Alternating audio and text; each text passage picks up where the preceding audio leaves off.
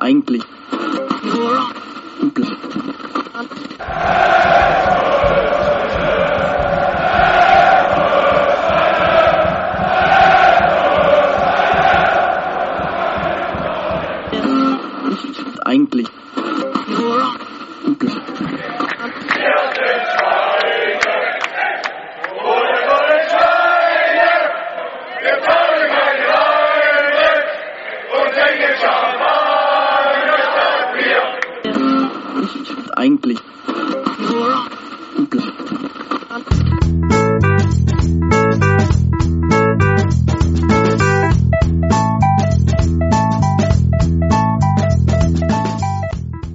Champagner statt Bier, der Football Podcast.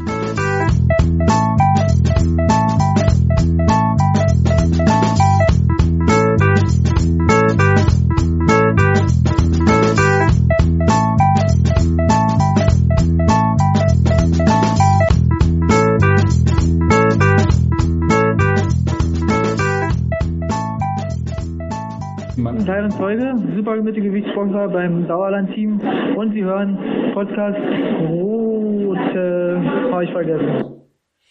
Tja, Wer war das? das war Tyron Zeuge, früherer Boxweltmeister im Supermittelgewicht. Und das hat er eingesprochen, nachdem ihm die Zähne ausgeschlagen wurden oder vom, also direkt nach dem Kampf. Er war noch sehr jung und hat noch für Sauerland geboxt, was er ja nicht Ja. mehr macht. Und auch, er ist auch nicht mehr Weltmeister. Deswegen kann er sich Aber vielleicht... er boxt noch. Er, er boxt noch, er will auch wieder Weltmeister werden. Er ist auch Ja. einer der, äh, naja, einer der deutschen Hoffnungen auf mal den nächsten Weltmeistertitel wieder. Aber er hat sich von Sauerland, vom Boxstall getrennt und äh, mit einem nicht mehr ganz finanzkräftigen äh, Rückgrat ist es dann nicht ganz so leicht, auf der freien Boxwelt äh, zu, über, zu bestehen. Aber weil sich nämlich Tyron Zeuge, der äh, Ex-Box-Weltmeister war, nicht mehr erinnern konnte, haben wir noch jemand anders gefragt, ob der sich vielleicht erinnern kann, dass wir hier vom Podcast haben. Hallo, grüß euch, ich bin's, der Andi Goldberger und ihr hört jetzt Champagner statt Bier. Na gut, aber das, Geile Sendung eigentlich, Champagner. Hä? Der äh, Andy Goldberg ist nämlich ein wirklicher Fan. Hat Ja. nämlich hinten raus noch gesagt, eine geile Sendung, Champagner statt Bier. ich wollte gerade sagen, dass äh, Andi Goldberger mit so alkoholischen äh, Getränken nicht so große Probleme hat, sich die zu merken, ist äh, auch nicht, ist auch nicht ganz so, wie sagt man, äh, Nicht ganz so Liegt auf weg. der Hand. Er liegt auf der Hand, genau. Ja. Und ähm, äh, Andy Weil, Goldberger hat auch Red Bull als äh, Sponsor, als hier Mütze Ja. und so. Und deswegen ist er dadurch dem, dem Red Bull-Kosmos nicht ganz so äh, abgeneigt. Ne? warum hat er noch einen Sponsor? Wofür? Das macht er nicht mehr. Na doch, der ist zum Beispiel bei allen Weltcup-Springen, ist er Vorspringer. ja, der war mal Vorspringer, das stimmt. Immer noch Vorspringer, ist quasi auch ähm, Experte, äh, TV-Experte und ist tatsächlich eine Art Maskottchen. Also wenn der am Ja. Skisprungstadion ist, dann ist immer noch, geht's gut los. Und, Dann werden hoch die Tassen Glühwein. und man muss wirklich sagen, dass der, ich hatte Aber das war doch der, der auch mal gern mal ihn getrunken Nee, hat. das war Martin Nücke. Ja, der auch, ja. Frau aber Martin Nüken, habe jetzt nicht Martin Nüken und Andi Goldberger verwechselt. Also, Also, ähm, so genau äh, weiß ich seine Alkoholstatistik nicht. Ähm, ich dachte, er wäre dem Feiern nicht Okay. abgeneigt gewesen. Genau, von seinem, von seinem Typus ist er jemand, der auch tatsächlich gerne Ja. feiern würde. Ich hatte den in Sochi, ähm, äh, bei Olympia hatte ich den mal getroffen und dann sind wir gemeinsam Bus gefahren und das war, aber in seiner, in seiner Grundansprechhaltung ist er einfach so ein gut gelaunter, fröhlich, fröhlicher Mensch, dass man denkt, der ist so ein bisschen beschwipst immer. Dabei ist er das nicht, der ist Aber einfach es- in seinem Grundtypus. Aber so einfach. kennt man ja die Österreicher. Die sind ja auch Alle, immer so ein ja, bisschen... Genau.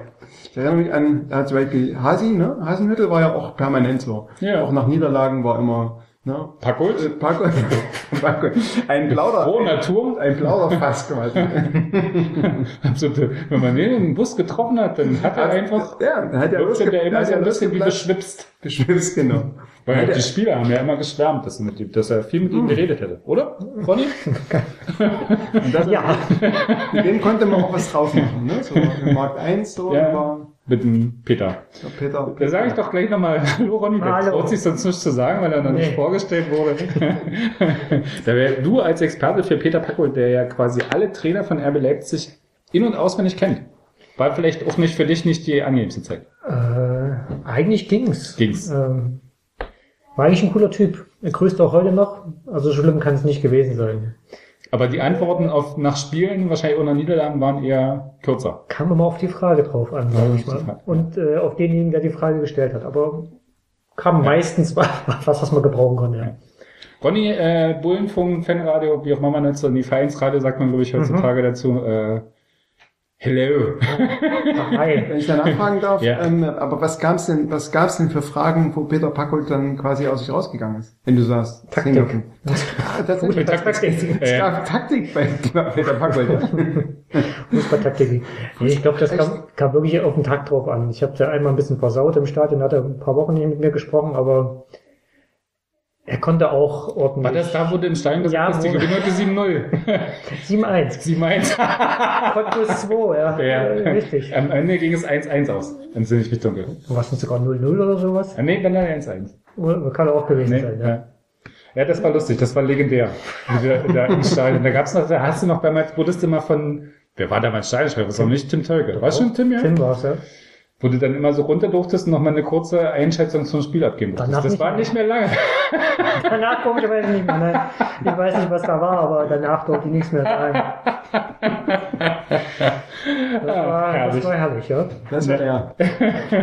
Ja, wir wissen es noch, als wenn es gestern gewesen wäre. Regionalliga. Ja. Ich habe nicht Getränke das mitgebracht. Ähm, die sehen ein bisschen, Ja, sieht ein bisschen aus wie Grießbrei. sieht ein bisschen aus wie, man könnte auch andere Begriffe dafür finden. Ähm, Kriegsbrei würde ich nicht. manchmal sieht es auch aus, so, so im, im Bett meiner Tochter aus, wenn es der nicht ganz so gut ging. Ähm, Aber es riecht besser. das riecht besser. Es ist ja quasi die, äh, äh, die ungewollte Analogie auf die Saison von RB Leipzig. Ja, es riecht total lecker, es schmeckt auch total super, aber es aber sieht nicht ganz so gut aus. Es flockt. Es flockt so ein bisschen. Es ist ein bisschen ist Bewegung drin. ich finde, das ist eine total super Analogie auf die Saison, die ja viel so aus, ach nein, wir gucken mal, stellen uns mal reingehen, den anderen den Ball, wir wollen auch nicht so richtig Fußball spielen. Aber ist eigentlich doch ganz passabel, annehmbar, Vielleicht, lecker. vielleicht ist das auch eine Vorausschau auf den November. Es soll jetzt die Ja. nächsten Tage so ein bisschen schneien, ne? Ja. Mit es flockt. Und es ist ja, der November wird ja so ein bisschen der entscheidende Monat jetzt äh, im Verlauf der Saison werden, weil im letzten Jahr ein großer Einbruch im November. Müssen wir mal gucken, wie es dieses Jahr im flockigen November ist. Der Das Einbruch kam letztes ne? Jahr erst im Dezember. Das ist schon Der, der, der, der, der. so monatsmäßig. ne? Das bei der Wahrheit. Aber es war nach der Länderspielpause, oder? Hm? War das nicht nach der Länderspielpause im November? Aber es gab noch zwei Spieler, die waren okay, oder zumindest ergebnistechnisch okay. Vier Punkte aus zwei Spielen und dann ging's. Ich glaube danach kam das Auswärtsspiel in Hoffenheim und dann ging's so dahin. Boah, das, das war auch ein Highlight, ja. Definitiv.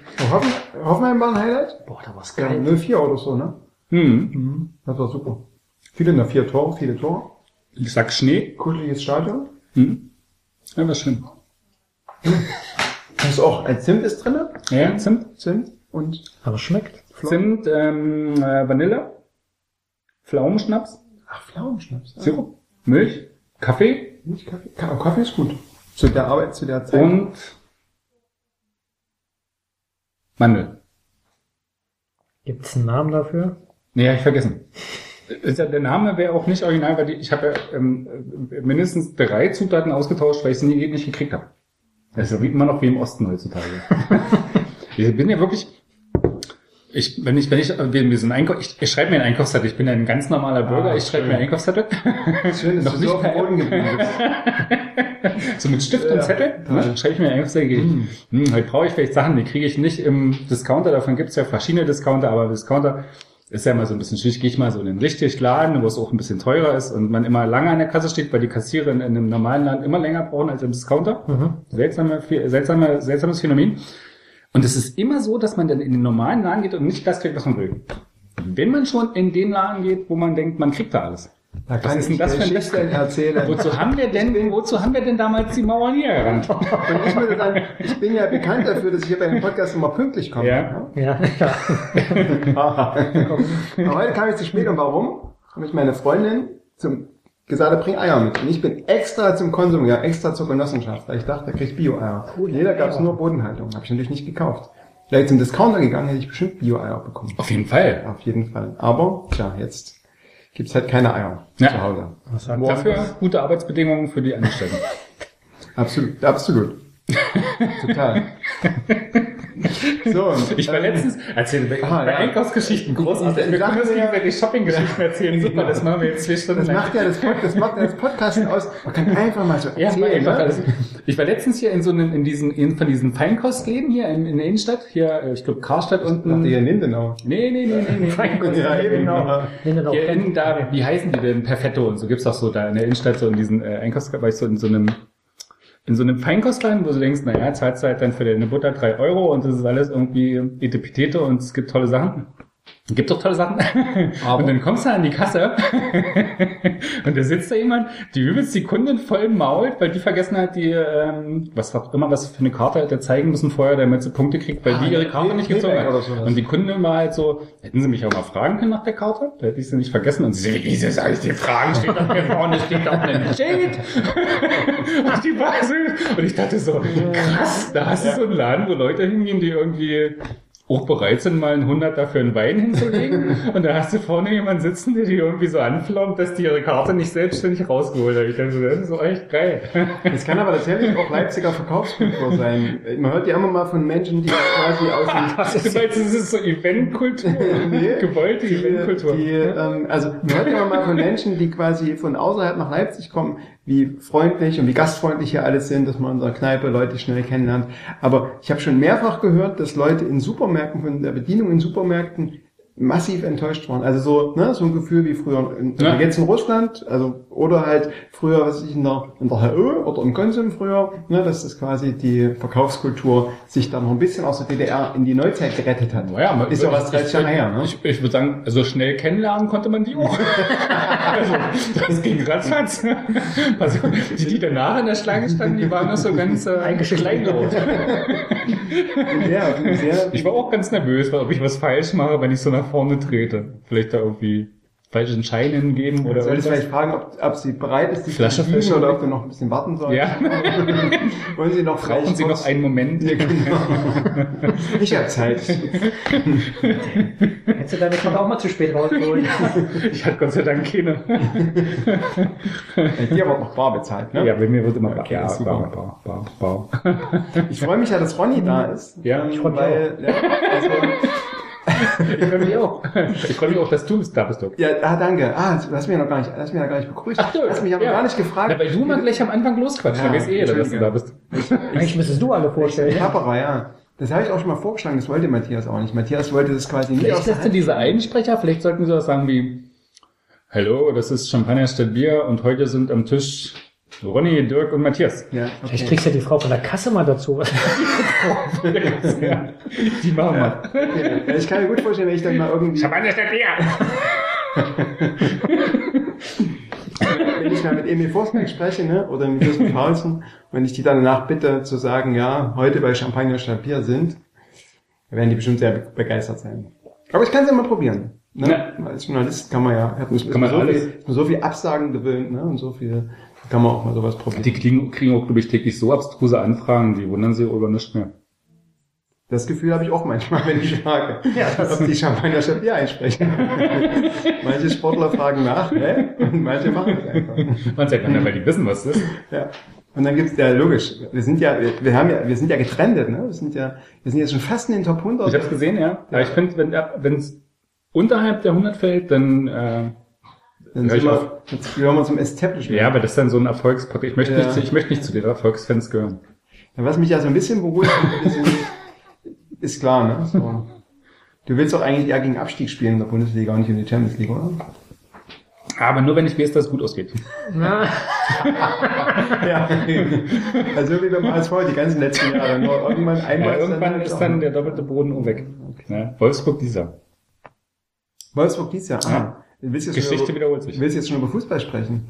Nö, aber ich wir dachte, das werfe ich mal so kurz ein. Ich habe über Wolfsburg geredet, nicht über Fußball. ging Oh. rein um das Stadt. Ja, es ging- Es ging schon Fußball um Stadtranking.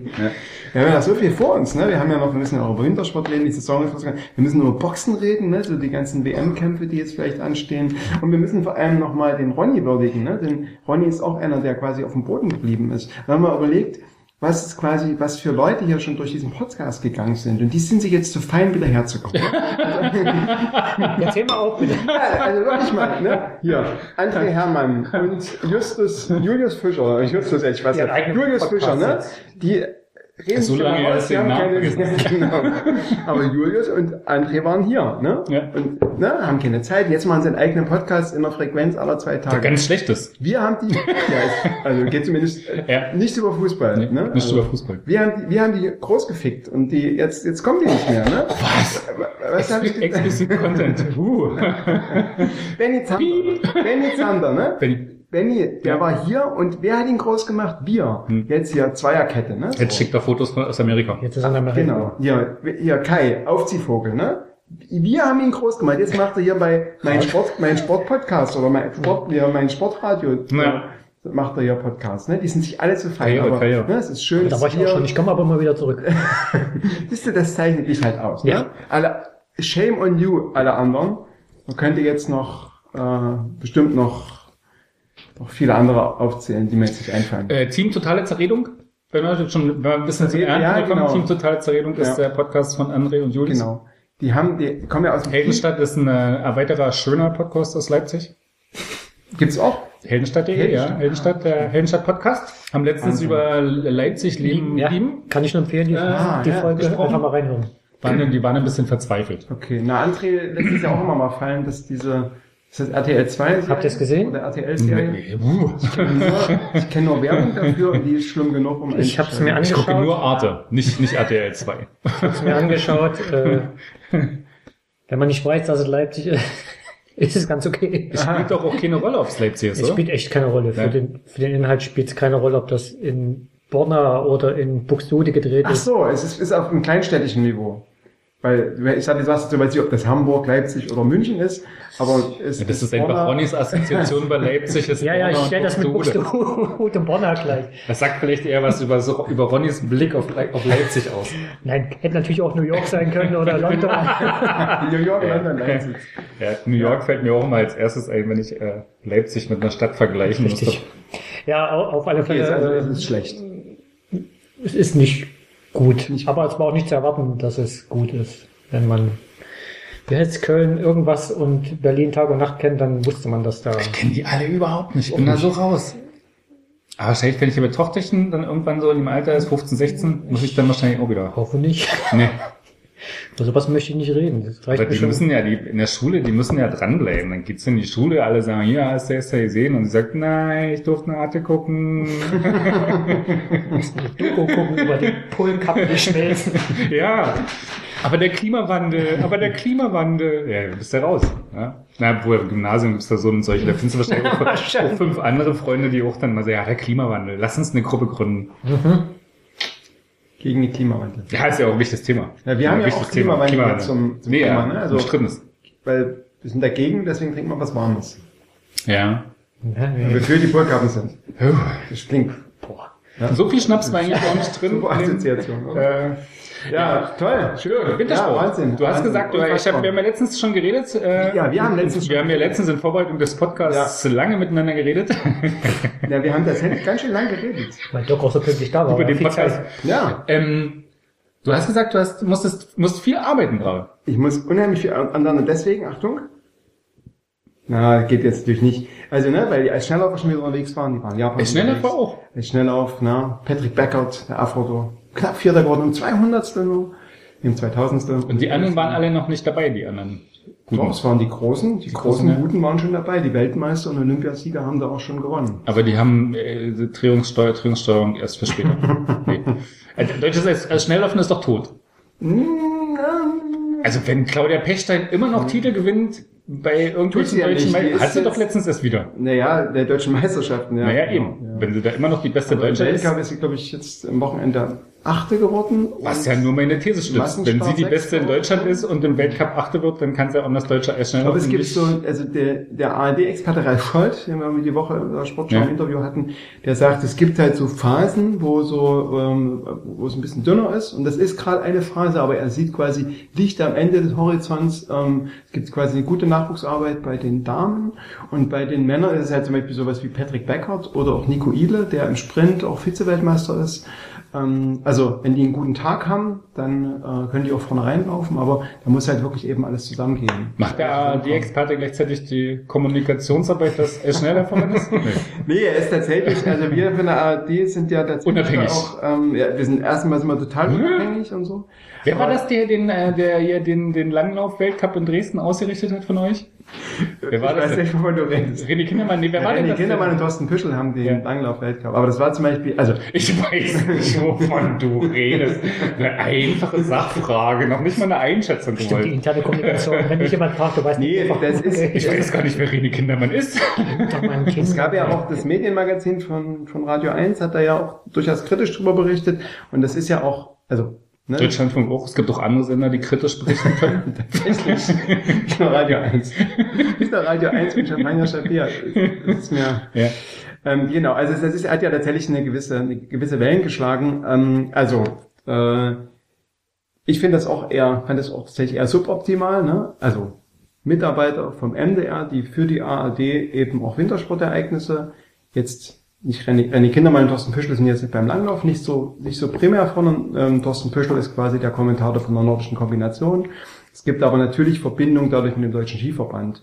Und der Deutsche Skiverband hat in Dresden den Langlauf-Weltcup ausgerichtet und an einem ZDF-Wochenende, jetzt auch nicht an einem ARD-Wochenende. Und ich glaube, die Kollegen waren sich da, waren da der Meinung, dass sie damit safe genug sind, so. Aber natürlich Als dann im ZDF lief. weil es im ZDF lief und weil sie eben auch nicht die Langlauf-Kommentatoren sind. Jetzt muss man aber sagen, dass René Kindermann zum Beispiel Weltmeisterschaften auch schon mit Peter Stickenrieder als Experte, heutiger Bundestrainer vom Langlauf, eben auch äh, Experteninterviews gesprochen hat, äh, so dass es da quasi schon eine Berührung auch zum Langlauf gibt. Ne? So. Und da gab es natürlich dann, dass ich auch der Deutsche Journalistenverband, die dann der Meinung waren, dass das und durchaus berechtigt, dass das möglicherweise die Objektivität der Berichterstattung eben äh, beeinträchtigt, weil man ja gerade beim, beim äh, internationalen äh, Ski-Weltverband, mit dem man dann eben zu tun hat, ähm, möglicherweise dann bestimmte Sachen, die vielleicht schief laufen könnten. Und bei dem internationalen Biathlon sieht man ja, was eben auch in großen Wintersportverbänden eben schief lau- laufen kann, ne? so was so Doping betrifft, was Vertuschung betrifft, was Korruption betrifft, ne? so. Und da kann man denen natürlich zu Recht vorwerfen, dass äh, da eventuell die Objektivität abhanden kommt muss man sagen, ist richtig, wird eben auch an der Stelle nicht wieder vorkommen. Ne? Also es gab es dann quasi, der MDR hat das erstmal gedeckelt, hat das quasi auch, die Kollegen haben das quasi ange, haben das angemeldet und der MDR hat gesagt, okay, das da gibt es irgendwie kein Compliance-Problem oder so. Und jetzt im Nachhinein, nachdem das dann auch so Wellen geschlagen hat, gab es dann nochmal im MDR eine Diskussion. Das ist auch, glaube ich, ähm, öffentlich publik gemacht worden. Und dann wurde halt gesagt, okay, das wird in der Form nicht wieder vorkommen und wir werden da in Zukunft sorgfältiger sein. Ne? Aber nochmal die wichtigste Frage des Tages. Wo hat man in Dresden einen Langlauf ausgerichtet? Naja, ähm, am Elbufer äh, und es war, ich glaube, es war im, Januar oder so und es war jetzt auch jetzt nicht, ringsrum, ringsrum war kein Schnee. Man hat dann irgendwie aus dem Erzgebirge, aus Altenberg, hat man dann irgendwie große Schneedinger, also so Schnee, Schnee äh, ähm, LKWs angekarrt und hat dann, man hat jetzt auch keine 10 Kilometer Runde gemacht, aber man hat ja die Sprints, es gab ein Wochenende, wo nur Sprints waren, Mhm. Teamsprint und normaler Sprint und das hat man halt am Elbufer gemacht. Und da gab es dann ja jetzt auch ein bisschen absurd, also wenn man so Fotos aus- von aus der Luft hatte, ne, war quasi alles grün oder gelb oder so, oder die Bäume waren entlaubt und dann hat man quasi dann so ein Band gehabt, ähm, Aber das hast du ja oft im Wintersport inzwischen. Genau, Das der mittlerweile hast du das, ne, wenn du Sölden- im Osten, ja. Im, Ende, Ende Oktober in Sölden der erste Weltcup, ne, da war das auch so, wenn du drauf geguckt hast, da Mhm. waren ja auch, das war dieses letzte aber Oktoberwochenende. da fing es dann an zu schneien, ne, dann am Wochenende. Genau, am. Wochenende Das fing es an zu schneien, aber vorher waren irgendwie sowas wie 15 Grad da Mhm. auf 2000 Meter Höhe oder Ja. ne, tagsüber bei höchst. Also ne, das ist, das ist auch eine Diskussion im, im Wintersport, ne, wo ist das quasi alles noch ähm, äh, ökologisch vertretbar und interessanterweise gibt es auch mehr, mehr, mehr Athleten, zum Beispiel die Viktoria Rebensburg hat das auch thematisiert, ne, wie man das quasi ökologisch verbinden kann. Also hat man das Gefühl, es gibt da vielleicht so ein leichtes Umdenken innerhalb der, äh, der Sportler und so, dass es dann jetzt nicht dann so eine große Technikmaschinerie ist, die dann eben aufgefahren wird, die auch natürlich extrem unökologisch ist. Ne? So. Ja, verstehe. Genau. Aber das Wochenende war auch noch Das ist mir zu ernst. Wir können ja zum, zum Erfolgen, äh, ne, Jewgeni Klimov, der erste russische Weltcup. Ja, das habe ich, wir haben es Sieger wir haben es war, ne? live Ja, verfolgt, ja, live Wahnsinn, ne? verfolgt. So. Wir waren begeistert. Muss auch, na, man muss schon sagen, dass die, dass die technisch da auch einen Sprung gemacht haben, ne, so die, die Russen und dass der, der im Sommer ist ja schon ziemlich gut gewesen und äh, bei dem, das bei den Skispringer sagt man immer, das System muss funktionieren und dass bei dem gerade das wirklich gut funktioniert und also Oft ist es ja so, dass die, die dann im Sommer dominiert, dann im Winter dann relativ schnell dann auch nicht mehr zu sehen sind. Muss man mal gucken. Aber der wirkt auch ganz sympathisch. Und Stefan Leier, sympathisch. Der hat sich überschwänglich gefreut nach seinem ja. Sieg. Ist der am zweiten Platz.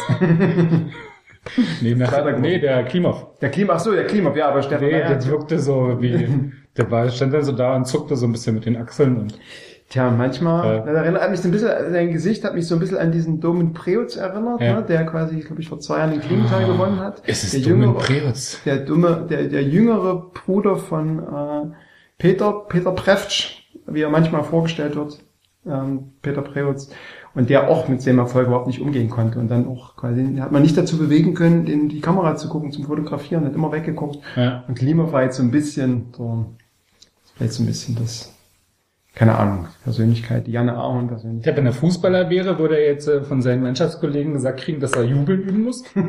Du musst was an deinem Jubel machen. Ja, genau. Dann würde er, würde er- zu Hause überlegen, was sein nächster Jubel Ja, und ist. dann wird er mit Timo Werner winken, den Müssen sie er, dann jetzt äh, Fortnite spielen? Oder? Fortnite spielen. Sonst Ja. hast du keinen Jubel mehr. Ja. Wer ist denn das? Wer ist das gewesen? Der Alene, der Bulgare. Ne? Das ist natürlich schwierig. Wenn du dann alleine unterwegs bist im Weltcup, dann hast du keinen, mit dem eine Fortnite spielen kann. Fortnite spielen. Online spielen. Naja, aber du Obwohl, musst wo ja, sind die unterwegs? Gibt's aber das ist, du gibst, eigentlich sind die Skispringer auch nie ganz alleine unterwegs. Zum Beispiel die Kanadier, also, so die sind so ja im Weltcup unterwegs, ne, so. Ähm, Und bei den Kanadiern und den Amerikanern, die ja jeweils nur ein kleines Team haben, ist es zum Beispiel so, dass die sich dann, die leihen sich dann, die leihen sich dann einen Bus und dann fahren die alle mit einem Bus. Ja, also, ja. da gibt es so Mannschaften, die sich dann noch mit Ah, bei den Bulgaren. Ich hatte so ein Bild von, dass der so ganz einsam dann immer von A nach B fahren muss und das war das mir das mir als Sag Bild viel sympathischer, als dass der irgendwie Mit den Russen rumfährt. der beliebteste Athlet im Lager ist, der mit allen Bus fährt. Wir sprechen von Wladimir zu Ah, keine Ahnung, wie der heißt. Ja, ich glaube, die, War ist ja erst eben Weltcup gelaufen, das kann ich dir nach dreien sagen. Hm, vielleicht. okay. Oder Ja, ja, muss ich der- meine, Ist meine, der gut? meine Mit Tochter unserer- fragen? nee. Wahrscheinlich. Also, Nee. Wieso macht er das? Ja, warum hat Eddie Eagle das gemacht? Weil es halt irgendwie schon. Weil es damals noch ging. Film drehen wollte. Damals ging es aber noch Film drehen wollte. Ich glaube schon, wenn man so ein bisschen mal reinguckt in dieses, in dieses, in diese Community, dass das schon irgendwie ganz, ähm, äh, ganz angenehm ist, auch wenn man quasi nur bei den Top 50 mitspringt. Ne? Also wenn man es quasi die Quali Verdient ja kein Geld über, über die Siegprämien oder Antrittsprämien, da gibt's ja nicht. In den, Aber bei den. Wintersportlern ist es auch so, es gibt da halt so wenige Leute wie Schlierenzauer, die wirklich, oder auch jetzt kam es doch, oder was ich, Adam Mawisch, die wirklich viel Geld damit verdient haben. Und ansonsten lebst du halt oft so von einer staatlichen Förderung. Auch die deutschen Skispringer, die ja nur schon eher bekannter sind, die haben Aber wenn die Bulgaren kein Team haben, Ich hatte einen Einzelsponsor. Hm. Also Ich bin bei der nordischen Ski-WM in Seefeld früher. Ja, mit dem Vladimir mich mal knappen, schnapp, Ja. schnappen, werde ich mal fragen. wenn, das, wenn er sich qualifiziert dafür. Wenn er sich, ich glaube, da gibt's einen, einen Nationen Nationendings. Festplatz oder Ja. so. Festen, Platz. Keine Ahnung.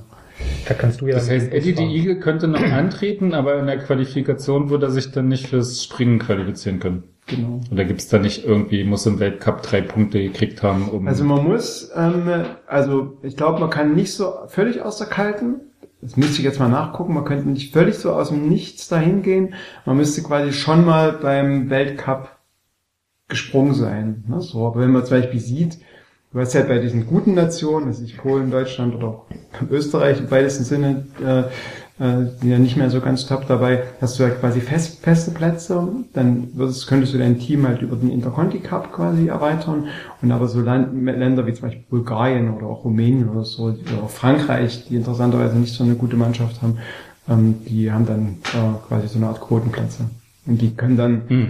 deswegen hast du manchmal 70, manchmal 80, manchmal nur 60 in der Quali springen, je nachdem wie die das waren. Gibt es noch Länder, die nicht besetzt sind?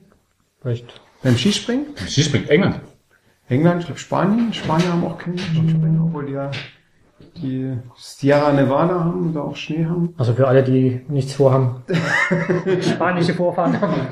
Ja, vielleicht hat ja Fabio Coltotti Lust, ähm, wenn er jetzt irgendwie als Halbspanier, ach nee, der Schweizer, Entschuldigung, mit einer spanischen Freundin, Vor allem als Fabio Coltorti rein vom Körperbau her irgendwie das Gegenteil von einem Skispringer. der ist groß, hat eine, quasi eine große Fläche und die haben ja dieses Jahr, haben die, Aber der äh, plumpst sofort hinterm Backen, plumpst der so runter. Weil er so schwer ist. Ja, du hast, er hat Sprungkraft, ne? Der ist ja Ja, toll. Sprungkraft, der ist groß und es und es gibt dieses Jahr gibt es eine neue Regel. Das wird dieses Jahr wird ähm, ohne Schuhe gewogen. Die mit Schuhe. Letztes Jahr bist du ohne Schuhe gewogen und dieses Jahr hat sich quasi an deinem an der Größe, wie du bist und wie schwer du bist, hat sich nichts geändert. Du hast aber die Schuhe an. Und dann musst du halt um, musst, also wenn du dann halt zu schwer bist, dann musst du kürzere Skier nehmen. Das heißt, du musst noch mehr abmagern, damit du weiter deine Schuhe tragen darfst. Nee, Deine du darfst, du darfst. quasi unter einem gewissen Body Mass Index darfst du nicht, so, auch das darfst du nicht. nicht fallen. Das, äh, das darfst du definitiv nicht. Und dann musst du, äh, musst quasi das, die Körpergröße und die Skier müssen im gewissen Ja. Verhältnis stehen. Das Also du darfst zum. Beispiel als 1,50 Mensch, so wie ich, ich dürfte keine 2 Meter Skier nehmen, ne? So, sowas. Also hätte Fabio schon mal durch die Länge der Ski einen Vorteil und die Sprungkraft. Genau, durch die Sprungkraft, durch die, deine Größe und die Länge der Ski. Aber es gibt doch keine Springer, die irgendwie zwei Meter groß sind und 90 Kilo wiegen. Also sorry, also das Muss halt äh, ein bisschen, ein da, bisschen was müsste abnehmen. da äh, hört es dann ja schon ein bisschen auf. Ich wollte gerade sagen, die Skispringer sind viel, oder es gibt ja diese kleinen Hüpfer, ne, die also auch so ein bisschen Leptosomen sind, so ganz dürre, so. Jens Weißflug, der Jens Schanzenflug. Weißflug oder was weiß ich auch Richard Freitag und so. Und dann gibt's aber eben Leute wie zum Beispiel den Spierenzauer, die tatsächlich eher ein bisschen größer sind. Äh, Ich krieg hier ein Zeichen, der Schnurrbart. Ach, der, der Richard Freitag Schnurrbart, ja, der ist, geht auch mit der Mode. Hm. So, wir wir können dann langsam auch zum Fußball kommen. Ich, Ja. ich krieg hier so viel, ich krieg hier so viel Redezeit. Du kriegst ja- so viel Input. Ich, Ja. Du kannst hast so viel Input auch für Eng die- an deine Lippen. Damit habe ich schon so viel, habe ich mich schon so auf Mode vorbereitet, weil ich dachte, wir reden heute so viel über Mode. Mode? Und, äh, ja, wurde ja wurde vom Kai letztens angekündigt, dass das dein Vorschlag war vom Kai Aufziehvogel, der hier nicht mehr Was für, herkommt. was für Mode? Über modische Accessoires von Fußballspielern. Frisuren. Frisuren zum Beispiel oder den, den äh, Marcel Sabitzer Bart, ne, so dass über sowas geredet wird. Dachte ich, dass ihr quasi hier, dass hier quasi der Brause-Crew, der Alternative Mode-Podcasts. Genau. Nee, äh, Nicht, falsches. doch nicht? Nee. Okay. Trash, Trash, Trash gerne, wenn Mode irgendwie sich mit Trash verbinden lässt. hm, Wir haben wieder bei Sabis Frisur, oder? was? Bei Sabis Frisur vielleicht, aber Der wird jetzt Papa, der darf alles. Papa, der das ist nicht, nicht mehr so wichtig, was er auf dem Kopf kriegt. Richtig, genau. Okay, ähm, Das Abi. Ja, Ja, wir haben Skispringen gehabt, wir haben äh, auch Alpin schon gehabt, wir haben als Schnelllauf gehabt, wir haben die deutsche Rodelmeisterschaft gehabt, wo Felix Loch überraschenderweise gewonnen hat, weswegen er sich im Weltcup qualifiziert hat. Wir haben, jetzt geht bald Biathlon los, Anfang Dezember. Also, Volles Programm. Und jetzt dieses Wochenende in das Buchholz. alles ohne Olympia. Alles, aber Weltmeisterschaft, ne? Biathlon-Weltmeisterschaft, nordische Ski-Weltmeisterschaft, Alpin-Weltmeisterschaft, Snowboard-Weltmeisterschaft, also diese ist die, die, das Jahr des, der Weltmeisterschaft. Guckst du auch Wintersport? Biathlon. Biathlon. Ah. Maximal. Und? Na, Hat noch nicht angefangen. Hat noch nicht einfach Früher war Skispringen, aber das ist schon eine Weile her. Tatsächlich. Ja, Jens Weißflug so. Oder Jens Weißflug. Hannewald, aber danach Okay.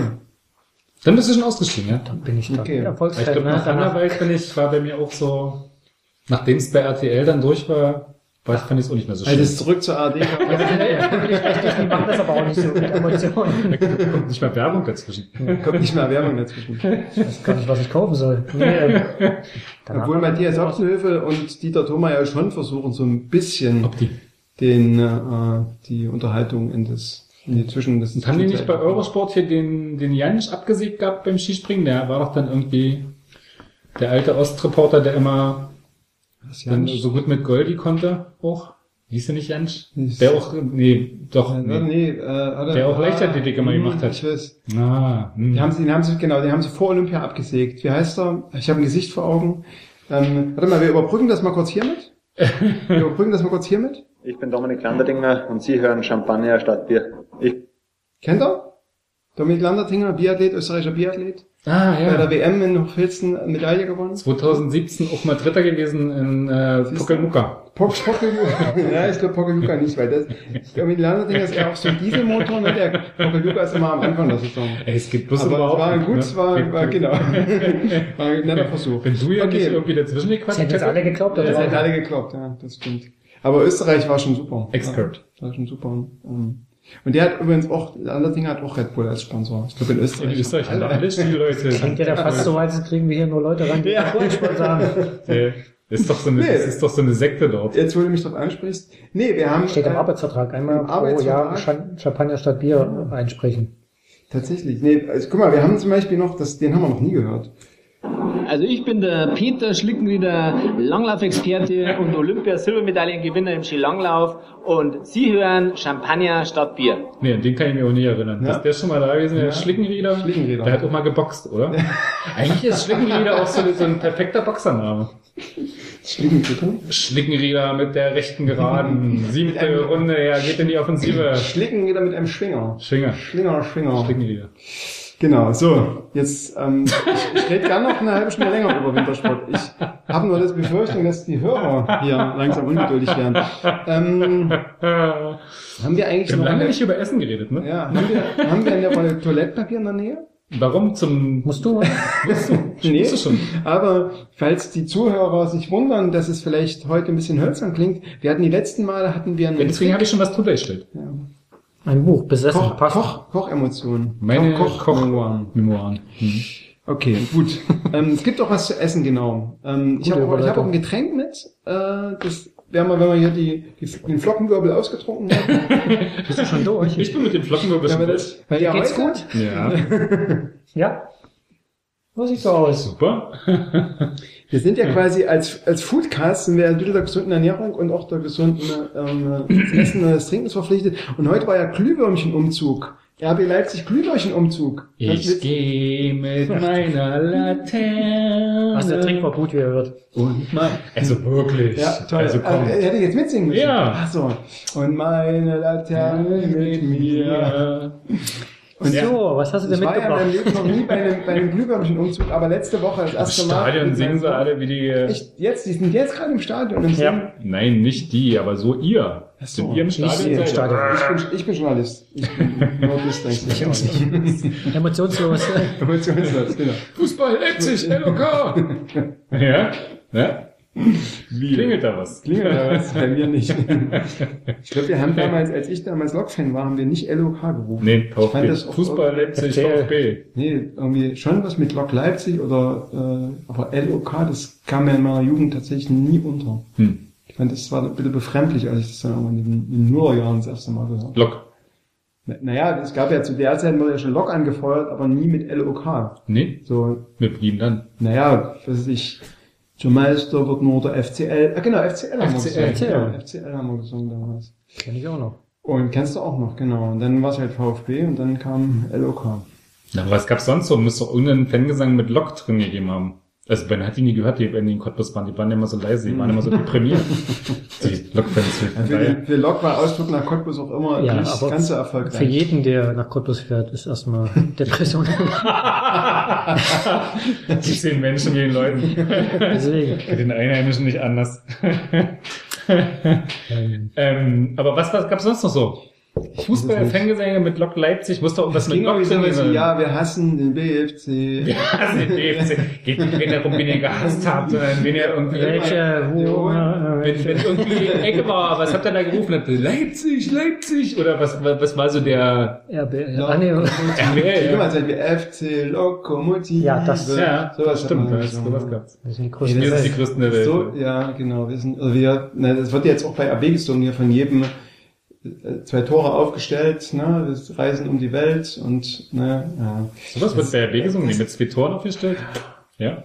Und zwischen den Toren das beste Spiel der Welt, irgendwie sowas. Boah, bist du richtig Ultras, oder?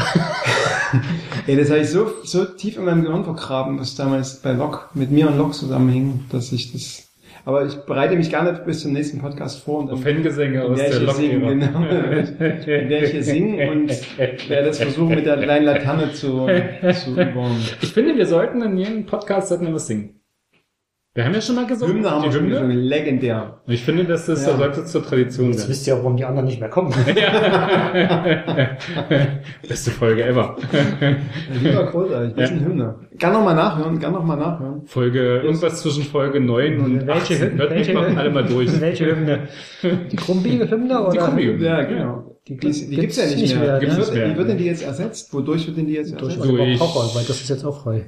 Ja, Oliver Pocher wird nicht mehr Wir haben gestern Schwarz und Nationalmannschaft Weiß nicht mehr gespielt. Ja, Von Das Olli ist gar Pocher. nicht aufgefallen. bei der deutschen Bei der Ja. Nationalmannschaft. deutschen Nationalmannschaft. Wurde gestern Ich nicht was bei der deutschen Nationalmannschaft. Wir, wir, wir hat die gespielt, ja. Ja, Gestern gegen Holland durch Timo Tor. Werner nicht mitspielen Timo Werner, ich dann, überhaupt du nicht hast nach der neunten Minute ausgeschaltet, weil Timo ich. dann Ich ein Tor habe gemacht vor hat. der nullten Minute nicht eingeschaltet. Also.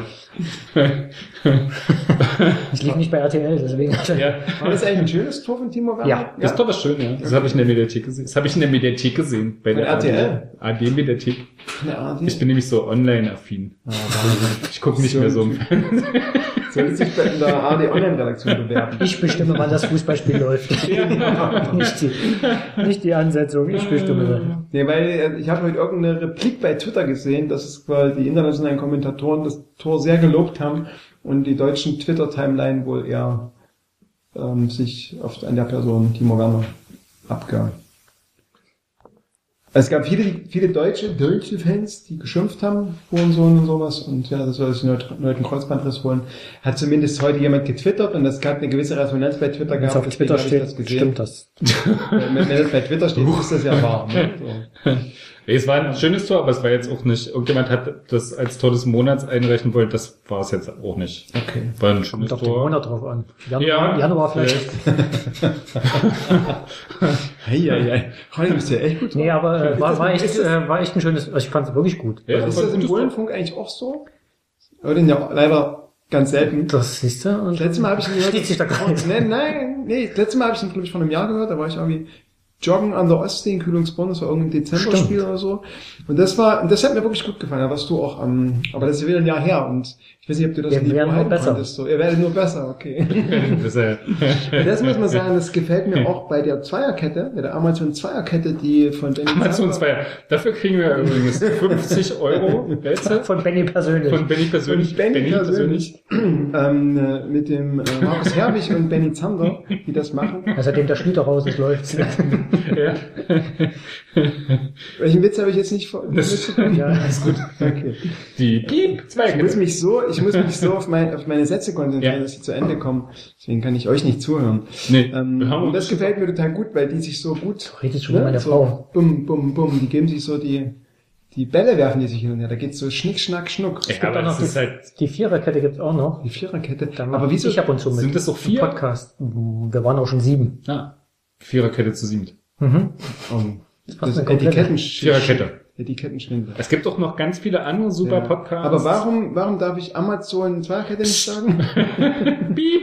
Warum? Na, weil die nicht zahlen dafür, Amazon. Also Das ich dachte, ja Zweierkette. ist- Ja. Aber man kann doch sagen, dass sich der rote Brauseblecker, Blocker, Blecker ungefähr die Hälfte seines Lebensunterhaltes durch Amazon Affiliate verdient. ja, das stimmt. Okay, das darf man sagen. Ja, das auf jeden Dürfte Fall. ich Amazon Affiliate Zweierkette sagen? Nee, aber du Okay. könntest sagen, die Zweierkette ist super und man kann sich übrigens über den Rote Brause-Blog, über den Amazon-Link okay. dort Waren bestellen, Sehr gut. wovon ich reich werde. Ganz reich. Ganz, ja. Sieht man auch. Also. Ich krieg, ich krieg quasi, ich krieg alles, was dort bestellt wird, krieg ich auch geliefert.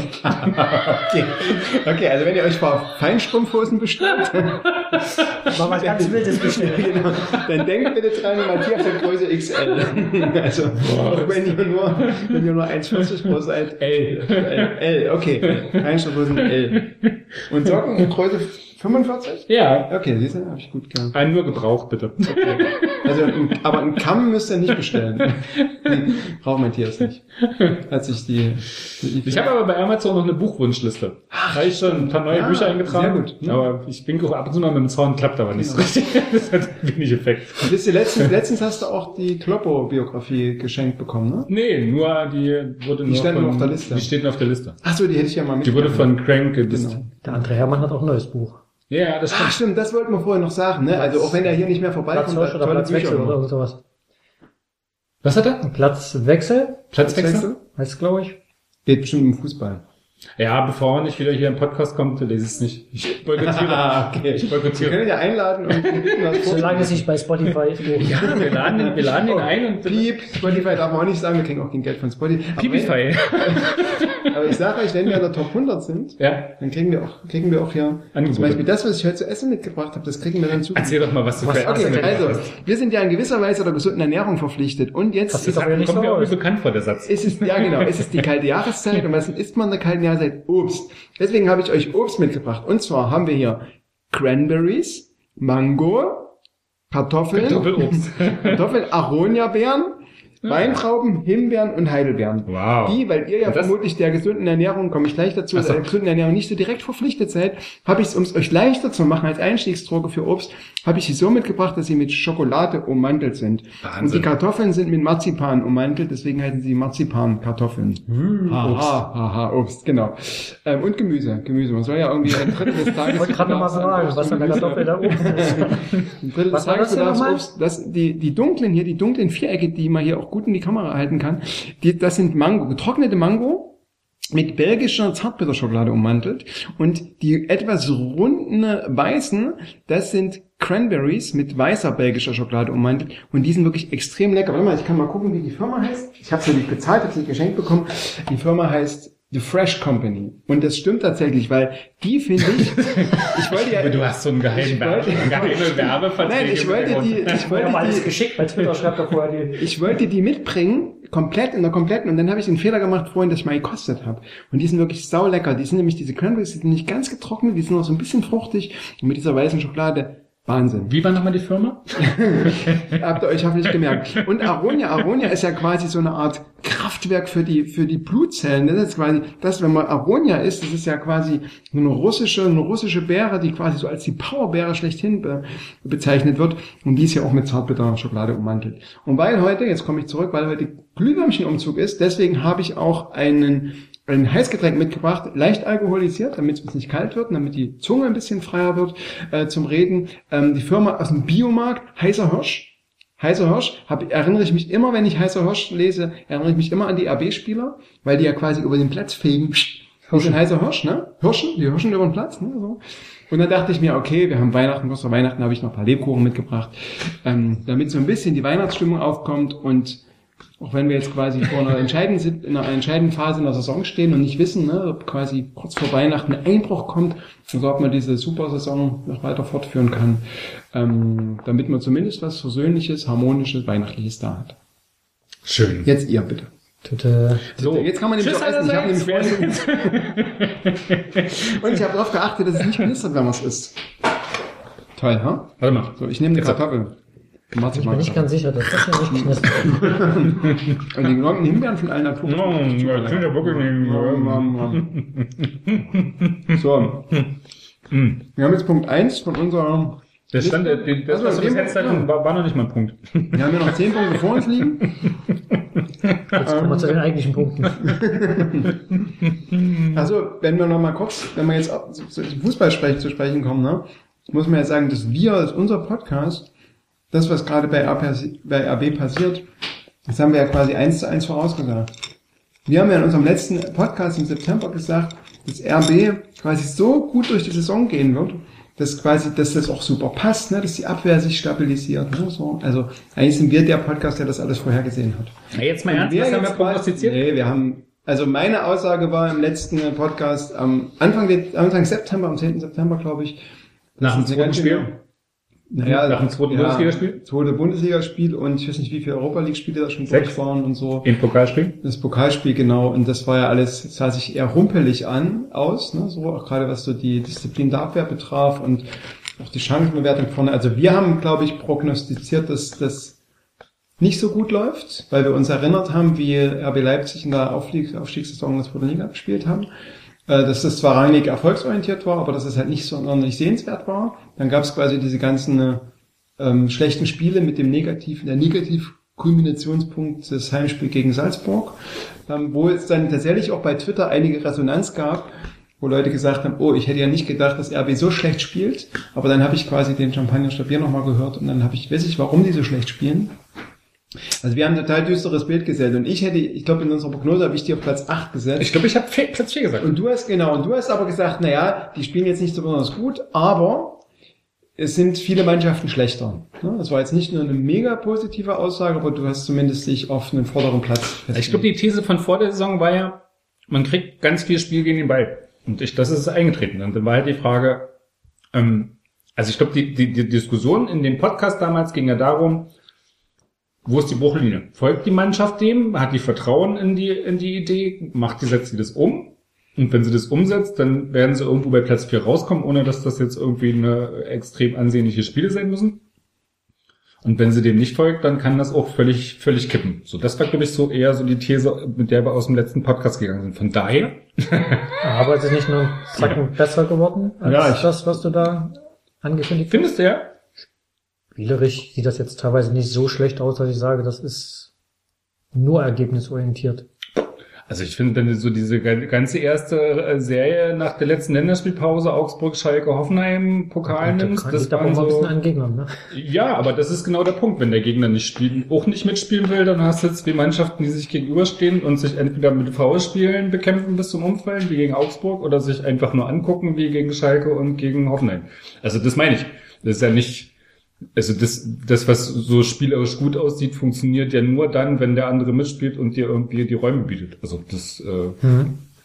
von daher gibt's ja jetzt nicht, ist ja nicht irgendwie, dass da irgendwie plötzlich wildeste Passkombinationen ausgepackt wurden und, Und da Hertha und irgendwie, Leverkusen naja, auch so. war ein Ticken besser, oder? Fand ich. Es sieht gut aus, klar, aber der Gegner muss halt spielen, ne? Wenn du irgendwie diese Chance hast, das was, also das was gegen Hertha ja war, du, was sah ja wirklich aus, als würden sie die einfach überrennen. Und das funktioniert halt nur, wenn der Gegner irgendwie sagt, naja, das spielen wir ja jetzt hinten mal den Ball raus. Und dann rücken die natürlich alle zehn nach und stellen die zu. So. Und dann, wenn die nicht, sich nicht befreien, dann gab es ja so zwei, drei Situationen, wo sie das mal mit dem Befreien hingekriegt haben, dann wurde es auch gleich gefährlich hinten. Ähm, wenn sie das dann nicht hinkriegen, sich dann freizuspielen, dann bist du natürlich so permanent unter Druck. Das sieht dann natürlich gut aus, weil du irgendwie diese, diese Unordnung erwischt und dann natürlich auch spielen kannst und natürlich auch schnelle Spieler hast und das irgendwie ausnutzen kannst. Aber so dieses klassische Spiel gegen Hoffenheim, die stehen mit einer Fünferkette an ihrem Strafraum, du stehst mit der Fünferkette an, an deinem Strafraum. Die haben Angst vor dem Umschaltspiel des Gegners, du hast Angst vor dem Umschaltspiel des Gegners. Und beide stehen sie sich gegenüber und warten. Er hat wirklich 45 Minuten lang gewartet, dass irgendwas passiert auf dem Feld. Ich glaube, es gab da eine Statistik, dass ähm, bis zu dem 1-0, dass irgendwie ich glaube 95 Prozent des Ballbesitz in dem Mittelfelddrittel war und tatsächlich nur ganz wenig ähm, äh, äh, und das unterstreicht das so ein bisschen. Also ich finde, das, nicht, deshalb. genau, das sieht so ein bisschen, also ähm, das, das ist es vielleicht, das sieht so ein bisschen wie Beamtenfußball aus. Also ich ähm, jetzt, wenn man jetzt zum Beispiel Hertha nicht, aber sondern ich finde, das sieht, ich fand den nach dem, äh, also der Knackpunkt war, glaube ich, nach dem Frankfurt-Spiel, wo die dort 1-1 gespielt haben und wo irgendwie Rangnick dann irgendwie 10 Minuten vor Schluss einen Abwehrspieler ein, ich weiß gar nicht wen, aber irgendeinen Abwehrspieler eingewechselt. Ich dachte, was, das ist der Anspruch, in Frankfurt ein 1 zu 1 äh, zu halten oder so. Aber das war quasi, glaube ich, für das Selbstbewusstsein ganz gut, also den Punkt mitzunehmen und so. Und ich meine, Frankfurt ist jetzt auch nicht so schlecht, wie man in der Tabelle sehen kann. Und ähm, dann hat sich das irgendwie verändert. Das ist tatsächlich so eine Art, Souveränität im Auftreten gibt, die ich am Anfang nicht gedacht hätte. Ne? So und gerade jetzt die letzten Spiele, was ich Leverkusen, Schalke oder ne, auch das Spiel gegen gegen gegen Hoffenheim, da ge war irgendwie die Passquote war jetzt nicht so schlecht. Man muss auch sagen, dass die Flanken, die jetzt eigentlich ja in der letzten Saison also ganz schlecht verwendet wurden, dass das jetzt quasi besser wurde. Ne? Findest du? Naja, ich habe ich hab irgendwo gelesen, dass RB bis vor das ähm, Leverkusen-Spiel genauso viele Tore nach Flanken erzielt hat wie in der gesamten letzten Saison, was quasi so ein Indiz darf. Also ich bin auch kein großer Freund von diesen Flanken und ich habe auch oft sieht man irgendwie in der Statistik, dass es irgendwie am Ende des Spiels irgendwie 25 Flanken gab oder 29 Flanken und angekommen sind irgendwie 15 Prozent oder so. Ne? Mhm. so aber da kann man sehen, da gibt es quasi eine Tendenz. Aber diese Theorie oder diese These mit dem Beamtenfußball ist, das ist so wie so ein Uhrwerk, das läuft irgendwie ganz flüssig und es gibt dieses, diesen Moment, wenn des Umschaltens, wenn der Gegner quasi das entsprechend anbietet und dann geht das wie so am Schnürchen, ne? So, das ist irgendwie nicht so, nicht so Harakiri. Harakiri gleichbedeutend mit, das ist auch ähm, vielleicht total mitreißend, aber andererseits auch Vogelbild, weil man irgendwie das Gefühl hat, man kriegt einen Herzinfarkt. Und das meine ich so ein bisschen mit diesem Beamtenfußball, weil das irgendwie alles ganz schön durchdacht und auch ähm, ganz schön diszipliniert wirkt. Hm. Ist das schlecht? Nee, ab. Ist jetzt keine Wertung so richtig. Das ist eher so eine, also mich überrascht das auch, weil ich quasi gerade mit den, was ich, also, ne, zum Beispiel Salzburg sich erinnert, auch Konate, ne, oder, oder auch was Bruma teilweise für Aktionen hatte oder so, ne, so würde, ich denke, ah, echt, das muss da jetzt nicht sein, ne, so auch so. Also du hast ja immer mal noch das Upamecano, so ein, so ein bisschen so ein Risikoball spielt, aber eigentlich ist das total eingedämmt. Eigentlich finde ich, dass das, und ich finde, Kampe hat eine wahnsinnig, ent- wahnsinnige Entwicklung diese Saison nochmal gemacht. Also so. Ich glaube, Das meine ich so. ich glaube, Beamtenfußball klingt halt so hart, weil es, glaube ich, so eine Wertung impliziert. Ich glaube, was der Punkt einfach ist, dass sie irgendwie eine Idee haben und die ziehen sie ja durch. Das Und der halt Gegner lässt es zu, interessanterweise. Mhm. Ne? Die Liga lässt es zu. ne? In gewisser, ja. ja. Ja, halt Schalke nicht. Mit Schalke irgendwie, Schalke muss ja hier gewinnen, wenn sie irgendwie jeden von den Standards reinmachen, dann haben sie es gewonnen, weil mehr als die vier Chancen gab es in dem Spiel nicht. Also das Ja. war es halt einfach. Ähm, ähm, aber es ist halt so, also das ist wirklich ganz, gar nicht schlecht. Also ich finde find nicht das schlecht. Ich habe vor der Saison gesagt, mit, mit der Taktik so einfach, wir machen, es ist jetzt ein Jahr irgendwie durch die totale Fokussierung auf das Spiel gegen den Ball, kannst du irgendwie in, in Deutschland einfach unter die besten vier kommen und das ist irgendwie das Ziel gewesen und äh, warum soll man das schlecht, schlecht finden? Ist halt irgendwie aus meiner Sicht immer noch nicht der nächste logische Schritt gewesen, weil du eigentlich letztes Jahr an einem anderen Punkt warst. So. Also in so einer Entwicklung der, der taktischen Flexibilität der Mannschaft war man eigentlich an einem anderen Punkt. So, und jetzt diesen Schritt wieder zu machen auf so einen extremen äh, Ball äh, gegen Ball, Fußball mit Umschalten, ist halt so als Schritt, ja, halt äh, Nagelsmann dann eine schöne Vorarbeit, weil eine Mannschaft hat, die gut funktioniert gegen den Ball, aber dann fängst du wieder von vorne an, irgendwie so eine Mannschaft zu entwickeln, die flexibler ist, die auch mal einen Ballbesitz spielen kann oder die irgendwie wie es in welchen Winkeln sie wie an den Strafraum anspielt und dann wie einläuft. Also so einfach nochmal flexibler auftritt. Und das ist halt so, ich finde es nicht schlecht. Ich finde das, der macht das total super. Das ist irgendwie das, was die spielen, spielen die halt mit einer, mit einer klaren Idee und mit einer äh, Seelenruhe spielen die das runter. Und das ist ja völlig in Ordnung. Und es gibt ja auch manchmal Ballbesitzpassagen, wenn sie dann 2-0 führen, oder was ist ich, wie in Hertha, wo sie dann führen und dann spielen sie halt fünf Minuten lang den Ball hin und her und die rennen sich da tot, weil sie den Ball nicht kriegen. Das sieht man ja schon, dass sie trotzdem ja auch in diesen Verwaltungsphasen noch Ballbesitz spielen können. Halt in ungefährlichen Zonen, aber das reicht ja auch schon erstmal. Aber war was anderes zu erwarten, oder Ralf Rangnick? Eigentlich nicht, oder? Nee, eben, das ist, trifft alles eigentlich so die Prognosen von vor der Saison. Die Frage war ja halt nur so nach diesen ersten zwei Spielen, so lange ist ja schon her, dass wir ja gesagt haben, bricht das gerade, weil du irgendwie vier Stimmt. Tore in Dortmund gefangen hast und dann war Düsseldorf war, glaube ich, das nächste, Mhm. wo du eins gefangen hast. Und dann war so diese, diese Luhansk da irgendwie die zwei Gegentore. Also da war ja so diese Gegen, Gegentore-Flut und äh, defensiv ja wirklich recht chaotisch so. Und das ist halt so, und das hat, war halt mit dem Salzburg-Spiel hat er genau das hingekriegt danach, dass er irgendwie, da hat er die Statistik mal durchgerechnet, wo dann irgendwie zwar auch die eigene Zahl der Chancen zurückgegangen ist, aber vor allem die der Gegner, also das Verhältnis zwischen den Chancen ist halt besser geworden. Vorher war es halt so ein wildes äh, Run, Run and Gun Game, wo irgendwie RB 10 Chancen hat und der Gegner 8 und dann kannst du es auch am Ende auswürfeln und jetzt hat RB halt nur noch 7, aber der Gegner halt auch plus noch 3. So, und da ist halt das Verhältnis besser. Und ähm, wir haben immer noch genauso viele Großchancen wie vorher, aber die Ge- Gegner haben nicht mehr irgendwie haben nur noch die Hälfte der Großchancen. Also diese Balance ist halt wesentlich besser geworden und dann passiert es ja automatisch. Dann muss ja kein Genie sein, um dann zu wissen, dass dann auch die Ergebnisse besser werden müssen. Also Ich glaube, es gibt so eine Statistik, dass RB hinter den Bayern am wenigsten Torschüsse zulässt.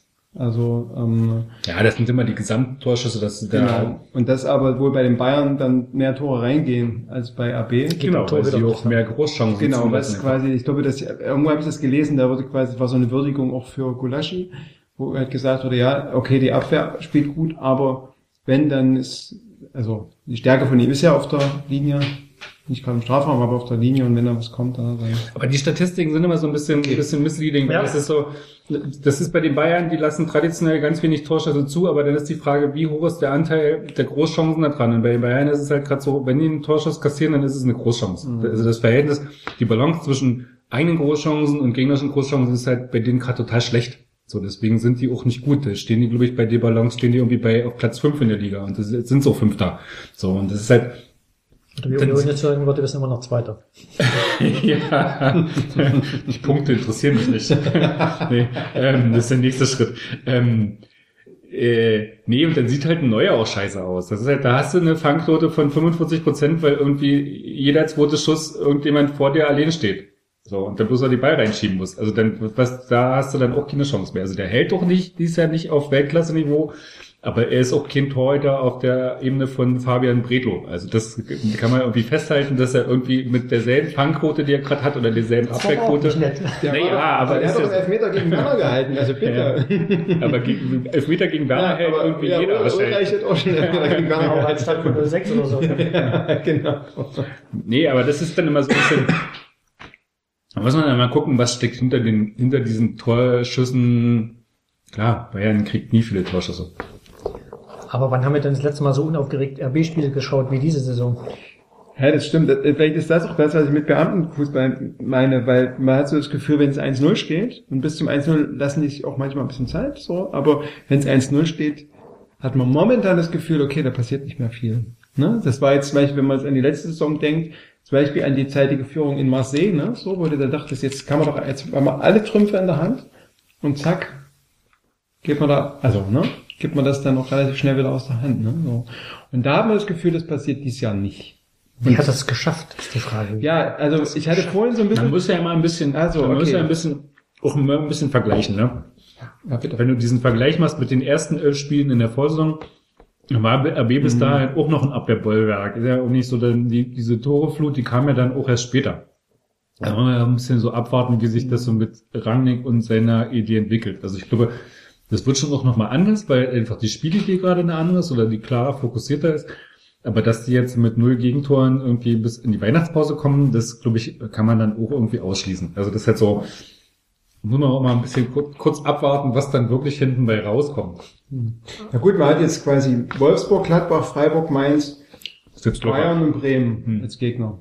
Na, Bayern drei Punkte. Bayern, ja, klar. Also vielleicht das einzige Spiel, wo es zu null aus Freiburg. Gegen Bayern. Achso. Nein, aber natürlich, wir sind jetzt schon an dem Punkt, wo wir echt, wenn man jetzt quasi so mit Analyse fortschreiben würde, wir sind jetzt quasi an dem Punkt, wo wir sagen, natürlich ist es klar, dass jetzt, dass jetzt kommen so diese entscheidenden Wochen, ne, so, weil du ja mit diesem, mit dieser, Erfindest du? naja, Das ist du ja hast vor der Winterpause. Eigentlich ist ja mal so die These ist, bis zur Winterpause kannst du zwar deine Saison verspielen, aber du kannst auch nicht gewinnen.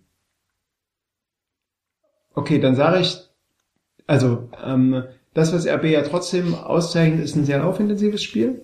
Du hast halt einen, also ich war, bin letztens fast vom Stuhl gefallen irgendwie, als im Rasenfunk irgendwie die These vertreten wurde, RB kann deswegen so groß durchwechseln von Europa League zur Bundesliga, weil die halt so einen breiten Kader haben, was ja ein Witz ist. Ne? Also du hast eigentlich keinen breiten Hat das gesagt, der Kader. Aufziehvogel, oder?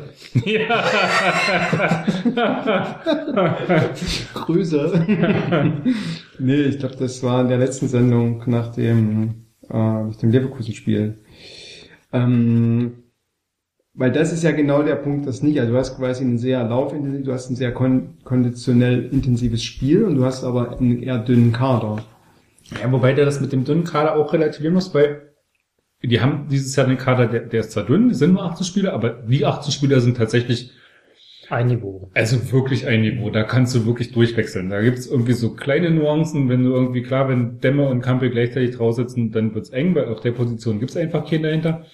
Aber grundsätzlich kannst du die 18 komplett durchwechseln, ohne dass du da irgendeine Form von Substanzverlust hast. Das ist halt schon was anderes als letztes Jahr, wo klar war, hinter der Nummer 14, 15, da kommen dann die Schmitz, Kaiser und äh, wer dann noch dann so auf der Bank saß. Entschuldigung, Dominik. Gemeint. Nee, aber ist ja einfach so gewesen. Es war schon irgendwie was anderes. Auch weil er lange nicht gespielt hat, weil es einfach auch die Geschwindigkeit für ihn einfach nicht, Ja. äh, dass er da nie reingewachsen ist. Und du hattest einfach nicht die Möglichkeiten, mit 18 Leuten zu wechseln. So, und das, Das heißt, trotzdem hast du, ne, du hast jetzt Forsberg-Ausfall und stell- wenn jetzt noch einer da ausfällt, also wenn jetzt die Kampel noch ausfallen würde, ne, so, dann wäre jetzt da eine Riesenlücke, ne. Das heißt, es hängt gerade daran, dass es, dass der, also, dass Forsberg vielleicht jetzt demnächst zurückkommt und dass Kampel nichts passiert, ne. So. absolut, das darf in dem Kader nicht Genau. passieren. Wenn du ein, zwei lang, längere Ausfälle hast noch dazu zu Forsberg, kannst du das Ding zumachen. Dann bist du, naja, nicht, also zumindest in so einer, in so ist dann, einer okay, Freiburg, wir fliegen nicht hin und holen uns eine Erkältung gegeben. Ja, Belastungssteuer. Wir, Ja, Aus Belastungssteuer. Der Belastungssteuerung sind wir zu. Hause geblieben. Aber wir schicken die U19. War ja lustig, als letztes Europa League die ganzen Überschriften waren irgendwie verwirrt mit B11, ne? Weil das, das stimmt natürlich, das ist keine B11 gewesen, die da in Glasgow gespielt hat, aber es sind natürlich nicht die, die regelmäßig in der Bundesliga Einsätze haben, ne? Du hattest, glaube ich, von, von Glasgow Aber wer, ich glaube, ich finde, der Einzige, der nicht regelmäßig Einsätze in der Bundesliga kriegt, ist Kunja. Ja. Also der Rest spielt eigentlich. Augustin auch ein bisschen abgefallen seit Salzburg. Vielleicht Conny Reimer noch mit Abstrichen, aber der Rest. Verteidigung. Okay, der, Tor, Gerade defensiv. der Torhüter vielleicht. Aber waren das nicht, ja, aber aber gut, der kommt in der Nationalmannschaft, kommt er ja zu Einsätzen. Ähm, ähm, äh, aber waren das nicht von äh, Schalke zu Glasgow zu Leverkusen sieben Wechsel oder so? Ja, ja, es sind schon immer viele Wechsel, aber es ist ja nicht so, Ja, dass klar. du äh, in der Bundesliga spielen die und dann spielen in der, Bund in der Europa League immer die B11 oder die anderen. Also Genau. das wird schon relativ viel, also wie gesagt, abgesehen von Kunja, der in der Europa League alles gespielt hat, bis jetzt ähm, in der Startelf, hast du da ja unterschiedliche Wechsel. Also spielt mal der, mal der in der Europa League, mal der, mal der in der Bundesliga. Also klar hast du schon irgendwie Leute, die in der Bundesliga eher spielen. Was ist ich, Werner, Pausen zur Zeit, der auch äh, Kampel. Die siehst du schon in der Bundesliga, aber selbst ein Orban ist in der Bundesliga nicht gesetzt, Mhm. geschweige von seinen Innenverteidigerkollegen, geschweige denn von den Außenverteidigern. Also da wird schon Wobei ja auch vier Außenverteidiger haben auf gleichem Niveau. ja, das, das meine ich. Und die drei Innenverteidiger, die du hast, die sind ja genau auf einem Niveau. Also das ist halt so, dann musst du halt immer gucken, was du willst. Ob du mehr Geschwindigkeit willst, dann muss halt Orban draußen sitzen. Also, Aber wer macht ja auch einige Spieler besser, ne, Ralf? Also was der Paulsen dieses Jahr da auf dem Platz zaubert, hat man auch nicht so. Kampel ist auch noch mal einen Ticken besser geworden. Also ein bisschen Impact hat er auch auf die, auf die einzelnen Spieler. Leimer. also es funktionieren halt die Leute, die in einem Spiel gegen den Ball gut aussehen, ne? Also es ist halt so, ein Augustin funktioniert gerade nicht so gut. Finde ich. Also ein Augustin fällt gerade deutlich hinter das ab, was er irgendwie letzte Saison gezeigt hat, zum Beispiel. Wobei er in den Europa-Quali-Spielen auch noch regelmäßig getroffen hat. Seit Salzburg? Dann nicht mehr. Also seitdem er da so demontiert wurde, Das ist richtig. finde ich, kommt da irgendwie. Also ähm, Kinder, alle Finger weg vom Handy. Noch Unglück. Also mich, ähm, weil das, weil der, den Gedanken vorhin haben wir nicht ausgeführt, ähm, weil die Frage war, äh, der Knackpunkt war ja irgendwie ähm, Salzburg, dann Frankfurt und dann ist irgendwas passiert. Und das, was irgendwie das Einzige, was augenfällig war, war ja diese Disziplinarmaßnahmen nach Salzburg. Ne? Das, was quasi nach außen hin. Und ähm, ich frage mich, ob das tatsächlich den disziplinarischen Effekt hatte, dass sich dann die Mannschaft oder dass dann quasi vielleicht Ralf Rangnick mehr Vertrauen geschenkt wurde oder dass ihm mehr auf dem Platz gefolgt wurde, denn man hatte am Anfang der Saison, ich weiß gar nicht, wo, ich kann sogar sein, dass wir das im letzten Podcast besprochen haben, ähm, hatte man ja die, das Gefühl, dass die teilweise noch so ein bisschen die Spieler, die letzte Saison schon da waren, äh, ein bisschen diesem Hasenhüttel-Gedanken nachgehangen haben und dass aber Rangnick was anderes wollte und dass dann auf dem Platz so ein Missverständnis äh, da war. Ne? So, was spielen wir denn jetzt eigentlich? Spielen wir dieses Hasenhüttel mit dem Ball mehr oder machen wir jetzt tatsächlich dieses, äh, was Rangnick vorgibt, mit ganz klar gegen den Ball zu spielen oder so? Und man könnte jetzt, ich kann das jetzt irgendwie statistisch nicht belegen, vielleicht hast du da Zahlen, man könnte jetzt sagen, es gab nach dem Salzburg- und Frankfurt-Spiel gab es dann quasi eine höhere Disziplini Disziplinierung und es gab vielleicht weniger Fehler in Zweikämpfen, eine höhere, bessere Zweikampfquote, ein besseres Zusammenstehen in der Abwehr und dass das möglicherweise ein Ausdruck dieser, so ein- eine Auswirkung dieser Disziplinarmaßnahmen war. Weiß ich aber nicht. Das wäre jetzt bloß so eine Idee, die eventuell zielführend sein könnte. hm. Ich glaube, dass es viel innerhalb der Mannschaft gelaufen ist, wo Rangnick noch nicht mal so viel Einfluss hatte. Ich glaube, dass die Sabitzers, Paulsens, Demmes in der Mannschaft Okay. äh, dann mal auf den Tisch gekloppt haben und haben gesagt haben, Jungs, ihr seid zwar hier die Riesentalente mit Augustin und sowas, aber ihr müsst euch ein bisschen zusammenreißen, sonst, sonst funktioniert das ja mit uns nicht. Ich glaube, dass Rangnick am Ende gar nicht so viel gemacht hat. Vermutlich haben sie jetzt genauso in dem Ton wie du gesagt. Wahrscheinlich Ja, Jungs, genauso. ihr müsst euch ein bisschen mehr anstrengen. Wenn ich dann Vorteil, genau. bitte. International, die Spieler werden in Ungarn, ihr müsst euch jetzt mal ein bisschen Kann anstrengen. man sich bei Sabitzer sehr gut Wenn, vorstellen. wenn, wenn er parallel das Handy von Augustin über die Toilette gehalten hat, war es auch vielleicht in dem Ton wirkungsvoll. Spiel nie wieder mit dir Fortnite. Ich denke, dass das viel innerhalb der Mannschaft äh, ge geklärt worden ist, äh, dass es so dann nicht weitergehen kann. Mhm. Ich glaube, das hat die alle richtig, vielleicht auch äh, viele Ex-Salzburger richtig angenervt, wie das Spiel gelaufen ist. Mhm. Ja, ich glaube auch Rangnick. Es ist halt so der Fall, auch so die These im Rasenfunk, die ich recht plausi- plausibel fand. Also als Rangnick, wenn du irgendwie in Salzburg gearbeitet, arbeitest jetzt in Leipzig beim großen, eigentlich großen Verein, spielst gegen Salzburg und verlierst das Spiel und bist eigentlich in das Spiel gegangen mit der, naja, mit schon einer recht hohen Motivation, es den zu zeigen und gegen zu gewinnen.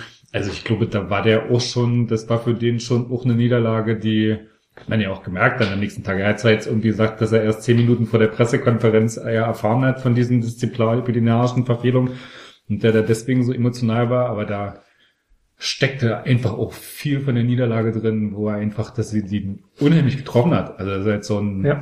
das war wirklich tatsächlich überhaupt nicht vorgesehen. Aber es war, finde ich, tatsächlich von großen, also ich glaube, von großen Potter und ich glaube gar nicht so sehr von, dass dann nochmal eine andere Systemfrage gestellt wurde oder irgendwas, weil diese Geschichte mit, wir haben bloß noch 35 Prozent Ballbesitz hier, die gab es ja schon gegen Hannover im Heimspiel vorher. Das war ja irgendwie schon vor dem Mhm. Salzburg-Spiel.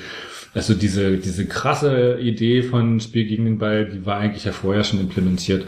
Und du hattest aber einfach durch diese, durch diese, diese Salzburg-Niederlage nochmal so diesen klaren Effekt, dass du sich da Strukturen in der Mannschaft einfach festgezogen haben und Leute gesagt haben, so läuft's und so läuft's nicht. Also so einen Pausen. Also was ich, wo man so gedacht hat, wow, was ist denn mit den Pausen so übelst erwachsen geworden? Irgendwie klar, Dienstend ist der Spieler, ist irgendwie sein Verein, ist irgendwie lange hier, der Mhm. äh, lebt den Verein letztlich ja auch, ist sein Gesicht von und der dann so, nicht mal Mannschaftsrat, der ist ja auch irgendwie eigentlich nichts in der Mannschaft, ne? Und dann irgendwie so, also so jetzt formal gesehen, oder dass er irgendwie so ein Ansehen hätte, von dass man ihn den Mannschaftsrat gewählt hätte, weil er irgendwie schon so lange dabei ist und die Mannschaft führt. Und er dann so aber einer derjenigen war, die gesagt haben, so stopp jetzt, jetzt äh, läuft's ja anders. Und dann sich einfach diese Hierarchie also das war ja diese, dieser große Punkt war ja, du als Psychologe wirst das ja vielleicht auch einschätzen können, Dirk, ähm, wie funktioniert so eine Disziplinarmaßnahme innerhalb der Mannschaft? Wenn diese getroffenen Spieler irgendwie innerhalb der Mannschaft eine Gruppe um sich haben oder irgendwie innerhalb der Mannschaft das als zu hart empfunden wird, irgendwas, geht das ja völlig ins Leere, geht ja völlig nach hinten los. Du verschießt ja diese, diese krasse öffentliche Maßnahme von dir an den Pranger zu stellen, rauszunehmen, als Schuldige auszumachen, nächsten Schritt zu gehen. Ich glaube, Rangnick ist da auch wirklich nicht lange nachtragend. Der sagt dann auch nach vier Tagen, okay, jetzt fangen wir von vorne an, das ist auch schon okay. Aber trotzdem hast du ja diese Maßnahme. Ich glaube, die Frage war halt, ist das jetzt so die letzte Patrone, die ins Leere geht, oder funktioniert das, weil die Mannschaft irgendwie diese Maßnahmen mitträgt? Und letztlich hat es die Ma- Mannschaft mitgetragen, weil du einfach diese Grundstruktur der Mannschaft, also so von Gulaschi, Orban, Özanka, Demme nach vorne durch bis Pausen, also so diese Grundstruktur der Mannschaft halt einfach Rangnick-Leute sind. Das sind halt einfach, die sind halt, ich würde jetzt nicht sagen Rangnick-hörig, aber schon Rangnick-affin, Rangnick-gläubig, von denen geholt, äh, Erfolgsstory mit ihm aus der dritten Liga in die erste Liga teilweise, zumindest aus der zweiten in die erste Liga. Also das sind ja alles Leute, die übelstes Vertrauen in Rangnick haben, so. Und die haben natürlich so diese ganzen Maßnahmen Wir mitgetragen. nicken übrigens alle. Ja. Aber das machen wir doch Das hätte wir aber als. Psychologe, du als Psychologe weißt das wahrscheinlich vermutlich auch viel besser. Es hätte ja auch total schief gehen können. Es hätte ja irgendwie so dieser psychologische Effekt hätte ja auch komplett ins Gegenteil umschlagen können. Naja, und noch äh, ergänzt, ich hätte das tatsächlich auch nicht gedacht, weil du, also ähm, das, was du jetzt beschreibst, ist so ein Effekt von innen und man hätte sich das quasi auch herleiten können, dass das mit den Spielern und mit dem Vertrauen und mit dem, was du alles erzählt hast. Wenn du das aber ähm, ähm, auf, dem auf dem Platz siehst du das nicht immer. Und für mich war eine eine Frage, warum haben die gegen Salzburg verloren? Ähm, das war, wenn man das Training vor dem Salzburg-Spiel beobachtet hat, da hatte man, hat man Unterschiede gesehen. Marco Rose war beim Training der Salzburger war immer in der Mannschaft. Der hat da total agiert, ist immer rangegangen, hat total, war total dicht an denen dran und hat die tatsächlich auch so, weil das Gefühl gehabt, der, der, der, der feuert die an, der, der, Hast du heimlich über den Zaun gelegt? nee, das gab 15 Minuten freies Training. da hat der schon, war, das der quasi- schon aktiv. Da wirfen die doch immer bloß so ein Ei Nee, bisschen nee, nee, und da, da war der tatsächlich, da war der, da war der wirklich drin und hat tatsächlich, hat immer mit allen agiert. Das war, ne, 15 Minuten nur gesehen. Und bei Rangnick, bei dem öffentlichen Training von, äh, von RB, Rangnick war wie so ein, wie so ein äh, Feldherr, stand draußen, so Arme verschränkt, ist irgendwie hergelaufen und hat das beobachtet und hat den mal angewiesen, das zu machen, den Co-Trainer, den das, ne, so. Also das hat tatsächlich viel distanzierter gewirkt. Deswegen eine Idee von mir, warum die das Salzburg-Spiel verloren haben, war, für Rose geht Salzburg durchs Feuer. Und bei ähm, äh, und Rangnick ist eher so der Technokrat, der zwar zu einzelnen Spielern Vertrauen aufbauen kann, der die da, den, der bei denen aber nicht das Feuer entfachen kann. Das war, zu dem Zeitpunkt war das eine These, ne? So. Das hat sich ja jetzt so ein bisschen umgedreht, oder nicht umgedreht, ich weiß nicht, wie es in Salzburg ist, aber zumindest ähm, sieht man, dass es trotzdem eine mannschaftliche Geschlossenheit bei AB gibt und dass es da trotzdem so ein Grundgerüst gibt. Und das sind wahrscheinlich genau die Spieler, die du benannt hast, die ein langes Verhältnis schon mit Rangnick haben, weil er sie hergeholt hat und so. Also ein, ein Trainer-Spieler-Verhältnis, ein Gut, Vertrauensverhältnis, nee, Vertrauensverhältnis ist Gut, dass du das mal ergänzt suche, hast. ne, so. Also, ne, weil die sich einfach lange kennen, ne, so. Und, ähm, äh, war das so aus der Ferne, das, das, also, das ist letztlich dann auch bloß Küchenpsychologie, weil man kann sich das zwar irgendwie herleiten und im Fußball kann man ja viel im Nachhinein irgendwie sich herleiten. Ja, aber man kann es ja, aber du, du kennst ja gruppenpsychologische Effekte. Was passiert irgendwie mit einer Gruppe, wenn ich sie irgendwie anstachle, wenn ich sie äh, motiviere oder Das- wie, genau, wie, das wie ist ja, reagiert so eine das ist Gruppe ja die darauf? große Überschrift oder die große Frage, die über der Saison steht. Wie gut gelingt es dem Rangnick, in dieser, auch in dieser Doppelrolle, sich nicht zu verbrennen, denn das stand ja im September, das ist ja so eine Phase, wo ist ein bisschen, wo auch Journalisten dann gefragt haben, wie spricht denn der Sportdirektor Rangnick mit dem Trainer Rangnick, ne, so, ähm, wo du, wo man das Gefühl hat, Die lustigste Frage ever.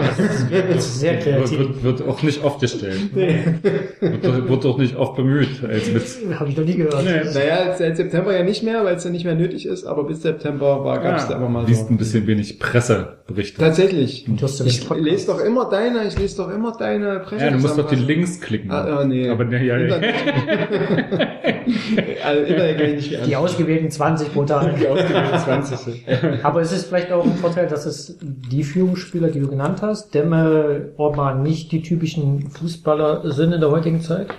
Also die sind jetzt keine, die den ganzen Tag an der Playstation hängen, sondern eher mit dem Hund äh, in den Garten gehen und irgendwelche Holzklötze umwerfen, äh, pauzen oder sowas. Also das ist vielleicht auch nochmal ein Unterschied zu äh, den Augustins und Vor Vorteil fürs Verhältnis mit Rangnick wahrscheinlich. also, das sind jetzt auch keine, keine lauten Typen. Ne? So ein Demme und Orban, die wirken jetzt erstmal im ersten Moment ja nicht wie die, wie die typischen äh, Echter in der Mannschaft. Oder auch ein Kampel ist ja eher auch so ein ruhiger Gesell. Aber scheint zu funktionieren, wie die äh, untereinander ich glaube, es ist halt so dieses, also klar, Rangnick ist auch ein Technokrat, also indem wir Fußball auch modellieren will, ne, verstehen will. Aber ich glaube, man tut ihm da so in, in so einem Verhältnis mit so Spielern von der Außensicht so ein bisschen Unrecht, weil das ist so, auch wenn ich das oft nicht verstehe, weil ich nicht verstehe, mit welchem Ton er das schafft, Spieler auf seine Seite zu kriegen, aber ich glaube, diese Loyalität, die Spieler gegenüber Rangnick haben oder diese auch so eine persönliche, emotionale Ebene, die, die sieht man ja bei ganz vielen. Das ist ja jedes, ganz oft bei Wechseln oder auch hinterher oder der Kunja, der dann irgendwie bei seinem ersten Tor, zack, erster Weg war irgendwie in Rangnicks Arme. Also du hast da schon eine recht enge Bindung zwischen Spielern und Rangnick. Auch wenn das für mich manchmal, also die gibt's ja so dieses, diese Braunschweig-Szene da aus der Kabine, wo sie dann, wie er seine Spieler Ja. motiviert, um ein Spiel mit, was weiß ich, da ging es irgendwie um diese Radiofrau, da Freddy Holzapfel, nee, wie Krüger, Freddy, Ja, Krüger. ja, den Holzabwehr. Holzauge, nee, kein No Puns. Die gut- die gut no, ausbauen. keine, keine Namenssätze. Ähm, und was er in der Bild gesagt hat, für mich irgendwie sowas wie, Gott, was, ey, oh Gott, ey, also wenn, wenn, wenn ich da drin gesessen hätte, dann hätte ich mich wahrscheinlich so ein bisschen aufs Klo verzogen, weil ich irgendwie gedacht hätte, nee, was will er jetzt von mir? Aber das scheint ja zu funktionieren. Also es geht ja nicht um mich, geht ja nicht darum, dass ich dann irgendwie vor dem Bildschirm sitze und sage, ja, Chaka raus, wir kriegen sie. Sondern geht ja darum, dass die elf Leute, die da spielen müssen, das machen. Und die, die kriegt er offensichtlich mit seinem Ton. Wie Ja, auch aber immer. er hat es ja auch herbekommen. Ne? Also so ein kriegt sie her.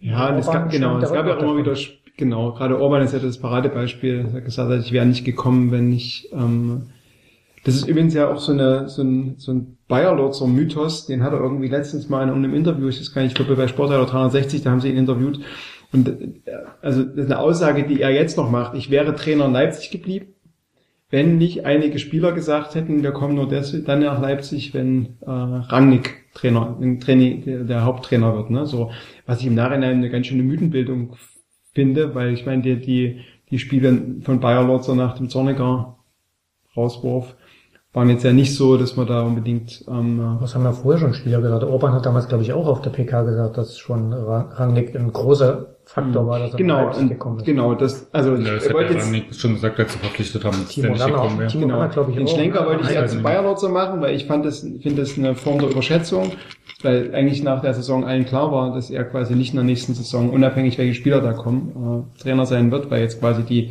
ich weiß nicht, wie viele Spiele das noch zählen, 10, 14, die er dann noch gemacht hat, jetzt nicht quasi als Bewerbungsschreiben so groß daher halten konnten. Oh, der hatte aber auch die größte Arschkarte der Welt. Der musste irgendwie Spieler aufstellen, die keiner wollte. Also die, die, die Rainers, Rodneys, irgendwas, die eigentlich, also eher völlig für den Arsch. Und dafür irgendwie die Altverdienten campen musste auf die Tribüne setzen. Also das war wirklich, da saß dann Fran, Hoheneder und Leute, die eigentlich die Mannschaft getragen haben, oder von der Struktur her getragen haben, saßen auf der Tribüne und Bayer Lorzer musste sich unten mit Rainer Rodney abkämpfen und da irgendwie eine Mannschaft rauszaubern. Ey, da, da war das ist wirklich auch, der, der hatte auch in, der ist in der Phase in diese, in diesen Verein gerutscht, wo du ihm echt nur irgendwie Beileid äh, nachträglich noch ausdrücken kannst, weil das war wirklich echt, da Ja, und jeder er dran verzweifelt. Genau, und er hat natürlich, und das war ja auch in den Pressekonferenzen damals schon deutlich, es war ja auch klar, dass er da irgendwie eine Form, eine Installation war, weil ich weiß, ich weiß gar nicht, ob es überhaupt Pressekonferenzen mit Bayerlotzer gab. Klar. Wo nur Ja. Bayer, nein, ob es Pressekonferenzen, wo nur Bayerlotzer saß. Ja. In meinem Gefühl gab es immer Pressekonferenzen Bayerlotzer und Rangnick. Mhm. Okay, gut. Ja gut, Die erste war, glaube ich, schon nur Also alleine. die ne? erste mit, mit Dominik Kaiser Bei draußen VW, bei ne? VW, die war schon alleine, das war eine, eine legendäre, legendäre. Warum? Na, weil Dominik Kaiser da saß und Dominik Kaiser, drei Tage vorher wurde Zorniger entlassen oder so. Dominik Kaiser, einer der loyalsten Zorniger Spieler. Und der musste, Der jetzt, jetzt der musste vorne auf dem Ding sitzen und irgendwie äh, eine gute Miene dazu machen, dass er irgendwie das jetzt irgendwie okay findet. Und der fand das überhaupt nicht okay. Der saß da vorne und war irgendwie echt sackig. Also das sah man. Und dann hat er, da saß er dann auch im nächsten Spiel, saß er dann auf der Tribüne, weil er sich halt nicht fühlte, weil er irgendwie Trainer auch gesagt hat, nee. also das war schon echt, das war sehr, sehr, sehr geil, sehr skurril. Und Zorniger hat das mit seinem gu guten Gymnasiallehrer, äh, mit seiner guten Gymnasiallehrer-Attitüde versucht zu moderieren. Genau. das, hängt ihm nach. So, die Zuschauer äh, kriegen das jetzt mit, die Zuschauer, die Zuschauer. Die Zuschauer und Zuhörer. Ich wand- wa- wa- wand- wandere jetzt in eurem Ohr von links nach rechts oder von rechts nach links, wenn ihr das verkehrt rum auf habt, weil ich jetzt den heißen Hirsch mal verteilen wird. Also wir müssen das wahrscheinlich hier die, die Flocken müssen wir. Ja, ich, ist das ein Stereo? Ich glaube, das ist eine Spur. Lass uns mal hier Kannst die, ja im Kreis- Stereo, aber ich zieh's nachher zu. Kannst ja im Kreis tanzen, das wird keiner Echt? Zum Ausspielen? Ja, zum Ausspielen müssen wir, wir müssen jetzt mal die Flocken rausspülen. Steht da drin. Äh, ach, du willst sie drinnen lassen? Aber der Abner hat jetzt einen guten Job, ne? in Regensburg. Hm. Macht er gut. Also als er in Chemie gespielt hat, bei Chemie gespielt hat. Na, in der Leutscher, in der Leutscher In Hölle. der Leutschwelle. Da sind schon ganz andere gescheitert. Es hat übrigens einen Ausgießer, der ist auf der anderen Seite. Ja, aber ich bin, ich bin Linkshändler, wie du ja weißt. Linkshändler? Ja, aber der, der funktioniert auch. Habe ich hier in dem Podcast eigentlich schon mal erzählt, wie ich in der ersten Klasse, ah toll, ich krieg's ja ein, in der ersten Klasse bin ich ganz stolz zu meiner Mama gerannt und habe gesagt, Mama, reicht's. Mama, Ich war auch nicht viel, ne? ich bin Linkshändler, aber ich habe eine Rechtschreibung eine Eins. Oh. Das ein Knaller. Ja, War schon immer ein Scherz ja, ich bin echt, ich bin Was hat, deine, im was hat deine Mutter gesagt? Da bin ich in dem Zimmer. äh, meine Mama hat mich gelobt. Ja? Ich glaube, ich hab, wir Für haben, den damals, Witz oder für die wir haben damals nicht Reicht Mama mir. gesagt, wir haben Mutti gesagt Danke. übrigens. Mutti. Was hast du zu DDR. der 6 in in Mathe gesagt? Nee, da, du, bist- du bist ja, du bist, man sieht, dass du so jung bist, ne? So. Dann gab's noch fünf, In der ne? DDR gab's ja keine sechs. Ich war noch noch in der, Du warst auch noch in der- Ich bin auch noch Samstag zur Schule gegangen, ne? Ah ja, Sieh nur so jung aus. genau. Genau. Gut gehalten. Das ist der Sport, ne? Das ist so. Ja, Bist nur bei 89, plötzlich war samstags Kinder meiner das Klasse. sind die ganzen Energiegetränke, die halten einen frisch und jung. Und weil wir ja sagen, wir sind, gesund- wir sind ein Gesundheitspodcast, habe ich noch als spezielle Zutat, habe ich frisch gepressten Ingwer mitgebracht. Ja, aus der Flasche. Aus der Flasche, ja, gibt's quasi, im Bioladen gibt's quasi Bio-Ingwersaft. Da ist tatsächlich, da ist Ich möchte, ich möchte keinen Ingwer in, also meinen, in ich- meinen Hirschen. Wie soll denn das schmecken? Hast du das vorher schon Ja, mal? das Warte ist schon. scharf. Ich mache das immer. Nee, dann, dann lass mal weg. Das hast du vorher noch nicht probiert, oder? Wärmt von innen. Na, mit diesem heißen Hirsch noch nicht, aber sonst. Das ist nicht mehr heiß, das ist warmer Hirsch. Ah, lauwarmer Hirsch. Lauwarm, nicht warm. Okay. Ein warmer Hirsch. Hm. Warmer Hirsch. Ah, lecker. So, was schenken wir dem? Ralf Rangnick, gutes Verhältnis, alles super. Alles super. Genau. Podcast zu Ende. Zu Ende. Tschüss. Aber wenn jetzt noch äh, Nagelsmann dazukommt, dann kriegen wir jeden Spieler in Zukunft. oder? Mhm. Doppelspitze. Nagelsmann, Rangnick. Dann sagt der eine Spieler, ich komme wegen Nagelsmann, der andere sagt, ich komme wegen Rangnick. Nö. Dann können sie eine Mannschaft spielt Europa, eine spielt Bundesliga. Und dann können sie sich so betteln, welche besser war. Das kann natürlich äh, einen Push Ja, geben ohne gesehen, Ende. Ralf? Wie die spielen kann. Ha. Also eine Woche äh, Pressing und in der nächsten Woche Ballbesitz. Ich find's ja geil, weil äh, Nagelsmann hat ja damals, ich glaube im Freund-Interview hat er gesagt, der hat sich für RB Leipzig entschieden, weil es ein Verein ist, den man noch prägen kann. Jetzt stell dir mal vor, Ralf Rangnick geht durch die sagen holt irgendeinen Titel. naja, nicht, vielleicht nicht von der Meisterschaft gleich äh, reden, aber ist ja möglich, ne? Wir Schwächeln ja alle Was gerade ein sonst, wenn bisschen. nicht die Meisterschaft? Na, keine Ahnung. Ähm, äh, ja, Gedanke zu Ende. Und das ist ja dann wirklich, das ist ja wirklich die, die Worst, also ich meine, wenn der wirklich einen Titel holt, dann hat er diesen Verein äh, so nachhaltig irgendwie mit seinen Füßen plattgewalzt. Also Ja, es gibt eine Spur hinterlassen, dass es für den direkten Nachfolgertrainer echt ganz schön Es gibt ja noch das Triple dann. krass ist. Ja, Triple. Also, aber das ist meine meine auch so der Anspruch. Aber Euro, Euroleague haben wir ja, also ist ja quasi schon abge, brauchen wir ja eigentlich nicht mehr antreten. Warum? Na, hast du das nicht im, im Podcast, in unserem ersten, diesen Saison-Podcast gesagt, dass wir in der Euro, Euroleague, das Rangnick quasi schon auf einer Pressekonferenz gesagt hat, dass wir Europa League gewinnen? Das ist der kürzeste Weg in die Champions Der League, ne? kürzeste Weg in der Champions League und man muss, man muss Das war damit, Hasenhüttl. nee, nee, nee, das war Rangnick zu dieser, dieser Saison, hat er quasi vorgerechnet, wie wenig lukrativ die Eu- Euroleague ist und Ja, hat so, gesagt, Man muss das Finale gewinnen. Genau, man muss das Finale gewinnen und dann, und dann sagt er aber sowas wie, und dann haben wir zwei- 20 Millionen oder so. Das, ich glaube, dieser, den Witz habe ich bei dir gelesen, dass er damit klar macht, dass, der, Nee. dass die Europa League gewonnen ist. Stimmt, hat auch niemand gelacht, aber ich glaube, er war, es war als Witz gemeint, irgendjemand. Aber Okay. äh, um die Europa League zu gewinnen, muss man erstmal die Gruppe überstehen, ne? Das um stimmt. mal den Bogen zu schlagen. Genau, aber ich will ganz kurz noch sagen, da wir gerade noch bei der Meisterschaft waren, der französische Journalist Alexis Menüch, ne? Dann gesehen, der Gast bei Sportart Ja, das 63, ist auch bei der. Epic und so. Der L'Equipe schreibt er und Bekannt die- für viele steile Thesen. für viele, genau, nicht gerade ein großer Freund von Pep Guardiola. Und überhaupt von eigentlich, ich weiß gar nicht, ob es überhaupt einen Münchner Trainer gibt, den Alexis Menüch mag, aber der regelmäßig Sportrat 63 Ich glaube, Ancelotti fand er gut. Tatsächlich? Hm? Er war auch sehr erfolgreich.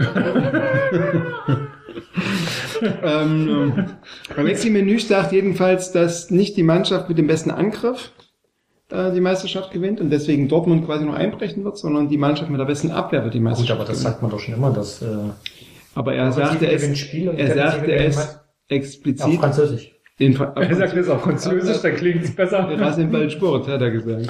Und er sagte, er dachte letztendlich RB Leipzig. Red Bull? Red Bull. okay, so jetzt Europa League. Hm. Ja, wie geht das dann jetzt aus hier mit so weiter? RB Leipzig, ich frage konkrete Fragen. Wie wird sich RB Leipzig in Salzburg schlagen und wie wird gleichzeitig das Spiel von Celtic Glasgow in Trondheim ausgehen? Wird quasi zu diesem Spieltag schon die Gruppenphase entschieden sein oder nicht? Kann sie nicht. Okay, sie kann, kann okay. sie Auch wenn Trondheim Wenn gewinnt. und Trondheim gewinnt und wir, ja. Aber das ist die einzige Konstellation, wo sie entschieden ist. Na, dann nehmen wir die. Ist doch wahrscheinlich, oder? Also aus Leipzig entschieden ist. Also, dass, Nee, auch aus äh, Salzburg. dass Trondheim gegen Celtic gewinnt, äh, halte ich noch für unrealistischer, als dass wir mit 4-0 in Salzburg okay. Also ich denke mal, dass wir nicht wieder so offen ins Messer laufen in Salzburg, wie wir das in der Red Bull Arena gemacht haben, in der Red Bull Arena gemacht haben. In welcher? Werden wir eigentlich von Red Bull gesponsert? Weil wir haben so oft Red Bull schon heute gesagt. Ich nicht. Amazon durfte ich vorhin nicht sagen, Mhm. aber Red Bull wird hier schon. Ich habe mich hier konsequent, ich, äh, Haben wir das so oft gesagt Du schon? sagst immer Rafa? ähm, nee, es wurde schon mehrfach genannt, aber ist egal, das ist nur. Okay, also du glaubst nicht, dass es so ein offenes, dass es nicht so ein offenes ins Messer laufen wird wie ich glaube, es wird ein Massaker. ein Massaker. Massaker. In welche Richtung? Es gibt ja die geile Konstellation, weil Salzburg braucht ja eigentlich, äh, Noch einen eigentlich Punkt. einen Punkt, dann sind sie ganz sicher. Und es macht aber keinen Unterschied, äh, überhaupt keinen, ob sie 1-0 verlieren oder 2-0 verlieren. Das heißt, wenn es am Ende des Spiels 0-1 steht, also 10 Minuten vorm Ende 0-1 steht, dann können die, hm? Der Brechner ist dunkel. Nee, nee, der ist, der ist Nicht, So, dass hier ähm, alles umsonst war. wenn 10 Minuten vom Ende 0-1 steht, dann können die einfach nochmal komplett Risiko gehen, weil es macht doch keinen Unterschied, ob sie noch ein zweites Kontertor für, für Leipzig auch nicht. Äh, ob die 2-0 gewinnen, 1-0 gewinnen, ist auch völlig wurscht. Ähm, dann können die nochmal voll, das ist ja taktisch total spannend, weil dann können die nochmal volles Risiko geben, hat er keinen Unterschied oder auf die, aufs Unentschieden gehen. Das ist natürlich für, für Leipzig der totale Nachteil. Also das Hm. ist, äh, Oder total offen. na, wie gesagt, 1-0 oder 2-0 macht aus Leipziger Sicht keinen Unterschied. Aber Wir ein, können nur ein, 7-0 gewinnen, das ist auch egal. Also das Torverhältnis Boah, spielt, ja, das für, spielt für, das Torverhältnis spielt für uns keine Rolle. Aber vom Prestige her wären 7-0 Ja, natürlich ja, mal Das stimmt. sehr interessant. Ähm, ich denke mal, das wird ein ausgeglicheneres Spiel als das Hinspiel. Und wahrscheinlich auch noch sogar das bessere Fußballspiel. Kommt ein bisschen auf das Wetter drauf an. Wahrscheinlich liegt Schnee Na, und nur draußen? und kalt. Und wie viele Leipziger fahren hin? Ey, haben, glaube ich, nur 2000 gekriegt, 2000 Karten. Also nur. Ich glaube, äh, normal hätten sie 1500 kriegen müssen. Na, 2000 haben sie gekriegt. Von den, ich glaube, 28, 30 Sonderzug, verkauft ne? haben. Aber das ist ja ausgebucht. Der Sonderzug ist mit 800 wahrscheinlich ausverkauft. Mhm. Oder 600, keine Ahnung, wie reinpassen. Der Sonderzug. Der Sonderzug nach Salzburg. Und der von Salzburg nach Leipzig war nicht ausverkauft. Haha. so, da haben wir den Fan-Team am Charakter. Ja, super, ich bin ganz stolz. Wir haben so viel über Wintersport geredet, jetzt haben wir schon über Fans gesprochen. Das wird der beste. Ich finde das ja faszinierend, weil nach, also das war schon nach Glasgow sind ja auch so 2000 waren Fans gefahren. Und davon gab es ja wirklich nur eine organisierte Reise, und das war der Fanflieger mit 160 Plätzen. Da ist ja schon irgendwie reichlich 2000 Leute, bei den ja auch eigentlich nicht so reisefreudigen RB-Fans. Was ist? die, die mal eben irgendwie sich äh, über 2000 Leute mal privat irgendwie auf irgendwelchen Wegen über einen Flieger nach Glasgow durchgeschlagen haben. Das fand ich schon ein bisschen, also jetzt kein Vergleich mit Frankfurt oder sonst was, die mit 5000 Leuten nach Zypern, fliegen, aber ähm, vielleicht schon aus Leipziger Sicht, wo du dann manchmal ja schon dass ich nach Hoffenheim fährst und dann irgendwie so alleine im Block stehst, aber fand ich schon faszinierend. Ist ja schon in der Bundesliga ist ja schon die Reisebereitschaft inzwischen sehr eingeschränkt. Ja, manche sagen auch, du stehst komplett allein im Stadion in Hoffenheim. Ja, ist in Hoffenheim ja nicht so, weil die eigentlich, der ist der Heimbereich eigentlich fast durchgängig ausverkauft. Okay. Beobachte ich nicht so. Die haben sich tatsächlich, Gibt keinen Grund, warum man auf Hoffenheim schauen muss als Leipzig. diesbezüglich haben sie sich tatsächlich konsolidiert in den letzten zwei Jahren. Aber Trondheim wird doch nicht mehr mitspielen in den nächsten zwei Spiele, oder? Die haben doch gar nichts mehr zu. Ah. Für die geht's noch um alles. Ja, aber wie ist denn das mit Geld? In der Champions League gibt's ja für jedes Gewonnene und jeden Punkt gibt's ja Geld. Wie ist denn das in Europa? Gibt's auch. Also wesentlich weniger, aber muss Geld zahlen für jeden Sohn. Okay. Für jeden Sieg müsste Geld zahlen. ja, es sind unwesentliche Summen und der Saison ist ja auch schon zu Ende wahrscheinlich jetzt. Mhm. Da können Sie noch mal alles reinwerfen. Ich glaube, das Spiel gegen Glasgow wird so noch mal so ein bisschen zum Ende der Saison passen. Die dann hier in Leipzig sind die schon, glaube ich, zwei, drei Wochen ist die Saison zu Ende, bei denen schon, das ist für die dann wirklich so ein Nachklappspiel nochmal, schon abgeschlagener Das- Das Gruppenletzter. Malerreise bei Kreisliga-Mannschaften. Ja, ja. Wahrscheinlich fahren sie dann wieder mal und dann, wenn sie dann, oh je, bin 2-1. Also wie, äh, Nein, nein, nein. na, Das, Ich komme eine Woche eher und gehen ins Gondwanaland oder hier in die, die Therme nach Bad Lausick. Vielleicht lädt sie Rangnick ein. Zum Kleiner. Ja, naja, Aber- viel, viel Spinnerei. Ru- Rune Bratzett ist der Trainer, ne? Nee. Ey, Rune Bratzett ist nur So, weil der hat Vereinsmaskottchen, Okay, weil äh, der das auch vom- Aufsichtsratsmitglied. nach der, nach der Auslosung doch so viel Stimmung gemacht, ne? So mit Nee, hat er nicht, weil wenn du RB Live lesen würdest, was ich manchmal mache ich, mach ich häufig. da gab es ein sehr langes Interview mit Rune Bratzett. Ah, okay, das ist leider direkt, direkt vorm Spiel nochmal. Ähm, redaktionell geführt von einem ähm, Mitarbeiter von RB Live. Von einem gewohnt sehr guten Mitarbeiter. Nee, ja, ja, also ja, ja. genau. Wie, weil ja alle, alle der Herr von ähm, und der hat den sich nicht irgendwie nochmal geschnappt in Trondheim und das war sehr differenziert. Der hat halt so ein paar gesagt, ja, halt schon, schon nicht gut, wenn er irgendwie so einen Verdacht fallen könnte, aber der war total entspannt eigentlich. Und der hat dann nochmal erzählt, dass halt er sich schon gewundert hat, dass die ARD irgendwie da mit so einem ganzen Kamerateam nach da oben, nach Norwegen kommt, nur um ihn irgendwie so ein paar Aussagen zu Red Bull irgendwie zu Ja, das war Sport Insight, ne? ja, ja, und dann hat Hier er dem die natürlich gegeben und dann sind die wieder weggeflogen. Voll lustig.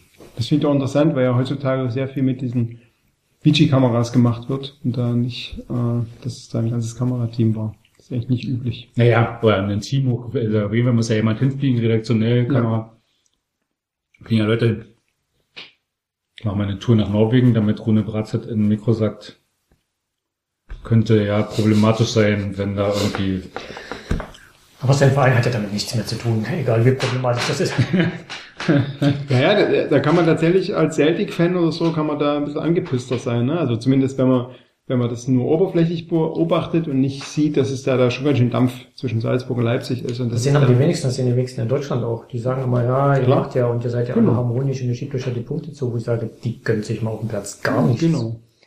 Das, also, ne, Böser Bruder. Äh, Ja, aber man davon ganz, davon ganz abgesehen, also die Konstellation ist ja jetzt auch nicht gemalt für so ein Red Bull Duell. Also ich meine, wenn du jetzt, du kannst ja auch nicht sagen, naja, spielen wir heute mal unentschieden, hilft ja okay. Also das, das, i- das idealste, das idealste Ergebnis wäre ein 1 zu 0 für Leipzig. So, dann hast du äh, eine, dann muss, glaube ich, Celtic schon, glaube ich, mit 3-0 gewinnen oder so das Heimspiel, also relativ hoch. Das ist möglich, aber jetzt auch nicht ganz wahrscheinlich.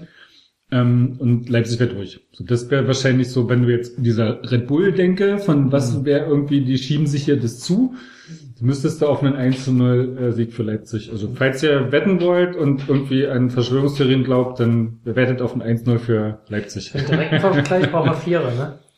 Hä? Für einen direkten Vergleich brauchen wir 4-0. Um noch an Salzburg vorbeizuziehen. Das kann ich dir nicht sagen. Das geht ja aber doch nur, wenn dann alle gleiche Punktzahl haben. Mhm. Na, dann zieht RB sowieso, dann ist Leipzig sowieso vorbei. Da gibt's keine Konstellation. Da gibt's doch. Ne, ich das hab ich vergessen. Ja, ja, schon durchgerechnet, aber.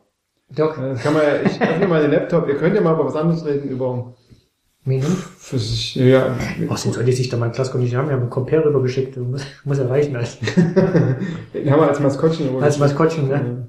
Ja, auch Ja, ganz schön. Aber danach, selbst wenn man die Gruppe übersteht, da sind so viele gute Mannschaften diesmal in der Europa League. Arsenal hat einen Lauf. Das Ding zu gewinnen. Für den Aufwand, den du betreiben musst. Naja, du hast ja, wenn der, wenn in der Winterpause tatsächlich noch zwei Spieler dazukommen, hast den Kader von 20 Leuten, den musst du ja bespaßen, dann musst du ja quasi ins Finale kommen, um, äh, damit die alle Einsatzzeit kriegen. Und nach Berlin gleichzeitig. Und nach Berlin. Na, Triple. Triple. Das wird doch das Schönste. Rangnick räumt das Triple ab. Boah, dann äh, ruft Nagel- da Julian hat direkt bestimmt- an und sagt, ich, ich hab's mir Ja. überlegt. Er hat bestimmt so eine Klausel im Kontrakt, äh, mit, äh, sobald Rangnick einen Titel gewinnt, kann er von seinem Vertrag zurücktreten. Ab, ab, ab zwei Titel, Zwei Titeln, ja. ab zwei Titel, Titel davon nach Bayern gehen. Klingt lukrativer. Ja, Europa League gewinnen wir? Nee, ja. Also das ist jetzt auf die Schnelle ist es nicht, nicht so, ähm, Nee, nee, das kannst du so schnell nicht rausfinden. Da musst du so Tabellen Ja, genau. der direkten Duelle bilden. weil, also, weil die äh, Salzburg hat 12 Punkte, RB und Celtic 6, aber die Tordifferenz von Celtic ist mit minus 2 sehr schlecht, RB plus 2 Wie gesagt, deswegen müssen die mit Salzburg drei neun. Toren gewinnen im Fallfälle. und ähm, äh, Jetzt muss man neun schießen. Nee, Celtic das- sieben hat, schießen. Celtic hat mit 1 zu 3 verloren gegen Salzburg. Also wenn Celtic das direkte Duell mit, Ja, wir haben das direkte Duell erstmal gewonnen gegen Celtic. genau, RB hat das direkte Duell mit Spielt aber alles verloren. keine Rolle, weil Und- es eigentlich nur Konstellationen gibt, wenn du jetzt noch mit Salzburg rechnest, wo dann alle drei Teams dieselbe Punktzahl haben und es nicht mehr das direkte Duell gegen Celtic gilt, sondern eine, quasi eine Tabelle aus den Duellen zwischen diesen drei Teams gebildet Wenn wir wird. die gleiche Punktzahl haben wie Celtic am Ende, dann, äh, ja, also ist das schon mal. Aber ist das direkte Duell ist vor der Tordifferenz. genau. Okay, dann könnte es recht einfach sein. ist es aber nicht? Salzburg verliert gegen Leipzig und Salzburg verliert 0 zu 3 gegen Glasgow, weil die haben 3 zu 1 das Hinspiel gewonnen. Nee, Celtic dann wird eine Tabelle alles. gebildet. Dann haben so. sie alle dieselbe Punktzahl und wenn alle drei dieselbe Punktzahl haben, Dann wird eine Tabelle aus diesen, wir von diesen 4-0 gewinnen in drei. Salzburg. Dann ergibt das gerade Sinn. Okay. Also jetzt können ja alle Weil dann haben wir das direkte Duell gegen Salzburg gewonnen und Celtic das direkte Duell gegen Salzburg gewonnen, dann ist Salzburg raus. Es zählt alles nicht. Die direkten Duelle kannst du Ja. vergessen erst. Ich ich- erst in dem zweiten Schritt. Und es gibt keine Möglichkeit, dass die direkten Duelle nochmal zählen, wenn du diese Dreier-Tabelle hast. Das gibt's nicht mehr. Die ko- kommst nicht auf eine, die gilt erst, wenn du, wenn in dieser Dreier-Tabelle zwei Teams dieselbe Punktzahl und dieselbe Tordifferenz haben, dann zählen die direkten Duelle zwischen diesen zwei Mannschaften. Und bis dahin werden aber die, nur die Ergebnisse der drei Teams gegeneinander, also der sechs Spiele zwischen diesen drei Mannschaften werden gerechnet. So, das fragen wir nochmal ab direkt. Ja. Und in der Dreier-Tabelle gibt es keine Konstellation, wo zwei Mannschaften dieselbe Tordifferenz haben können. Aber ist ja alles scheißegal, wir gewinnen 1-0 in Salzburg und dann ist es sowieso erledigt. Für RB, nee, dann ja auch nicht, weil dann, nee, dann stimmt, wenn RB, wenn Leipzig das gewinnt, mit zwei Toren Unterschied. Mindestens. Weil die haben ja hier einen Torunterschied vergiss doch mal das Salzburg-Duell, das ist ja völlig wurscht. Okay, wir gewinnen, wir gewinnen 7-0. Nee, nee, das stimmt aber auch nicht, das sind wir noch nicht durch, weil wenn äh, Glasgow gleichzeitig gewinnt, haben wir immer wieder Punkte. Dann müssen wir am letzten Spieltag ja trotzdem gegen. Das müssen wir sowieso. Aber wenn, ja, denn das. ist ja egal, wir kommen weiter. Du bist mit zwei Siegen auf jeden Fall weiter. Das ist auf jeden Fall die Konklusion gewesen. Also es gibt keine Konstellation, wo du mit zwei Siegen nicht weiter bist. Okay. Also auch nicht, die anderen gewinnen irgendwie 10-0, tralala. Es gibt keine denkbare Konstellation, wo du mit, wo er, wo Leipzig mit zwei Siegen nicht äh, nur Dritter werden würde. Ist ja auch kein Problem im Dezember, gewinnen wir meistens alles. Ja, immer. Jede Saison. Wie genau so war's. So, Ja. Ich würde ja gerne, also ähm, ich würde ja gerne noch ein bisschen mehr über dieses, gerade über dieses Salzburg-Spiel reden, weil ich das sich taktisch oder auch von dem, wie Salzburg gerade die, die Saison spielt. Ich habe gerade gesehen, dass die unangefochten Erster sind mit 38 Punkten. Die müssen aber auch mit bei 14 Spielen auch Punkte abgegeben haben. Aber ich weiß gerade überhaupt nicht, wie die was Ja, von 42 auf 4. Hm? genau. Also Mhm. haben entweder eins verloren und eins unentschieden oder Zwei haben vier unentschieden. unentschieden. Ah, zwei unentschieden. Okay. Ergibt Ja, Sinn. 4. vier. vier genau. unentschieden. Zweimal unentschieden oder Aber einmal. irgendwie wird die Tabelle dieses Jahr auch anders gerechnet in, in Österreich. Ne? Da gibt es irgendwie nochmal eine ganz wilde Punkteregel. Also ich, ich, Nee, nee, die teilen nach der, die machen jetzt so eine Vorrunde und dann teilen die die Punkte und dann spielen die eine Meisterrunde. So machen die es. Sag ich doch, total wirr. Seit dieser Saison. ich kann die gar nicht, überhaupt nicht einschätzen, wie die gerade, ähm, ob die da so durchmarschieren, ob es da knappe Spiele gibt, ob da irgendwas in der Saison mit Spielern verletzt ist, ob Haidara möglicherweise verletzt ist. Das wäre schlecht. Ja. Ja, jetzt kann er er auch- verletzt. Jetzt kann er ja noch verletzt der sein. Im Januar dann nicht mehr. Ähm, okay. Aber genau, kann das jemand für, für unsere tausenden Zuhörer mal sagen, wie es da gerade aussieht? Es ist, äh, also zuerst mal ist es die österreichische Liga. Okay. Ne? Es gibt in der österreichischen Liga eigentlich keinen Club mehr, der eine Konkurrenz für Salzburg ist. Die haben sich alle, Also so wie Ralf Rangnick sagte, das ist quasi, die machen Schaulaufen in der österreichischen Liga und bei uns ist müssen sich schon durchsetzen. Wie Die Paris in Frankreich. gewinnen manchmal Spiele erst irgendwie kurz vor Schluss. Ich glaube letztens, was, wo haben sie gespielt? Aber ich glaube bei Austria Wien. Da haben sie irgendwie dann in der 86. Mhm. oder so das Tor geschossen. Also jetzt nicht so, dass sie durch jedes Spiel durchmarschieren, aber die sind schon eigentlich in jedem Spiel das dominante Team, was da irgendwie die mehr, die größere Zahl von Chancen hat. Minamino hat gerade einen Lauf, der trifft irgendwie gerade die Kugel mit dem Rücken zum Tor auch in, in Winkel. also, Das ist so wie Werner gestern. so ungefähr. Ja, sonst ist es halt Salzburg. Wir halt einen sehr, können halt auch mit dem Ball spielen, weil, weil sie es auch müssen, weil sie in Österreich permanent gegen Teams anrufen, die irgendwie äh, tief in der eigenen Hälfte verteidigen. Also müssen halt permanent doch Fußball spielen können. Okay, ich sehe gerade, Aber es ist halt auch, ich hab's vom Menschen schon gesagt, das ist, da wurde ja Salzburg irgendwie so zum Überteam fast hochgehypt. Und ja, das ist eine gute Mannschaft und die haben auch Talente. Aber da spielt doch Reinhold Jabo und irgendwie den Ramayo und, äh, und Smile Trevliak. Ismail Previak da irgendwie der Sturmtank, der jetzt auch nicht irgendwie der grazilste Fußball auf der Welt ist. Also das ist jetzt auch eine Mannschaft, die ist jetzt, was weiß ich, im Bundesliga-Vergleich auch Durchschnitt. Maximal. Also das ist jetzt irgendwie, musst du für den auch nicht Angst, Angst erregt wegrennen, weil die irgendwie alles wegschießen würden. Das ist schon, die kannst du schon unter Druck, das hast du ja im Hinspiel auch gesehen, die führen 2-0 und sobald du ein bisschen Druck auf die letzte Kette ausübst, weil- die einfach nicht so gut sind, schießt du dann noch einmal einfach mal zwei Tore aus dem Nichts. Passiert dann einfach mal. Und so sind sie ja aus der Champions League Quali auch rausgeflogen. Ja. Und das Spiel im Griff. Und dann kriegen sie ihren Standard und verlieren ihren Ball am eigenen Strafraum und es steht 2-2. Meine ich auch Nee. mit, äh, das wird ein ganz anderes Spiel. Wir stehen viel stabiler, wir lassen nicht mehr so viel zu. Und unsere Jungs vorne, da kannst du ja gerade auf den Platz stellen, wenn du willst. Irgendeiner trifft schon das Tor. Wenn es der Werner an dem Tag nicht ist, es ist der Paulsen. Und wenn es der nicht ist, trifft der Kunja halt aus 20 Metern, nachdem er vier Spiele über Luft hat. Also irgendeiner trifft gerade immer. Selbst Klostermann. Also von daher wird das ein ganz anderes Spiel. Und ich denke mal, dass die Salzburger das auch wissen.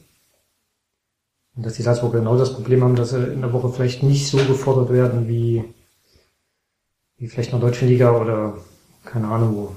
Ich denke mal schon, dass es ein Problem sein könnte. Na, Rangnick hat gesagt, das ist der Vorteil von denen.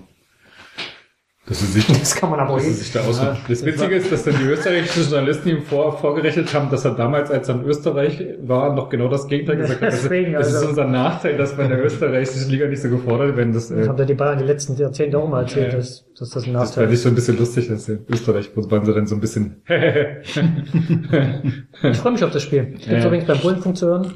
Ach. Wirklich? Ich nicht, aber die Kollegen. Also wird nicht ganz so gut, aber es wird auch gut. ja. Ja, naja, wir, wir kämpfen uns durch. Man kämpft sich durch. Ja, die haben halt auch, das ist halt, die haben halt auch eine, also was die halt gut haben, ist halt schon, dass sie eine übelste Wucht in der Offensive entwickeln können. Und das ist halt schon so ein Da fragt man sich aber auch jedes Mal wie, ne? Bei der, bei der Aufstellung, die sie haben. Ich Positionsspiel, viel, das ist so dieses Leipzig-Ding in Berlin, die überrennen einfach den Gegner. Das ist halt, wenn du da so den Schlager Wolf da hinter den Spitzen, die ja irgendwie auch sehr aufs Spiel gegen Ball ausgelegt sind und permanent in Gegenpressing-Situationen kommen. Das ist halt schon irgendwie, da ist schon Power dahinter. Und dahinter hast du dann so diese Samasiko Haidara-Nummer, die ja auch irgendwie ganz schöne Tiere sind. Das ist schon, das ist schon gut zusammengestellt, ne? Das ist schon, äh, Die Mannschaft ist der Star. ja, die mit Schlager, äh, Samaseko Haidara, die werden alle noch Karrieren machen. Das ist jetzt auch nicht so, so dass es nur die Mannschaft ist, aber. Wo? Auch bei Augsburg oder? ja, ich glaube, das wird schon eine Nummer größer. Also. Also, keine Ahnung, ob diese dann durchschlagen, aber in Samaseko ist, glaube ich, schon von seiner ganzen Physis und Ruhe auf der sechs Stunden Spieler, der bei relativ vielen Spitzenclubs, also ich sag mal so ein Niveau wie Marseille auf jeden Fall. Ähm, was jetzt drüber geht, pff, ja, Hat Marseille gucken. als Spitzenclub? Oh ja, wir waren letztes Jahr im Finale der Europa League, das ist schon. Das stimmt. Aber dieses Jahr läuft auch nicht viel, glaube ich. Ja, dazu verfolge ich es zu wenig. Aber so in so einem Niveau von Teams, die schon den Anspruch haben, so europäisch auch auf einem guten Niveau mitzuspielen und in der Meisterschaft, in ihren heimischen um Titel mitzuspielen. Also schaut es euch nochmal an, bevor sie. Also ich glaube, Samaseko wird nicht nach Leipzig kommen, weil wüsste ich nicht wozu. Hast du eigentlich als Schülertyp, aber viele andere Teams. Lager. Ich finde, der ist noch nicht weit genug, aber was habe ich bei Lazaro damals auch gedacht, bevor er zu Hertha ging. Wolf. Ja, Find, mag, Wolf mag ich irgendwie nicht. Tabor. Hervor. Viel zu alt. An den finde ich den Ramayo. Und ja, genau, was mit Ramalho? Hinter den Laufstil von der Bo finde ich immer so geil und wie er sich immer so beschweren kann und so. Kann ich schon gut leiden, der Typ. Aber das ist eher gewiss so diese Soriano-Nummer. Wie damals, der ist ja nach China gegangen oder so, ne? Mhm. Ich glaube, so könnte es dann bei Dabo auch irgendwann werden. Der wird dann so der ewige Salzburg-Torschützenkönig Mhm. und irgendwann geht er dann nochmal irgendwo hin, großes Geld kassieren. Zum Bayern. Und ist denn Haidara jetzt eigentlich in der Gerüchteküche fix? Oder ist es weiterhin in der Gerüchteküche Sag mal, an welche, welchen Teil der Gerüchteküche du fragst. den seriösen natürlich? Ich glaube, die letzten, letzten, äh, die letzte Übereinkunft war, dass er fix ist. Nachdem Salzburg immer dementiert wird. Mhm. Weil der hat sich eine Wohnung angeguckt in Leipzig. Und hat Kindergarten? Hat er schon? Hat doch keine Kinder, aber der Kindergarten. Verstehe ich. Der muss, er, Kinder ja eben, der muss ja zeitig beantragen, damit Ja, das wohl ein das Auto beantragt hat er auch schon. ein Auto was? Beantragt. Ein Auto beantragen. Dauert ja zehn Jahre. Genau. Genau. So wie Keta kein Führerschein. Der keine Führerschein Kinder. ist einfach, ja, da musst du Ja. zur Zulassungsstelle da irgendwas, musst du was vorzeigen. Das gibt. Irgendeine Kopie. Muss aber bei Navi nachfragen. Das Welchen Fehler hast du damals gemacht? besten zweimal. Oh. Huch. Huch. Das spricht. Ähm, das Handy gemeldet. Ähm, okay, gut. ja. Ja, wer bis jetzt durchgehalten hat, kriegt hat jetzt Nee, Haidara, mit Pro weiß man nicht. bekommen. Tyler Adams spielt da, der gerade spielt, der wird wohl sicher sein. Gucken, ob er Das- das sieht. Und dann sollte es ja noch ein Dritter werden.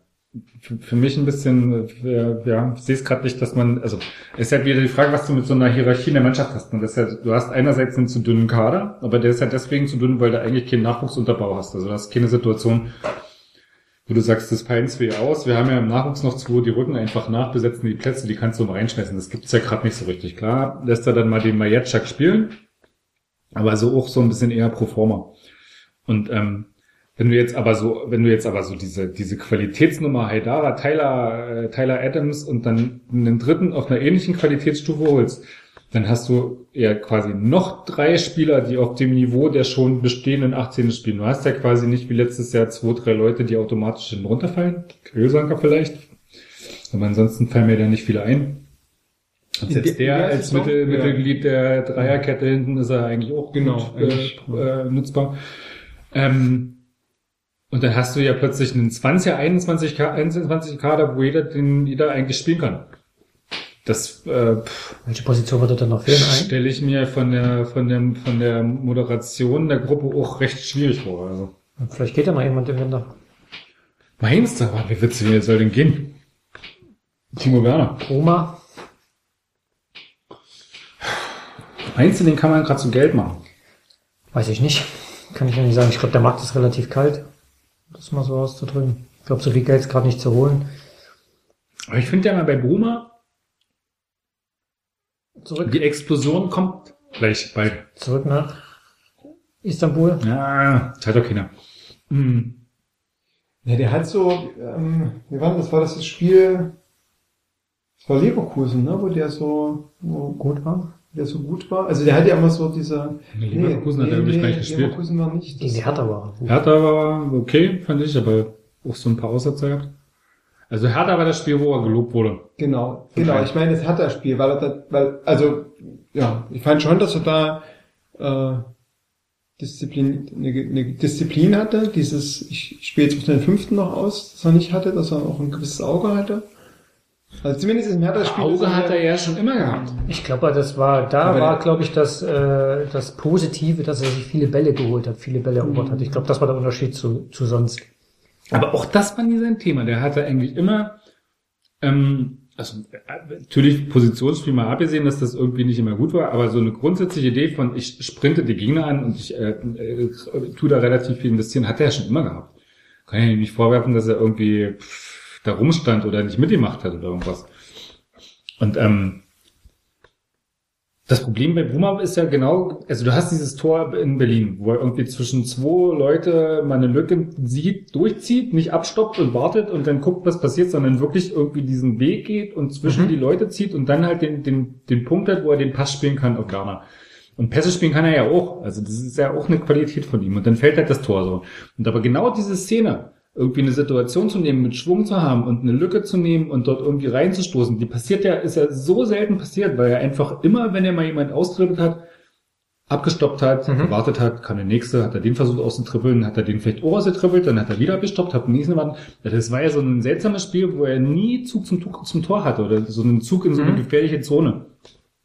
Und ich fand so gegen Hertha gab es so das erste Mal so Ansätze, wo du dachtest so, äh, da passiert jetzt was. Also der, der, der nimmt jetzt den Weg, den er auch nehmen muss. Und ich habe das Länderspiel gesehen in Italien. Da hat er nicht viele Aktionen gehabt, weil die irgendwie auch eigentlich die ganze Zeit im 4-5-1 verteidigt haben, irgendwie tiefen Hälfte. Aber da gab es so irgendwie so auch so zwei, drei Situationen, wo er so eine klare Balleroberung oder eine Ballmitnahme hatte und genau in so Zonen zwischen zwei, der Italien- italienische Verteidiger tut ja auch weh, also wirklich auch so in Zonen gezogen ist, wo es dann auch gefährlich werden kann, also wo er auch die dazu gezwungen hat zu reagieren und nicht irgendwie denen die Möglichkeit gegeben hat, sich erstmal hinzustellen, zu positionieren und dann irgendwie dieses Duell zu nehmen, sondern es war schon so, wo du dachtest, okay, da passiert gerade vielleicht so eine Entwicklung, wo er, wo er auch irgendwie merkt, wie er seine Qualitäten am besten einsetzen kann und nicht irgendwie. Er hat ja alles. Der hat Also irgendwie Geschwindigkeit, der hat Ballbehandlung, der hat Passspiel, der sieht Leute, also der hat ja eigentlich alles, was du brauchst. Also vertrauen wir Ralf, dass er den auch besser macht. Oder Wir vertrauen. Na, ich lässt. Ja, na, ich habe immer so, ich habe immer so, so dieses Klostermann-Ding, wo, wo, ich, wo ich wirklich in der Sommerpause dachte so, krass, also das ist kurz davor, dass, dass, dass, dass das Ding scheitert oder dass irgendwie dieses Experiment, den nach dem Kreuzbandriss aufzubauen, dass das irgendwie, dass ich das abhake für mich. Ich sage, das geht nicht, das funktioniert nicht mehr. So. Und den hat er ja auch hingekriegt. Den hat er irgendwie offensichtlich wieder Selbstvertrauen gegeben. Der läuft da ab und zu die Linie lang. Ist jetzt nicht der das äh, Flankenmonster schlechthin, aber er geht immer mal seine Wege, sucht da die Lücken, rückt danach. So, alles total super. Und defensiv war er sowieso schon mal gut.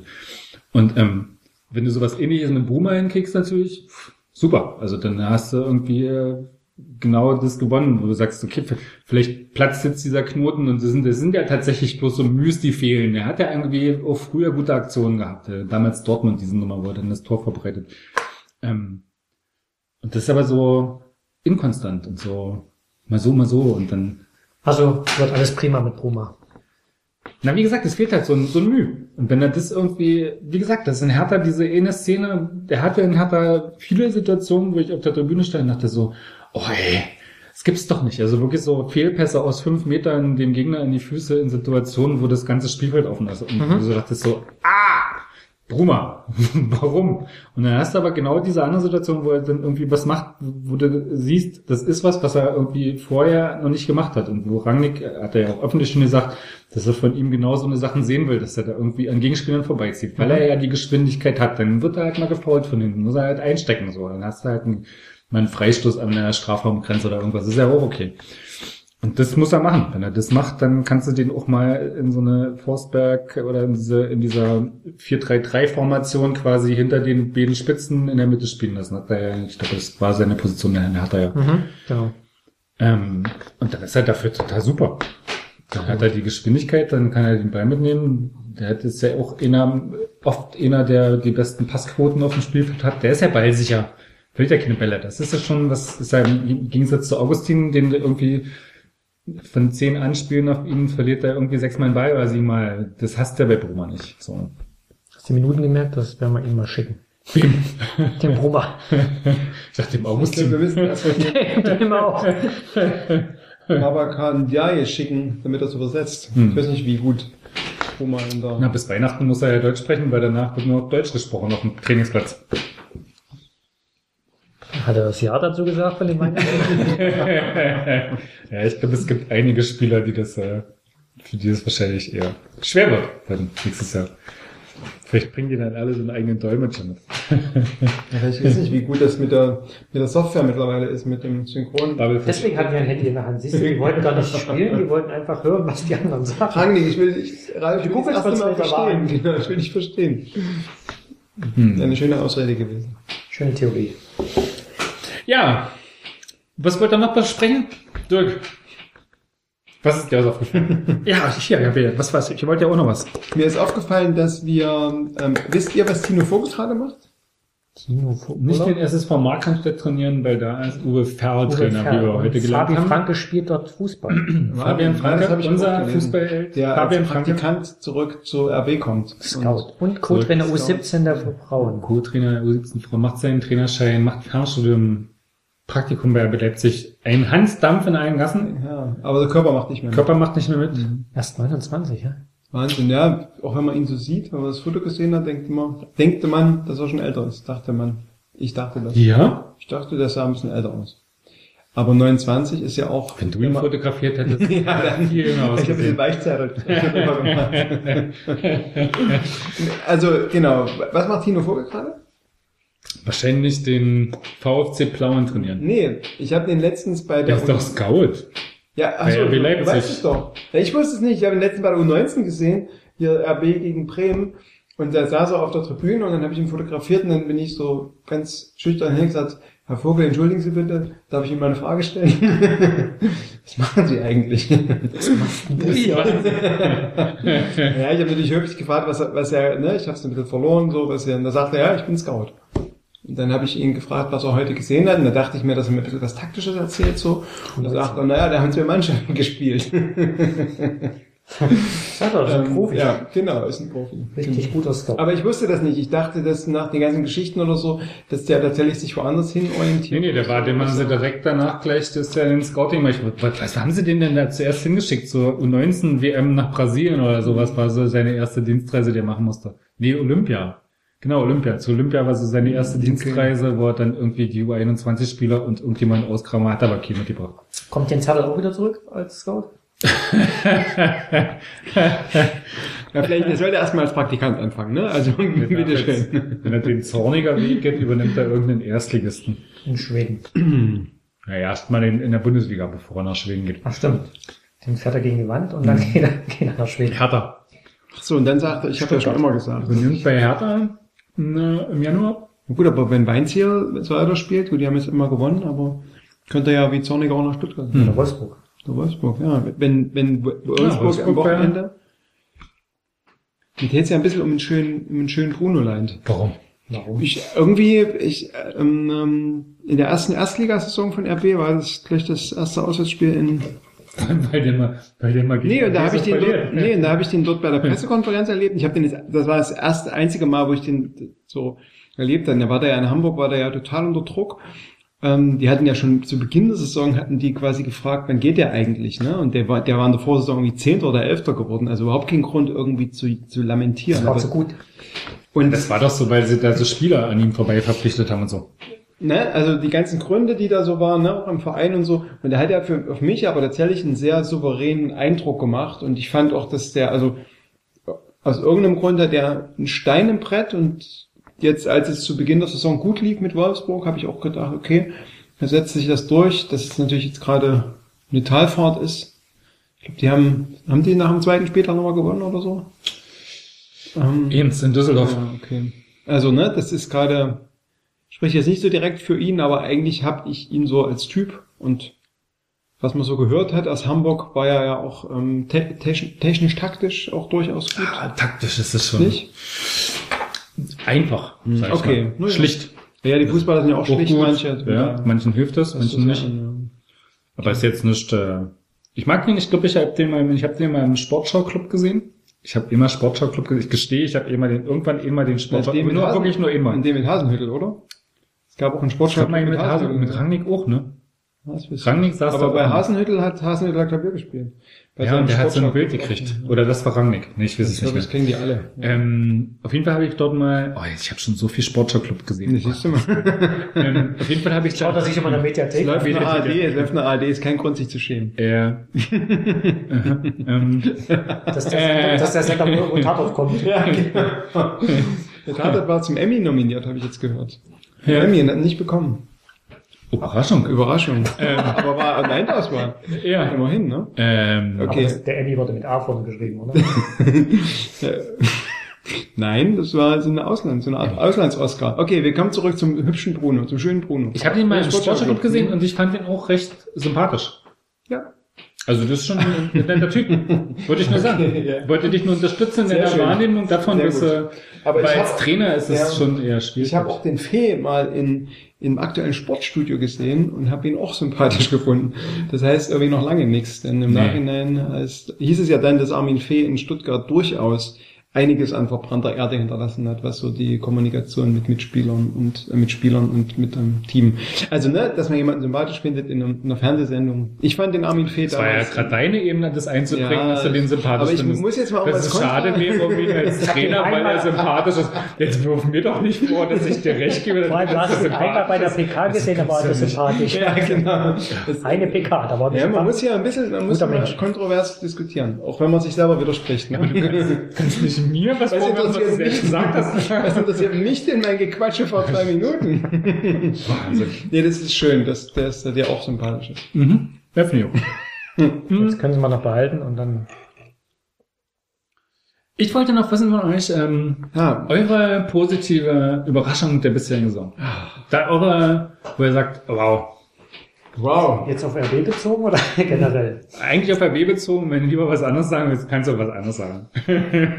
Wintersport, Tja. Boxen. Ich, also, ähm, warte. Ich habe selber nicht.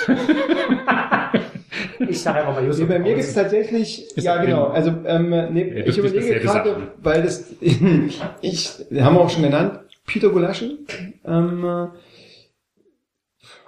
fliegt halt immer so ein bisschen, auch die letzten Jahre so ein bisschen unter dem Radar. Ich habe auch tatsächlich immer gefragt, wann wird Moko mal in der Bundesliga eine Chance bekommen und tatsächlich sich mal auch mit seinem auszeichnen können und so und ähm, ich habe irgendwie nie so richtig mega viel von, von Peter Golaschi gehalten und dieses Jahr ist irgendwie vielleicht der Fokus auch mehr drauf, dass seine Statistiken, seine Leistungen nochmal mehr ge, gewürdigt werden ähm, äh, und er dadurch, also er wirkt auf mich vielleicht dieses Jahr auch nochmal souveräner, ich keine Ahnung, also das ist für mich irgendwie eine Überraschung, weil ich mich auch die letzten Jahre immer gefragt habe, warum man ihn festbehalten wird und dann eben Leute wie zum Beispiel Mogo nicht äh, auch in der Bundesliga Einsätze bekommen.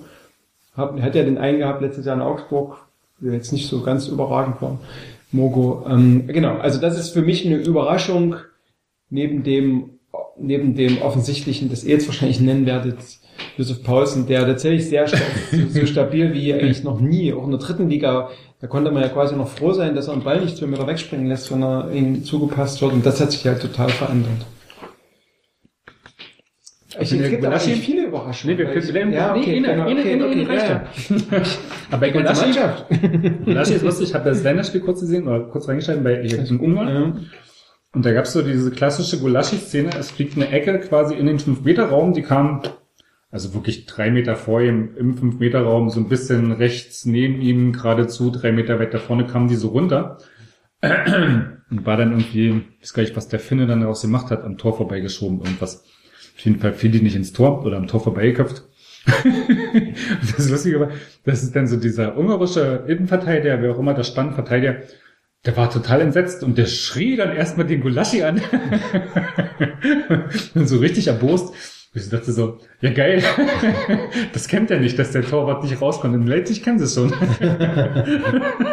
und der war irgendwie so, Also, wir wissen ja nicht, was er gesagt hat, aber so wie es wirkte, war halt, der stand halt so daneben, wie der findet, das Ding da vorbei ist und war so wie, warum kommst du eigentlich nicht raus? Weil er ist doch irgendwie genau hier in deinem Bereich. Und das war so, es ist halt immer noch die klassische, es bleibt halt so die klassische Problemzone von Peter Gulaschi, bleibt die, das Beherrschen des Ja. 5-Meter-Raubs. Und Im Fall der Fälle bleibt er halt auf der Linie, damit er macht er halt keinen Fehler, also zumindest keinen, dass er unter einer Flanke durchrennt oder irgendwas, ihm der Ball aus der, aus der Hand rutscht oder so. Äh, Verhindert dann aber in der Situation auch nichts. Wenn er bei ins Tor geht, geht er ins Tor, weil, ja, weil da irgendjemand frei im 5 Meter Verteidiger gepennt hat. Der Verteidiger, weil er wahrscheinlich dann auch gesagt, der Verteidiger schläft in der Situation. Weiter Orban, weiter Orban gepennt hat. Ja, soll ich noch erzählen? Und das ist halt, mit dem, wie sie gerade spielen, fällt es gerade irgendwie, ich finde es fällt, die- diese Flankengeschichte fällt gerade nicht so oft. Weil es kommt irgendwie nicht so viele Flanken in so eine Nähe, wo man ja sagt, da muss der Torhüter raus. Weil die Außenverteidiger besser sind. Vielleicht. Das wären für mich andere Ecken Überraschungen gut gewesen. verteidigt gerade, von daher sind da auch, werden ja nicht oft rausgekommen. Was für eine Aussage, oder? Dass wir das mal hören. England gerade gut verteidigt. Ja. Schön. Also auch letztes Jahr war das bis Weihnachten kein Thema. Kein negatives. Also wir sprechen uns dann im Frühjahr nochmal. Ja. Ja. ja. Also Aber Gulaschi finde ich auch. Gulaschi kann man schon. auf der Linie natürlich bärenstark, ne? Also da kann man gerade gar nichts vormachen. Mm. Ich finde das ja immer total schwer einzuschätzen bei Teutern, das so Leistung zu bewerten, weil dazu bin ich einfach kein Teuter-Experte oder irgendwie steckt da drin oder irgendwas. Und dann hat man ja aber schon immer mal so andere Teuter dann irgendwie so irgendwie Sachen beschreiben und ich glaube, Gulaschi war im Ranking der, der Spielerbewertung, war der schon in seiner ersten Saison, gehörte der zu den Top 3, 4, 5 Bundesliga-Teutern. Also macht ja der Kicker mal so Spielerumfragen. Wer ist bester Teuter und so. Und ich glaube, der Fährmann hat das mal gesagt, dass er so, dass er das so beeindruckend findet, wie lange, wie viel Ruhe der so in 1, 1, äh, 1 gegen 1 Situation hat, wie lange er wirklich äh, stehen bleibt und wartet, was passiert und dann irgendwie dann besser reagieren kann oder die Situation besser lösen. Das ist ja gerade auch, glaube ich, der Torhüter mit der besten Quote an verhinderten Torchancen, äh, Großchancen und so. Und das ist halt schon was, das hat er halt schon immer, ne? Das ist halt so was, was man vielleicht irgendwie auf den ersten Blick nicht sieht oder ich nicht sehe, dass er da irgendwie im Verhindern von Torchancen was, was anders macht, wo für mich immer ganz oft ist, na, er wurde halt angeschossen. Der jetzt auch nicht viel machen, so, also der auch, wenn oft so eine, so ein Außenblick von, ja, steht halt da. Ja. wenn, wenn, wenn man das wirklich jetzt mal irgendwie sieben, zehn miteinander vergleichen würde, dann tatsächlich drei Hüter- Torhüter eine Sekunde eher schon zur Seite springen und dann der Ball da lang geht, wo sie eigentlich gerade gestanden haben. Also das ist ja schon so, und das- und das sind aber so Sachen, wenn man dann immer so mal so ein paar Sachen liest, dann wird ihm das schon gespiegelt, dass er schon auch länger was Besonderes ist. Ne? Also jetzt nicht auch erst dies Jahr ein guter Torhüter. Der war schon immer ein guter Torhüter. Vielleicht jetzt nicht einer von den Top 3 der Liga und im Moment würde ich ihn auch schon irgendwie als unter den Top 3 der Liga sehen. Also ist jetzt nicht, Mindestens, ja. würde jetzt keiner einfallen spontan, wo ich sage, der ist auf jeden Fall besser. Er macht auch keine Fehler, ne? Er macht aktuell einfach auch keine Fehler. Unheimlich konstant, ja. Ich so nicht mal, ich glaube, der letzte Fehler, kann ich auch nicht erinnern, wann er war. Auch den letztes Freistoß Jahr- da gegen Leverkusen, den er dann noch rauskratzt. Ist ja auch, er kriegt ja momentan auch nicht viel auf seinen Kasten, ne? Und Mhm. dann ist er trotzdem da. Das hat, glaube ich, mal Sven Neuhaus damals, glaube ich, schon mal gesagt, dass, dass es für einen Hüter schwerer ist, Mhm. äh, 90 Minuten nichts zu tun haben in so einem Spiel und dann kommt einmal ein Schuss und dann hellwach zu sein. Mhm. Ähm, Ja, aber es ist halt auch was anderes, ob der Freistoß da irgendwie aus 20 Metern kommt oder ob dann einer fünf Meter vor dir steht. Ne? Das ist halt so dieses, das ist so eine Situation, klar, das ist eine super Parade und vielleicht geht der bei anderen Keeper noch rein, aber das ist halt auch ein Torschuss, der irgendwie machbar ist. aber ne? sieht spektakulär aus. Ja, absolut. Das ist auch schön, das ist alles super, aber du musst halt immer so die, das meinte ich vorhin, du musst halt so bei diesen Torschüssen, was ist die, der hat jetzt eine Quote von 76 Prozent gehaltener Bälle, dann musst du dann aber auch mal sehen, dass es halt so durch diese andere Verteidigung von Rangnick die, die Orte der Schüsse, die der Gegner hat, einfach ganz andere sind oder unter anderer Bedrängnis, als noch letztes Jahr unter Hasi war in der Rückrunde. Also dann, Ich glaube, das ist auch, das meine ich auch mit, der ist bei mir die letzten Jahre, ich habe den nicht so hoch eingeschätzt. Und ähm, das hat was mit Ausstrahlung zu tun. Und ich bin ja, wenn ich als Fotograf dann äh, hinterm RB-Tor bin, gerade hinterm RB-Tor oder so, dann sehe ich ja auch, wie der da so, also wie der da steht, wie der quasi auch mitgeht und so. Ne? Und da habe ich das Gefühl, dass der, das ist tatsächlich eine, eine gewisse Ruhe auch und auch eine gewisse Angstfreiheit. Ich glaube, Kahn ist irgendwann mal gefragt worden, was den Manuel Neuer anders als, also was ihn auszeichnet im Vergleich zu anderen. Dann hat der gesagt, er hat keine Angst, wenn die Ach so, quasi dachte, auf ihn Reklamierarm. nee, der hat gesagt, er hat keine Angst, wenn die Spieler auf ihn zukommen, dann bleibt der stehen, das ist vielleicht das, was wir jetzt auch besprochen haben, der bleibt lange stehen. Und es ist dem egal, ob der den Ball an den Kopf, in die Eier oder sonst wohin bekommt, der strahlt aus, ich habe keine Angst. Und als ich jetzt angefangen habe, irgendwie vor ein paar Spielen das mal bei Golaschi zu beobachten, hatte ich auch das Gefühl, ja, das zeichnet den auch aus. Der, der steht da und sagt, du kommst ja nicht vorbei. Ja, so. Ist das vielleicht Bei Harry ein Potter. bisschen das, das, was er von Cototti mitnehmen konnte in den letzten Jahren, sich da was abzugucken? Weil Cototti war ja auch so einer, der gar keinen Schiss hatte, wenn da einer auf ihn zukam, der auch alles hingehalten, was, was sein Körper hergegeben hat. Und äh, Aber der hatte auch keinen Schiss, äh, Flanken rauszuboxen. das ist der Unterschied. Der ist aber auch, Ja, der ich, für andere- 20 Zentimeter höher als äh, Der war auch 20 Zentimeter breiter. und 80 Kilo schwerer wahrscheinlich. Ne? Aber so dieses lange Warten und sowas hat man ja von Cototti auch, deswegen hieß ja auch die Krage, weil er halt auch einfach alles weggefischt hat. Vielleicht hat ihm das geholfen, da äh, mal zuschauen zu können. Hm. Ja, weiß ich nicht. Ich kenne ihn, ich habe vorher nie von ihm was gesehen, von daher schwer einzuschätzen. Aber er war bei Liverpool in der Jugend, also so schlecht kann. Das stimmt. Na, So, jetzt ihr. Ich bleib bei Paulsen. Also einfach, man sieht die technische Entwicklung, das haben wir, glaube ich, schon angesprochen, die hätte ich ihm nicht zugetraut, dass er das irgendwann mal hinkriegt. Und das schafft er nicht nur bei uns, sondern jetzt auch in der Nationalmannschaft. Unter der Woche diese Szene, die bei Twitter rumging, wo er am eigenen Strafraum den Ball erobert und er das Spiel einfach so mega schnell macht, dass der Gegner nicht hinterherkam. ich finde so dieser Pass in die, also dieser letzte Pass, das ist ein Tor, die Vorlage. Pass Ohne, ne? Ich finde, das sieht eher so aus, als wäre ihm der Ball versprungen. Niemals. Niemals. Ja, ja. Und äh, seine Torquote, sechs Tore diese Saison, wann hatten wir das denn? Ne? Also zum jetzigen, wie viele Spieltage haben wir? Elf oder was? Elf, ja. Also sechs Tore. Das war immer so das, was mir ihm vorgeworfen hat. Der hat ja schon immer gekämpft und es haben ihn ja auch viele angerechnet, auch die Gegner. Aber jetzt trifft er dann auch noch das Tor. Das ist alles schon ein Sprung, der sehr deutlich ist. Und ähm, da kann man vielleicht auch sagen, dass die, die Mitspieler, die um- drumherum sind, vielleicht ihn auch einen Ticken besser gemacht haben. Dem kommt doch so das Spielsystem entgegen, ne? Das ist wieder, das war ja das Problem. Also du hattest halt dieses erste Jahr unter Hasenhüttl, wo ja so dieser Fixpunkt auch für die langen Bälle war, wo du ja auch ganz viele Spieler war da zwischendurch doch mal verletzt oder so und alle waren so wie, oh, Pausen fehlt, was machen wir ohne Pausen? Das hast du wirklich auf dem Spielfeld auch gemerkt. Und dann hast du so dieses zweite Jahr unter Hasenhüttl, wo die versucht haben, Fußball zu spielen. Und auch wenn du sagst, der hat sich technisch weiterentwickelt, der ist ja kein Kombinationsstürmer, wo du sagst, mit dem spielst du jetzt hier irgendwie mal Pässchen, Pässchen hier, Pässchen da und tralala. Aber es ist weitaus besser Ist geworden. weitaus besser geworden, klar. Auch bei Werner, ja. Der ist ja auch besser geworden in dem Bereich, aber trotzdem.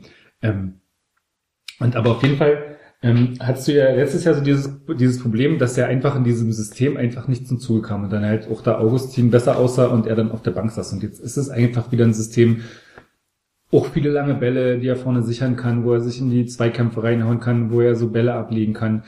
Äh, Dadurch durch diese Positionierung auch immer die Möglichkeit vorne einzulaufen, wenn Werner irgendwie über die Außenbahn den Ball treibt oder irgendwas. Also der ist einfach in der Position, wo er viel besser reinpasst. Spiel gegen den Ball, läuft viel. Also das sind ja alles Sachen, die mir entgegenkommen. Und seine äh, Stellung in der Mannschaft ist, glaube ich, auch nicht zu unterschätzen. Also, und bei den Fans natürlich kommt er sehr gut an. Und ist, wie gesagt, einer neben Demme, der wirklich einen langen Weg mit RB gelaufen ist und äh, wo man auch so die Entwicklung des Vereins an ihm auch sieht, was, was da passiert in den letzten Jahren. Ich bin ein riesen Jussi-Fan, glaube ich, am ersten Tag gab es wenig Leipziger, die nicht Fan von ihm waren, auch durch seine Art und das, was er jetzt fußballerisch und als Torschütze auch noch hinzugepackt hat, ist für mich ja, eine Überraschung ist es schon. Also man konnte sehen, dass sich entwickelt hat, aber dass nochmal so ein extremer Sprung zu dieser Saison kam, das ist schon, das ist schon sehr auffällig. Ja. gibt, gibt eine andere, ich hätte auch Leimer nicht zugetraut, dass er nochmal ranschnuppert an, an die erste Elf. Also, oder auch Campbell, der hat auch nochmal einen Sprung gemacht für mich, aber bei Paulsen ist es, glaube ich, nochmal ein Zacken schärfer als. Ja, das stimmt. Da ist wirklich die extremste Entwicklung seit letztem Jahr. Ich finde, man muss viel mehr seine Kopfverstärke noch einbeziehen. Das war so gegen Salzburg hat er, glaube ich, dieses Kopfballtor gemacht, wo er so irgendwie auch eben eine Etage höher ist als alle anderen um ihn rum. Ich finde, das kannst du ja so, so oft so gut nutzen, wenn du so eine Dynamik hast in einem Angriff, eine Flanke schlägst und die einfach nur auf einen Punkt schlägst, wo er steht. Ist ja nicht zu verteidigen. Wenn du die Flanke zu dem Punkt kriegst, wo er steht. Ja, aber ist ja anders, wie was haben sie le- so die- dieses erste Spiel gegen Düsseldorf, nee, gegen was welches war denn das? Gegen ja gegen Düsseldorf, wo die irgendwie 45 Flanken Mhm. aus dem Halbfeld und in der Mitte standen, glaube ich, Werner und Augustin zwischen den Innenverteidigern.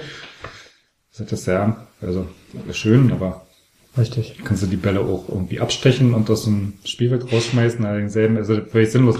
Und wenn du dann irgendwie tatsächlich aber Dynamik hast, in Pausen dort steht und du eine Flanke irgendwie in den Raum stehst, spielst, wo er steht, kannst du auch einen Innenverteidiger daneben stehen haben, dann äh, schiebt er den halt auch mit weg. Also finde ich, kann man immer halt noch mal ein bisschen mehr einsetzen, aber ja, grundsätzlich bin ich bei dir.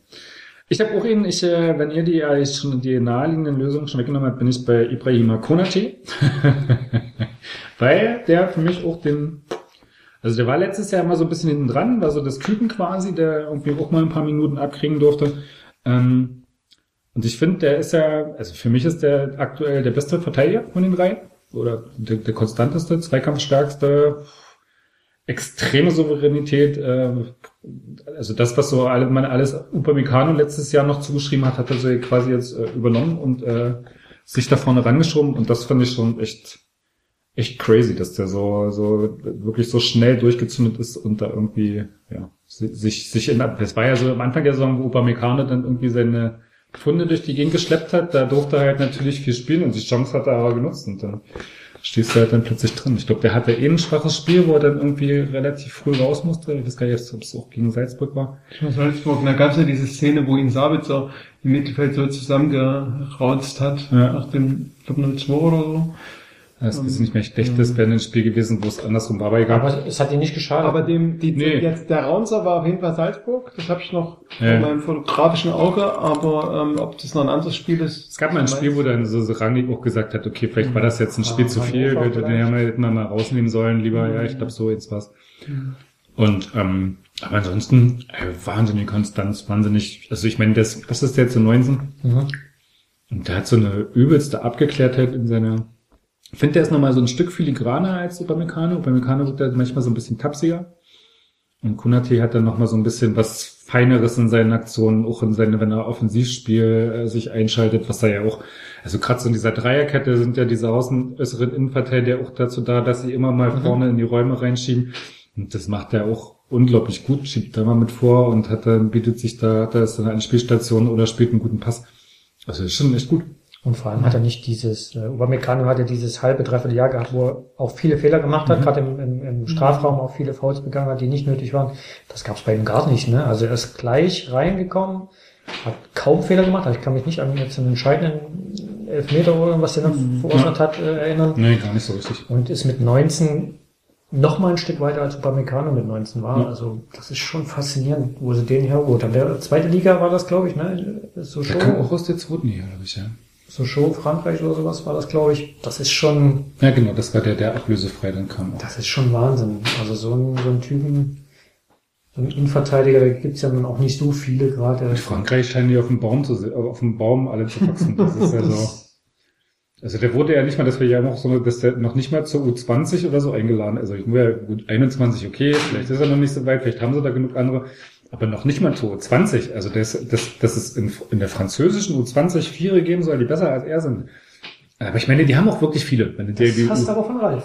Ja, aber es ist ja auch so, wenn du dir das anguckst. Und, aber wenn du dir die U21 anguckst, ich weiß gar nicht, wer da, wer da alle stehen schon einige drin mit einem ganz schön krassen Namen. Also das ist schon, da ist ein Upamecano jetzt auch nicht quasi die Nummer eins. Da sitzen noch welche. Meisterschaft, Meistermannschaft war ja auch eine halbe U20, ne? Da war ja auch Ja, ja. im Durchschnittsalter sonst was. Also, Also gerade im Defensivbereich ist das schon, das ist schon irre, was die da irgendwie zusammen haben. Das ist schon, dann, dann sitzt du dann halt noch nicht mal in der U20-Nationalmannschaft, obwohl du in der Bundesliga beim vierten irgendwie gerade der, der beste Innenverteidiger bist. Das ist schon, das ist schon heavy. das Also ist schon Wahnsinn. Aber in anderen liegen genauso viele äh, gute Ja, französische Abwehrtalente rumlaufen. Ne? Da bist du in der Bundesliga hinten dran. Also, Ja, du gehst ja als U20-Trainer, U21-Trainer, machst ja auch nicht zu jeder Länderspielpause äh, die vier aktuell besten wählen, sondern hast ja da auch eine Konstanz drin. Da musst du schon erstmal auch ein halbes Jahr lang glänzen. Nee, aber der ähm, macht viel Spaß. Macht viel Spaß. Scheint auch im Kopf relativ klar zu sein. Also Ja. taucht eigentlich nie auf, wenn irgendwo Stress angesagt war. Ja. Hält sich da ein bisschen zurück. Aber Meccano ist eigentlich auch nicht so der Typ. Deswegen hat mich das gewundert, dass er da aus der Win- äh, Sommerpause so undiszipliniert zurückkam. Ah, der wollte mal auch sein wie, äh, wie sein Kumpel Augustin. Ja, aber normalerweise, wenn du die so auch so erlebst, das ist ja eigentlich nicht die Glamour-Augustin-Geschichte und Upamecano, ist ja eigentlich, Ja, ja. ja, Kehle Aber passt da besser dazu, aber bist du 19 und dann hast du auch mal Sommerpause und hier Jean-Calvin Augustin, der hat immer die schönen Instagram-Bilder und macht schöne Sachen und toll und hat auch gesagt, der macht ohne Stimme Sommer. Ja, aber scheinbar braucht er es nicht. Also der kam ja relativ trainiert wieder zurück, das ist ja der Unterschied gewesen. Aber er hat sich wieder rangekämpft und das ist auch wieder ein Verdienst von Ralf, den da nicht zu verlieren. Jetzt genau, aber. Ralf, genau, der Verdienst, ihn da wieder Ja, ja. dahin zu führen, wo er jetzt ist. Und die zwei zusammen da hinten. Also ich würde ihn als U21-Trainer würde ich nie überlegen. Ich würde einfach beide holen, da hast du ein eingespieltes äh, Duo. Vielleicht kannst du Ilsanker noch eindockern. Der ist, glaube ich, Grätsche. äh, in der U19. Stefan, die Grätsche Ilsanker. Also Konate ist wohl in der U19 gesetzt? Was er mit dem Jahr? Ich habe gerade geguckt hier. Ähm, Nee, der war im März bei der U20 mal eingeladen. ach so, ist er nicht wieder Seitdem weil war er nicht dabei. U19 Nationalspieler hier Nee, geführt wird. ist eigentlich U20-Nationalspieler schon. Die Liste ist bestimmt eher lang, oder? Nee, nee, das ist ein Spiel aus der Vorbereitung vor dem Leverkusen-Spiel, da steht das. Ähm, Da war aber nicht. und er hat, das jetzt passt zu dem, was, was du gesagt hast, mit 67 Prozent Zweikampfquote die beste bei RB. Ja. was quasi zu dieser Konstanz. Und trotz eines Campbells und Dämmer. ja, genau. Naja gut, aber das als Innenverteidiger, die haben ja immer eine bessere Zweikampfquote als die im Mittelfeld. Also im Mittelfeld bist du mit einer 54, 55 schon gut dabei, das ist schon eine gute Quote und Innenverteidiger mit 90 Passquote. Nee, auch Zweikampfquote. Nee, Sicher? ganz sicher nicht. Never. Du da bitte mal. Übrigens, äh, der Bruder von Konate spielt bei Kickers Markleberg. Ja, das haben In wir auch der, schon in der gehört. Innenverteidigung bist du mit über er 60 Prozent eigentlich schon gut dabei. Er nicht bei Inter Leipzig angefangen? Ist das, Das war der von Keter. der von Keker. Ach so. Spielt er da eigentlich noch? Oder Aber ich glaube, der gegangen? Bruder ist auch äh, relativ rumgewandert. So, Ähm, es gibt natürlich noch, weil du, ne, das Ja. jetzt quasi eine Zeit zum drüber nachdenken, über Überraschung. Es gibt natürlich noch so ein paar Leute, die so ein bisschen nicht ganz auf dem Level sind, das wir genannt hatten. aber wir wollten ja nur eine. Hat den Geimer Sag schon. Könnt ihr jetzt quasi schon mal drüber nachdenken, wer jetzt beim nächsten Mal vielleicht noch als nächste, nächstes Mal ist dann die Sag uns Aufgabe. einen Anfangsbuchstaben. Jetzt gibt es gibt so ein paar, ne? Ein paar. Nenn mal einen. Ja, ich finde zum Beispiel überraschend, das hätte ich letztes Jahr nicht gedacht, wie Halstenberg zurückkommt. Und ähm, beim Halstenberg ist ja immer das der Punkt mit der, mit der Unsicherheit, mit der, mit der ungenauen Passquote. Das hat er sich nicht so richtig abge, abgewöhnt, aber ich finde ihn dieses Jahr Zweikampf stärker als vor seiner, also vom Gefühl her finde ich den Zweikampf stärker als vor seiner Verletzung und auch konstanter insgesamt, weil ich fand den vor seiner Verletzung, auch wenn er dann bei Yogi eingeladen wurde oder so, ähm, habe ich den im Spiel unkonstanter gesehen. Und das ist für mich jetzt eine kleinere, also nicht so eine andere große Überraschung, aber das ist ja immer die Frage, wie kommt jemand nach so einer schweren Verletzung und sowas zurück. Ne? Und das finde ich aber durchaus bemerkenswert. Ne? So. Und ich finde auf einem anderen Niveau finde ich auch Klostermann, weil ne, äh, der hat wohl die Zweikampfstatistik dieses Jahr ist wohl geringer als, na, als letztes Jahr in der Rücksaison und so, aber trotzdem macht er auf mich, vielleicht passt das auch in das Gesamtgefüge der Mannschaft, macht er für mich auch einen souveräneren Eindruck. So. Das ist jetzt ganz subjektiv, gar nicht an Statistiken festgemacht, aber das wären jetzt noch zwei Namen, ne, weil wir aus der Außenverteidiger gesprochen haben, ähm, die da noch ins Auge fallen. Ich komme nochmal zu Conny Leimer zurück. Das ist für mich eine Überraschung, dass er überhaupt noch mal, also dass er noch da ist. dass er überhaupt noch ein Thema ist und in den letzten Spielen so gespielt hat. Also Mhm. da gab's ja, wo war das, wo er den Ball erobert äh, und dann fast das Tor noch macht, wo er durch zwölf Mann durchgelaufen ist. Das ist ja eigentlich der Leimer, den man aus Salzburg kannte. Hat mir nicht damit gerechnet, dass es überhaupt noch mal ein Thema werden könnte, aber was die letzten Spiele, wenn du den gebracht hast, war nochmal viel Zweikampfstärke auf dem Platz und auch viel Power. Also hat, hat mich überrascht, dass das nochmal ein Thema wird. Aber passt wahrscheinlich auch wieder zur, zur Spielkultur, die, die Ralf da auf den Platz bringt mit diesem gegen den Ball und da Hast du seine Ralf Stärke. sagen? Heißt der Ralf, oder?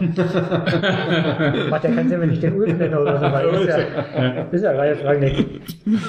Okay. ähm, Da finde ich die Reif nennen, dann nenne ich ihn Ulf. Das doch mal was. Der Herr Rangnick, äh, seine Spielidee kommt dem Leimer entgegen, dem Konrad Leimer entgegen. Ich sehe ja immer noch nicht, dass er auf der sechsten eine Zukunft hat, aber ähm, äh, nicht kurzfristig zumindest. Ich finde, dass er, für, dass er für die sechs immer noch zu dann braucht zu viel Raum. Sturm oder? Ein Rechtsverteidiger. Also ich finde, die besten Partien, die er gemacht hat in Leipzig, waren als Rechtsverteidiger. Da hat er aber gerade keinen Platz, würde ich sagen. Nee, das ist aber auch genau der Punkt, wo der äh, der Ralf, wir sind ja geeinigt, der Ralf zu sagen, ja, im Sommer mal gesagt hat, der Mukele, den haben wir natürlich als Innenverteidiger geholt, das haben wir doch immer gesagt, ähm, um ihn dann doch rechts hinzustellen, wo man ja ihn äh, am ehesten gesehen hätte eigentlich. Äh, ja, das ist eine seltsame Kaderplanung, finde ich. Also d- Mukiele als Rechtsverteidiger zu, aufzubauen, während man da eigentlich Klostermann und Leimer hatte und dass beides eigentlich sehr gute Optionen waren, war für mich irgendwie nicht ganz so Aber richtig ich sehe nachvollziehbar. Mukiele auch nicht als Innenverteidiger gerade. Ich- Nö, Art, aber- wie er spielt. Ja, das- aber das hätte ich im Sommer auch schon gesagt, aber Ralf Rangnick war ja bei solchen Nachfragen äh, immer sehr offensiv der Meinung, dass er natürlich Innenverteidiger ist. Der Mukiele. Man könnte Mukiele ja auch mal auf der 6 probieren. Hat er gespielt, sah nicht gut aus. Und Opa auf die 6 Was hat er denn das gemacht? In, äh, ich glaube in Trondheim oder so. Mhm. Kann mich nicht dran erinnern. Ja, irgendwo wurde er mal dann für 10 Minuten, das ging auch nicht lange, weil er dann sofort ausgewechselt wurde. Das Ach war so. irgendwie, das waren so 10 Minuten und das war irgendwie, der, der, der lief dann so ein bisschen herum und wusste eigentlich gar nicht, was er jetzt da, wo er hin und was soll er jetzt eigentlich und muss ich was mit dem Ball und warum und was mache ich hier? Das sah wirklich 10 Minuten lang aus wie, was mache ich hier eigentlich? Da stand aber auch mehrfach mal die, Idee im Raum, den Opa auf die 6 zu ziehen, ja? Ja, aber das ist doch alles Quatsch. Also wozu? Also ich meine, Leimer hat in Salzburg die Sechs schon gespielt, ne? Ähm, von daher Ja, ja, das... Ja, der hat da alles gespielt. Der hat da auch Stürmer gespielt. Das ist, der hat ja in Leipzig ja auch Stürmer gespielt, in Trondheim teilweise, aber stand da ja in der ersten Linie und das angelaufen. Da kannst du ihn überall hinstellen. Das Problem Ja, ist halt, wenn du ihn auf die Sechs stellst und du hast irgendwie so klassische Situationen von, du musst einen Ball in schnellem, in kurzer Zeit auf engen Raum verarbeiten. Das ist halt nicht, vielleicht wird das noch, aber das ist halt äh, schon nicht irgendwie Leimers Geschichte. Ich glaube, das kommt noch. Vielleicht, aber in Salzburg hatte er auch immer fünf Meter Platz nach der Balleroberung. Das ging, dann konnte er Tempo aufnehmen und war irgendwie auf dem Weg. Den kriegt er in der Bundesliga nicht. Also nie. Aber es ist zumindest einer, der reinkommt und äh, auf 100 Prozent ist. Ja, aber das kann ja auch nicht sein Anspruch sein, dass er dann irgendwie auf der Sechs dann der Mann für die letzte Viertelstunde ist, weil er so zappelig ist. Also das muss er ja irgendwie einen Anspruch haben, eine Position zu finden, wo er spielen kann. Er ist ja noch jung. Naja, ich glaube, wenn du ihn selbst fragst, wird er dir das nicht, wird er dir was Frag ihn anderes sagen. selbst. das ihr selber festgelegt. Ja, wie gesagt, ich fand ihn auf der 6 fand ich, ich äh, auf der 6 als Rechtsverteidiger fand ich der hat fantastische Spiele gemacht in der Saison schon. Und äh, dass äh, da irgendwie so einen äh, kaderplanungstechnisch so einen Wahnsinn hast, das verstehe ich eigentlich immer noch nicht. Das äh, schließt sich mir nicht. Klostermann war doch ursprünglich auch mal als Innenverteidiger gedacht, ne? Ja, ganz ursprünglich hat er auch in der zweiten Liga drei, vier Mal gespielt, fünfmal. Ist dann immer so umgefallen, wenn ihn in seiner Nähe vorbeilief. War zweikampftechnisch jetzt von seiner, er war ja auch noch ein bisschen, ist ja auch so ein bisschen eher so ein Hemd, ne? Und damals ja noch viel eher, als er gekommen ist. Und das war dann, das konntest du, das war ja doch so ein übelstes Sicherheitsrisiko. Da gab es mal eh, ich glaube, gegen Fürth oder so, irgend so ein Heimspiel gab's, wo er dann noch so gerade so einen äh, Foul gegen sich gepfiffen gekriegt hat, aber eigentlich war es nicht, eigentlich wurde er so ein bisschen berührt und fiel halt dann um. So, und, Aber äh, das macht der Billy Orban auch gerne. ja. er hat aber noch eine andere Robustheit. ja, wurde dann abgebrochen, das Experiment. Ja, Aber auch, aber das war genau so eine Rangnick-Situation von, klar ist der Innenverteidiger. Zack, recht war Rechtsverteidiger. Aber du hast ja momentan auch keinen Bedarf, auf der Innenverteidigerposition halt großartig zu experimentieren. Das funktioniert ja so, wie es jetzt gerade ist. Nö, hattest aber auch keinen Bedarf, auf der Rechtsverteidigerposition zu äh, ähm, experimentieren, weil du auch zwei Optionen hattest. Also, Vielleicht kannst du ja den Mukiele auch ein Stück weiter nach vorne und gerade am Anfang, als Upamecano noch als Tanzbär durch die Gegend äh, gelaufen ist, hattest du schon Möglichkeiten, Mukele da als Innenverteidiger aufzubauen. Ah, der war ja selber verletzt, war selber nicht in Form. Was hast du denn hier noch? Ich habe noch ein bisschen Obst, noch flüssiges Obst. Aber ich würde gerne noch fragen, wir noch über die Football Leagues sprechen? Ich meine, Ja, ganz kurz, haben ist schon ganz scheiße. Also, es, dass es die gibt, ist natürlich total super. Ja. Dass es die Leagues gibt. Ich würde aber erstmal hier, ich war, das ich, da ich war in abgehakt ist, das Kroatien. Thema, oder? Nee, ich bin, genau. Das war Football League heute. Ah, ist gut. Heute ist ja Obstthema. Obstthema des Abends. Ähm, genau, ich war in Kroatien im September. Ähm, nach unserem Podcast Wo denn? in äh, Rijeka. Da steht ein sehr schönes Stadion. Ähm, ähm, direkt am Meer mit, Ist nicht Rijeka das, wo dieser, äh, ist nicht Rijeka das, ist nicht Rijeka das? ist nicht Ja? Rijeka das, wo der, wo dieser Gästebereich hinterm Tor ist und so, so, so einen Käfig? Nee, ähm, Hat dann, war Rijeka. nicht Rijeka das, wo Salzburg rausgeflogen ist letztes Jahr? Frag mich doch nicht sowas. Das stimmt. Ja, doch, das, das stimmt. Die hatten dann, die standen auch hinterm Tor in so einem Plastikkäfig, in so einem Plexiglaskäfig. Verfolgt Salzburg nicht. nee. Also, ähm, das Stadion, von dem Die haben ich, ja schon andere dort gespielt. Und diese stehen Ach, ich dachte, musst Salzburg gesehen. Ja, Salzburg. Der Red Bull kommt, wir bauen ja den erstmal den Käfig. Den Plastikkäfig auch. Nicht, dass ihr Also- abhebt. Also, Entschuldigung, Dirk. das Stadion, von dem ich spreche, ist direkt am Meer. Ähm, äh, eine Seite der Tribüne ist quasi, da ist dahinter so ein großes, äh, so ein großer Felsen, der tatsächlich sehr steil ist. Äh, und du guckst quasi, wenn du, wenn du dort ins Stadion runtergehst, läufst du quasi äh, am Top des Felsens, guckst aufs Meer, hast unter dir das Stadion. Du kannst eigentlich auch, musst nicht Eintritt zahlen, sondern kannst quasi oben äh, am Felsen stehen und runter gucken. Ähm, und das Stadion wird aber seit zwei Jahren nicht mehr für die Erstligaspiele von Rijeka benutzt, Ah, sondern sondern nur für Champions League Spiele. die, die sind in, die, in ein Auswärtsstadion gegangen. Deswegen es sein kann, dass das Stadion, wo Salzburg gespielt hat, ein Käfig war. Aber das war nicht das Stadion, was ich gesehen habe, weil die, die sind gerade gerade in so einem Behelfsstadion. Und Ja. da kannst du durch sein Behelfsstadion, ne, vielleicht ist das auch ein Leichtathletikstadion, dass dort ein Käfig gebaut werden musste für die radikalen Salzburger Fans. So, genau. Und dort war ich allerdings zum Psychologiekongress, nicht zum Fußball und ähm, habe auch mal gebadet im Mittelmeer und sehr zu empfehlen die kroatische Adriaküste. Ähm, Ich verwechsel immer Mittelmeer, Atlantik und ach, Mittelmeer ist das in der Mitte. Mittelmeer. Mitte von was? Das, was Der Welt. das, was Italien umschließt. Und östlich davon ist Kroatien. Hat Kroatien eine wunder, wunder, wunderschöne Küste. Sehr, sehr klares Wasser. Also ist sehr Also Israel steinig. liegt auch am Mittelmeer. Aber kein Sand. Das ist Genau, Problem. Kein haben Sand. Genau. Und, und man muss gucken, dass man nicht beim Reinspringen ins Wasser nicht auf dem Seeigel landet, weil die sehr spitz und sehr auer sind. Ähm, genau, da muss man ein bisschen gucken, aber es ist quasi auch die Farben, wenn die Sonne scheint, das Blau des Wassers ist wunderbar. Auf der italienischen Seite hat man dafür Sand, aber dafür ist alles ein bisschen trüber und es ist auch viel teurer. Und in ähm, Kroatien gibt es den leckeren Slivovitz. Womit man, sich den, womit äh, man sich den Strand auch schön saugt. Wir sind der offizielle Touristikbeauftragte Ja, genau. von Kroatien. Ich bin ganz viel Beauftragter, wie man heute schon gehört hat. Für, schon. für Amazon. Machst für alles für Geld, ne? Für, Ah, solange es nicht für Katar Reicht. ist. Nicht für Katar. Nee, für Katar würde ich nicht. Ich würde auch nicht für Saudi-Arabien Werbung machen. Das ist zu viel? Selbst in Saudi-Arabien. Selbst wenn es in Saudi-Arabien Slivovitz gibt, was es ja nicht gibt. Danke. Guck mal hier, die Füße Komm, des... Vögelchen. So, genau. ähm, Ronny hat jetzt nicht zum Dirk-Vögelchen gesagt, sondern äh, Doch. zum, Ach so, guck mal, da ist ja auch einer drauf. Das ist ja Pinguin, oder? okay. Genau. So, erklär mal Ähm, was dazu. brennt. Pflaumenschnaps Trinkt man. ist tatsächlich, also wenn man, wenn, das findet, dass der ist auch sehr lecker, weil man tatsächlich die Frucht sehr stark schmeckt. Ähm, naja, 50 ich, Prozent oder was? Na, nimm ihn mal in den Mund und lass es mal wirken, ne, die, wie das Aroma sich entfaltet. Wenn die Taubheit jetzt so mit Haare lässt, schmeckst du wieder nach Pflaume. Du musst, es- Dann denkst du mal ganz stark an eine Pflaume. du musst das schmecken, bevor die Taubheit einsetzt. ja. Äh, Herzlich willkommen beim Alko Ja. Alkoholiker-Podcast. ja. Das ist einer meiner Lieblingsschnäpse.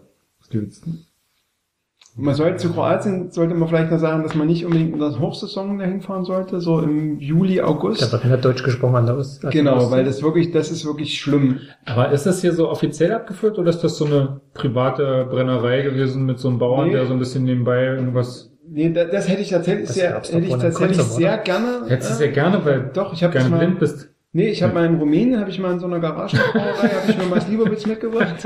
In, in großen Fanta-Flaschen, aber der Liter. Und dann die zwei Tage kann ich mich gut nicht mehr erinnern, aber die waren super. Das war tatsächlich, das muss man sagen, das war der beste Slivovitz meines Lebens, den ich getrunken habe, den ich dort in der, den es dort in der Garage gab. Das ist sind. tatsächlich eine, eine offizielle Marke. Ja. Ich glaube auch, man kann sie jetzt mal nennen, Maraska, gibt's ja auch immer mal in verschiedenen Supermärkten, habe ich auch in Deutschland schon gesehen. Außer im Ähm, Konsum? Ist schon, Und im äh, Rewe? Man kann auch, kann auch in den Discounter gehen, aber weiß ich nicht, ob es das da gibt, Ja. aber man könnte auch zu Hit gehen. Ja, bei, beim Discounter erwartet man es nicht. Ma- äh, Das okay. ist ja der Unterschied. Genau. Ähm, genau, auf jeden Fall ist das eine offizielle kroatische, auch eine sehr bekannte äh, kroatische Ja. Marke. Prost. So, jetzt geht's jetzt los? Gut. Hm.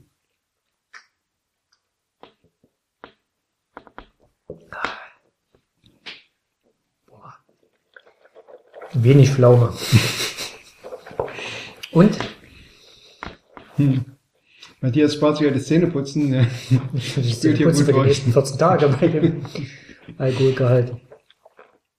Okay, jetzt haben wir quasi die nötige ähm, äh, Ernsthaftigkeit, die nö- nötige Stille geschaffen, um zum Thema Football Leagues noch überzuleiten. Ah ja, ja, komm mal, überhaupt. Ja, gleich wieder zerstörtes Thema. Football Leagues. Äh, Ist so, muss man ernst sein? Football Leagues? Naja, äh, Reden wir über Football. Kommt heute was raus bei Football? X wahrscheinlich nicht. Was willst du denn sagen? Naja, ich, also, ähm, ich glaube, so eine Grundaussage ist, und das, was jetzt bei dieser letzten Dokumentation, die, oder es gab jetzt auch das Gespräch im Rasenfunk mit dem Raphael Buschmann, das ist irgendwie, ich finde es total krass, was es so für Verwicklungen, was es so für Schwanereien im Fußball gibt, ne, so auch gerade, war jetzt mit dem Nikolas Kühn, war jetzt auch ein RB-Spieler quasi äh, betroffen, in Anführungsstrichen. Wir haben nichts falsch gemacht. Ähm, Du bist äh, ein bösen Berater. wie auch, ne, auch wie quasi wie mit Kindern, mit irgendwie acht, neun, zehnjährigen Kindern schon umgegangen wird, ne, die ja auch quasi aus ihren Elternhäusern rausgerissen werden, so und äh, ähm, genau, und was es quasi so an finanziellen Schweinereien gibt, wo Sachen hin und her geschoben werden, wo das die FIFA drin ist. Das ist irgendwie alles nichts, was jetzt irgendwie so, finde ich, so mega überraschend ist, wenn man quasi so ein bisschen sich über Fußballbusiness auch beschäftigt und nicht nur das Sportliche guckt, sondern auch so die ganzen Skandale, die es die ganzen Jahre schon kommt. Ich finde aber trotzdem immer wieder, wenn das passiert, finde ich das für mich trotzdem irgendwie erschütternd, weil es dann doch, ne, also man weiß, dass da viele Schweinereien sind, es gibt ja viele Geld, es gibt ja viel Geld zu verdienen, es ist auch klar, dass es viel zu vertuschen gibt, viel zu schmieren gibt, viel Korruption und so.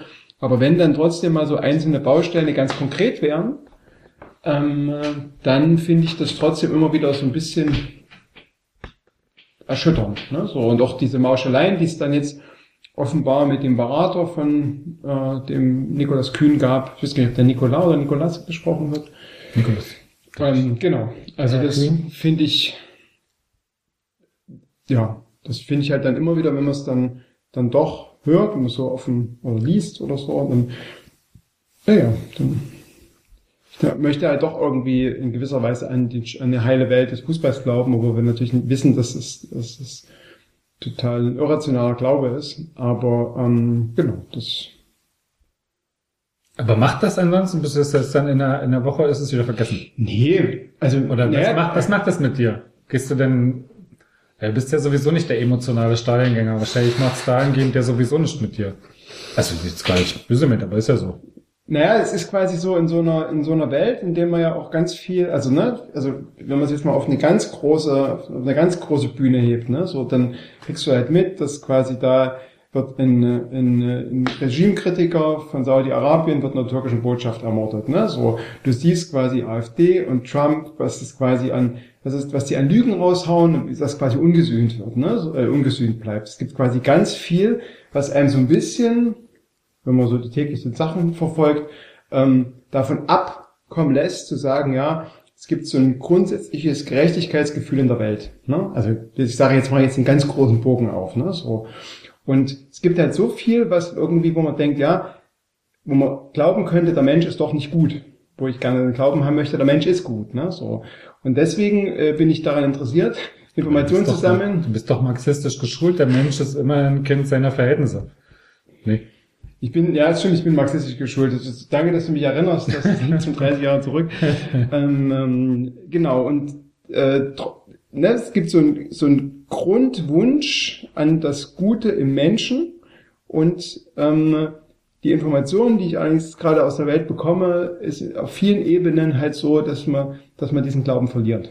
Und die Football Leagues sind da ein Rädchen da drin. So. Okay. Und das ist jetzt nicht das riesengroße. Und wie gesagt, ich sagte ja auch schon, das ist jetzt auch alles nicht so neu oder alles, was man nicht erwartet hat. Aber wenn man dann, oder wenn ich auch sehe, wie die AfD auf Stimmenfang geht und wie sie wieder zeigt, dass sie quasi wieder gelogen hat, dann finde ich das genauso bestürzend. Ne? Das ist nichts, was mich mega überrascht. Aber ich würde gerne quasi anders in dieser Welt leben und würde da quasi einen anderen Grundglauben in die Gerechtigkeit oder so äh, vertreten. Ja. Jetzt habe ich das große Fass aufgemacht und hier zu, für Schweigen gesorgt. Ähm, jetzt seid ihr dran.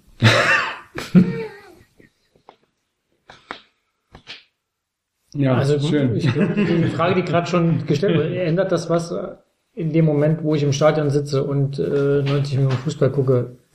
Interessiert das in dem Stadion, glaube ich, niemanden. Selbst wenn es gegen Paris gehen würde, wird das wahrscheinlich keinen interessieren. Wir haben ja schon gegen Paris gespielt, unser Testspiel. Ja, super kam Slatan Ibrahimovic, ja super gefunden. Richtig. Interessiert in, Liga. interessiert in dem Moment wenige. Ich glaube auch nicht, dass sich was ändern wird, egal wie viele Leaks rauskommen. Ich glaube, es wird sich da wird es da mal eine Strafe geben, aber die wird ja auch wieder nur klein gerechnet und dann kommt der nächste mit einer Strafe und die verfehlt auch wieder.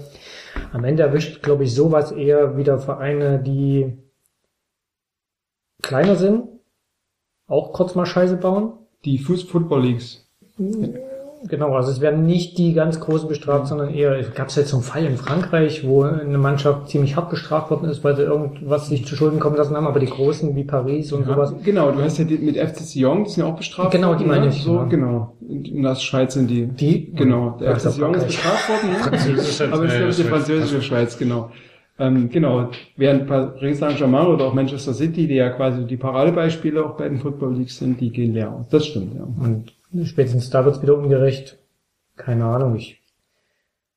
Erstmal die erste Frage, die ich mir immer stelle, wenn ich das Ganze lese, ist ernsthaft, wo kommt die Information her? Wie groß sind die Lücken bei diesen professionell geführten Vereinen, dass komplette E-Mail-Verläufe vom FC Bayern München, die sich mit anderen Vereinen über wir bauen eine Super League äh, unterhalten, wie kommen die plötzlich zu irgendeinem Leaks in, keine Ahnung, von irgendeinem Portugiesen, der draußen mit Kapuze rumfährt und jedes Mal bei einem Treffen äh, die halbe Welt umreißt, damit er nicht verfolgt wird. Wie, wie taucht das auf? Wie kommen die daran? Das ist ja schon mal die erste Frage.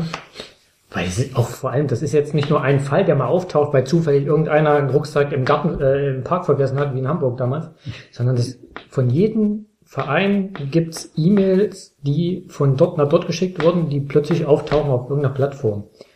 Das ist schon mal das Erste, wo ich sage, wie funktioniert das? Also in der heutigen Zeit, okay, ist vielleicht mit Hacken und alles möglich, aber WhatsApp-Verläufe. ja, das ist alles kein Problem, aber äh, da geben sich ja die Vereine scheinbar auch nicht mehr mit die größte Mühe, das überhaupt zu vertuschen, was sie da alles machen, weil es wahrscheinlich eh denken, es passiert ja sowieso nichts.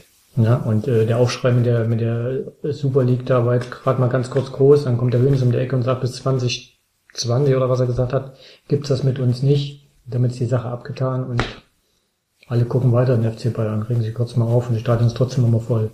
Also ich verstehe deinen Anspruch zu sagen, ich hätte gerne eine gerechte Fußballwelt, aber ich glaube, der Zug ist seit äh, den Kommerz äh, da in, den- in den Fußball gestürzt ist. Da musst du zum SV Lindenau gehen. Also, Äh, gehen. okay, also ähm, diese Empörung hat quasi zwei Ebenen. Ne? Das, was ich jetzt genannt habe, das ist auf einer sehr emotionalen Ebene, sowas wie Glaube an die Gerechtigkeit in der Welt und sowas. Ne? So.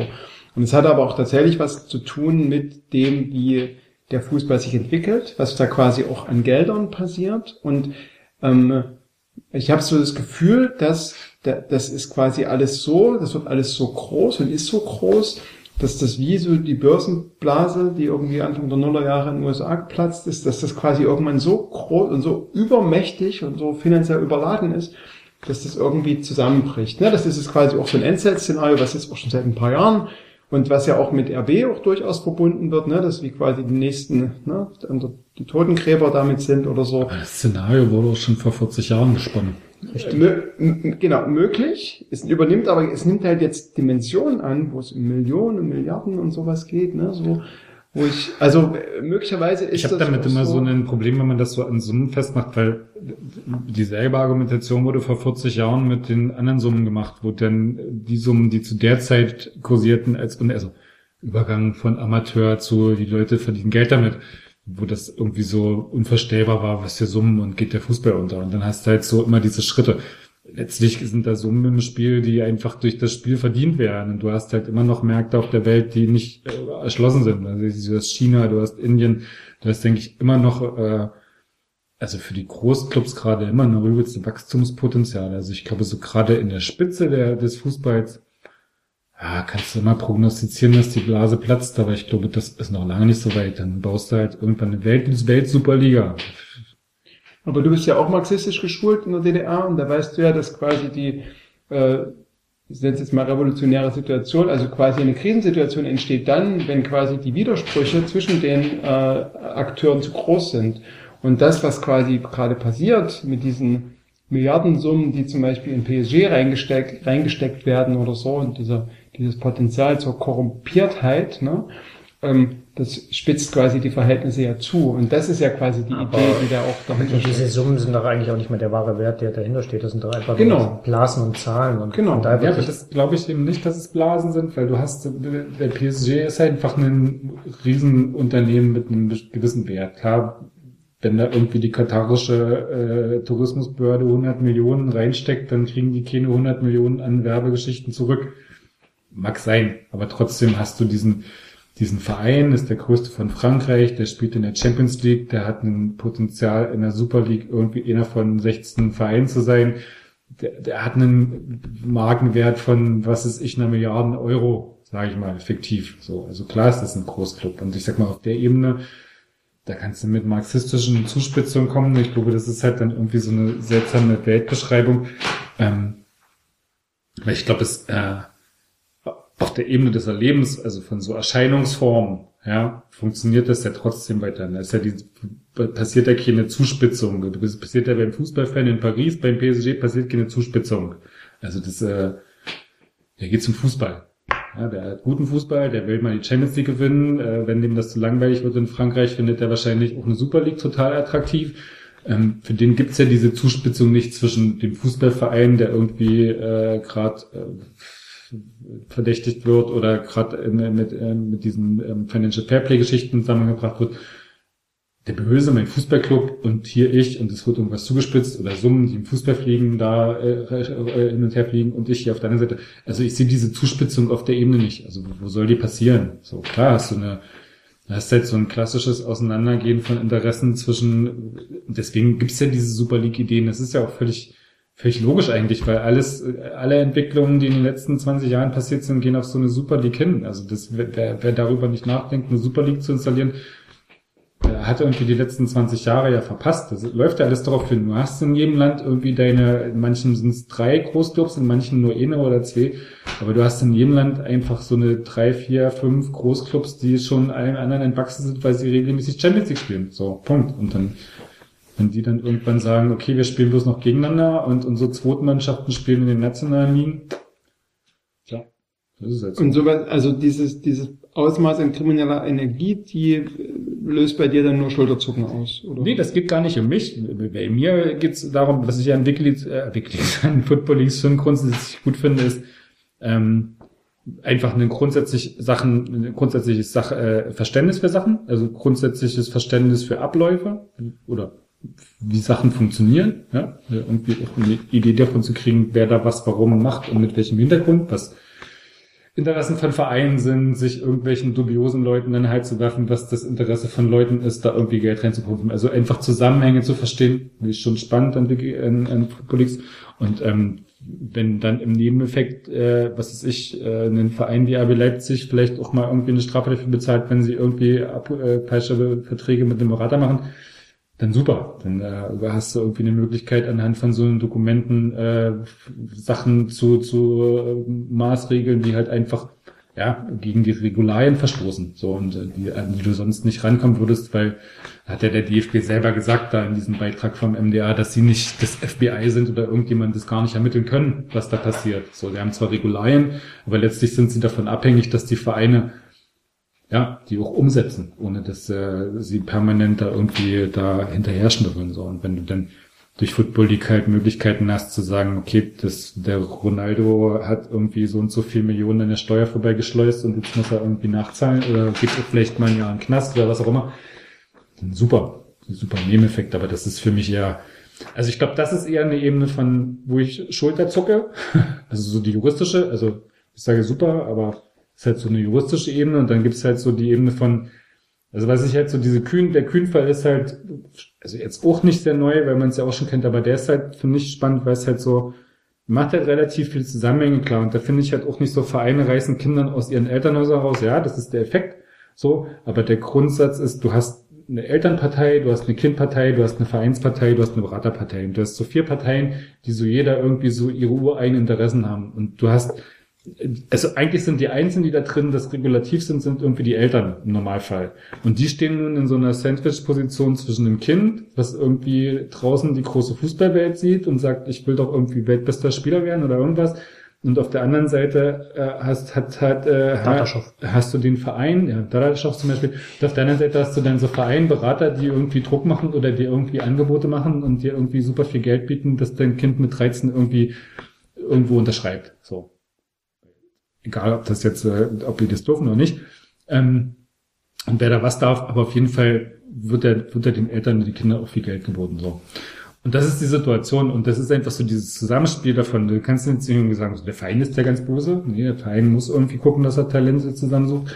Berater sind die Bösen, ja, vielleicht schon am ehesten, aber auch die sind irgendwie so Vermittler und verdienen halt ihr Geld damit. Also klar, da hast du irgendwie so diese Kühnmehl zu, für, über die Mutter, wo sie die quasi so als naiv abstempeln und sagen, oh, da müssen wir uns was überlegen, weil die treffen sonst die falsche Entscheidung. Also du weißt auch schon, dass die Empathie bei dem Berater dann äh, jetzt auch nicht zwangsläufig unbedingt extrem ausgeprägt ist gegenüber der Familie und das nicht irgendwie darum geht, dass die die besten Freunde mit der Mutter werden müssen. Nee, die Mutter muss dazu überzeugt werden, dass die einen Vertrag unterschreibt. So am Ende, weil das ist irgendwie das, womit die ihr Geld verdienen. So, und dann hast du die Eltern und die Kinder und je nachdem, wie das Kind-Verhältnis ist, hast du da irgendwie unterschiedliche Konstellationen, die halt funktionieren können oder nicht. Aber es ist halt so ein übelster, also ich habe mir immer mal so versucht vorzustellen, wie ich reagieren würde, wenn irgendwie ich einen Sohn hätte, der irgendwie mit neuen vom Verein angesprochen wird, ob er jetzt nicht bei RB Leipzig und wie er das äh, spielen würde. Und da hast du ja schon mit neun oder zehn Jahren sind die irgendwie in, in 30 Wochen in, im Jahr sind die irgendwie in Deutschland unterwegs, pennen irgendwo im Hotel, äh, machen irgendwie Zeug und sind irgendwie schon auf Star Level, Star Level 27 und völlig irgendwie, also ja, ja, ja äh, Parallelwelt quasi so. Und dann, also weiß man natürlich nicht, war. Es muss ja auch wieder das Verhältnis, wie ist es zum Kind, was, was ist der das Wunsch des Kindes, wie stark ist der, der Wunsch des Kindes, wie stark ist das Kind, was kann man ihm zumuten. Ist ja dann auch immer so eine Einzelfallabwägung. Aber ich wüsste nicht, wie ich in der Situation reagieren würde. Ich wäre wahrscheinlich auch eher so wie, äh, nee, äh, will ich eigentlich nicht. Aber wenn es tatsächlich ich in so einer Situation stecken würde, da kommt mit zwölf jemand, äh, Kind ist zwölf, kommt jemand, sagt so, mir so ein Nachwuchsleistungszentrum ist 200 Kilometer die A9 hoch. Äh, ja, wir bieten dir auch einen Job für 2000 Euro fiktiv im Monat, 3000 Euro, keine Ahnung. Und dein Kind sagt, ich will unbedingt, weil es das beste Nachwuchsleistungszentrum, das ich gesehen habe und nur da kann ich doch was lernen und tralala. Also, weißt du, da gibt's ja ganz viele Geschichten dahinter. Wo du nicht so per se sagen kannst, das ist der und das ist der. Und das ist einfach so ein, so ein übelst, ich finde ein total schwieriges, äh, total schwieriges, wie sagt man? Also es ist so ein Minenfeld. Es ist halt so ein Minenfeld, weil du einfach mit den Träumen von 13-Jährigen spielst und die Träume aber auch da sind. So. Auf der Seite auch viel Unwissenheit, glaube ich, da ist Unwissenheit. bei den Eltern, bei den Kindern, die da kommen dann Berater, die wissen schon, wie die die anfassen müssen, äh, um die, um die zu catchen. Und äh, die Berater haben natürlich äh, auch im Kopf, äh, den nächsten Ronaldo zu finden und damit die große Asche zu verdienen. Und Vereine ja genauso. Die Vereine auch, die, die verdienen ja auch damit Geld. Also die, müssen ja Umsätze machen. Ne? Also hat ja nicht jeder einen Katar am Rücken, die halt einen 2 Millionen äh, Sponsorenvertrag für eine 100 Millionen äh, auszahlen. Und dann noch die Strafe sogar noch bezahlen, die PS- PSG dann hinten raus noch kriegt. Oder, oder äh, bei Messi, wo Barcelona dann sagt, pass auf, wir übernehmen dann jetzt hier die Strafe, äh, wenn du weiter bei uns kickst. Halt, Also ich glaube, der, der, ähm, das Maß meines meiner Empörung, also ich habe auch eine Kollegin, die, ähm, bei der der Sohn auch äh, im Umkreis von Leipzig ähm, spielt und wo tatsächlich die Frage ist, ob der mit 12, 13 zur RB geht. Ne? Und das ist bei deren, bei denen in der Familie ist das gerade eine große Diskussion, weil die eben auch genau wissen, okay, sind jetzt irgendwie ein paar Kilometer weg nach Leipzig und wenn der sich quasi wirklich entwickeln will, dann muss der diesen Schritt machen, dann muss der quasi den nächsten Schritt, da muss gucken, ob er sich da anpassen kann, ob er da mitgehen kann, ne, so. Aber das bedeutet natürlich was für das Familienleben, wo die sehr ausführlich darüber diskutieren, ob sie das quasi mitgehen, ne. Und das sind Sachen, was du geschildert hast, Matthias, die ich irgendwie total nachvollziehen kann, die dann in einer gewissen Transparenz eben auch stattfinden. Ne. Das, was ich, ähm, was mich, ähm, glaube ich, erschüttert, ist, dass, und das ist, ähm, ähm, dass ich, und ich würde sogar sagen, dass ich das sogar gut finde, dass es quasi sowas wie Internate für Kinder und Jugendliche, wo die besten Fußballer wirklich gesammelt werden. Ne?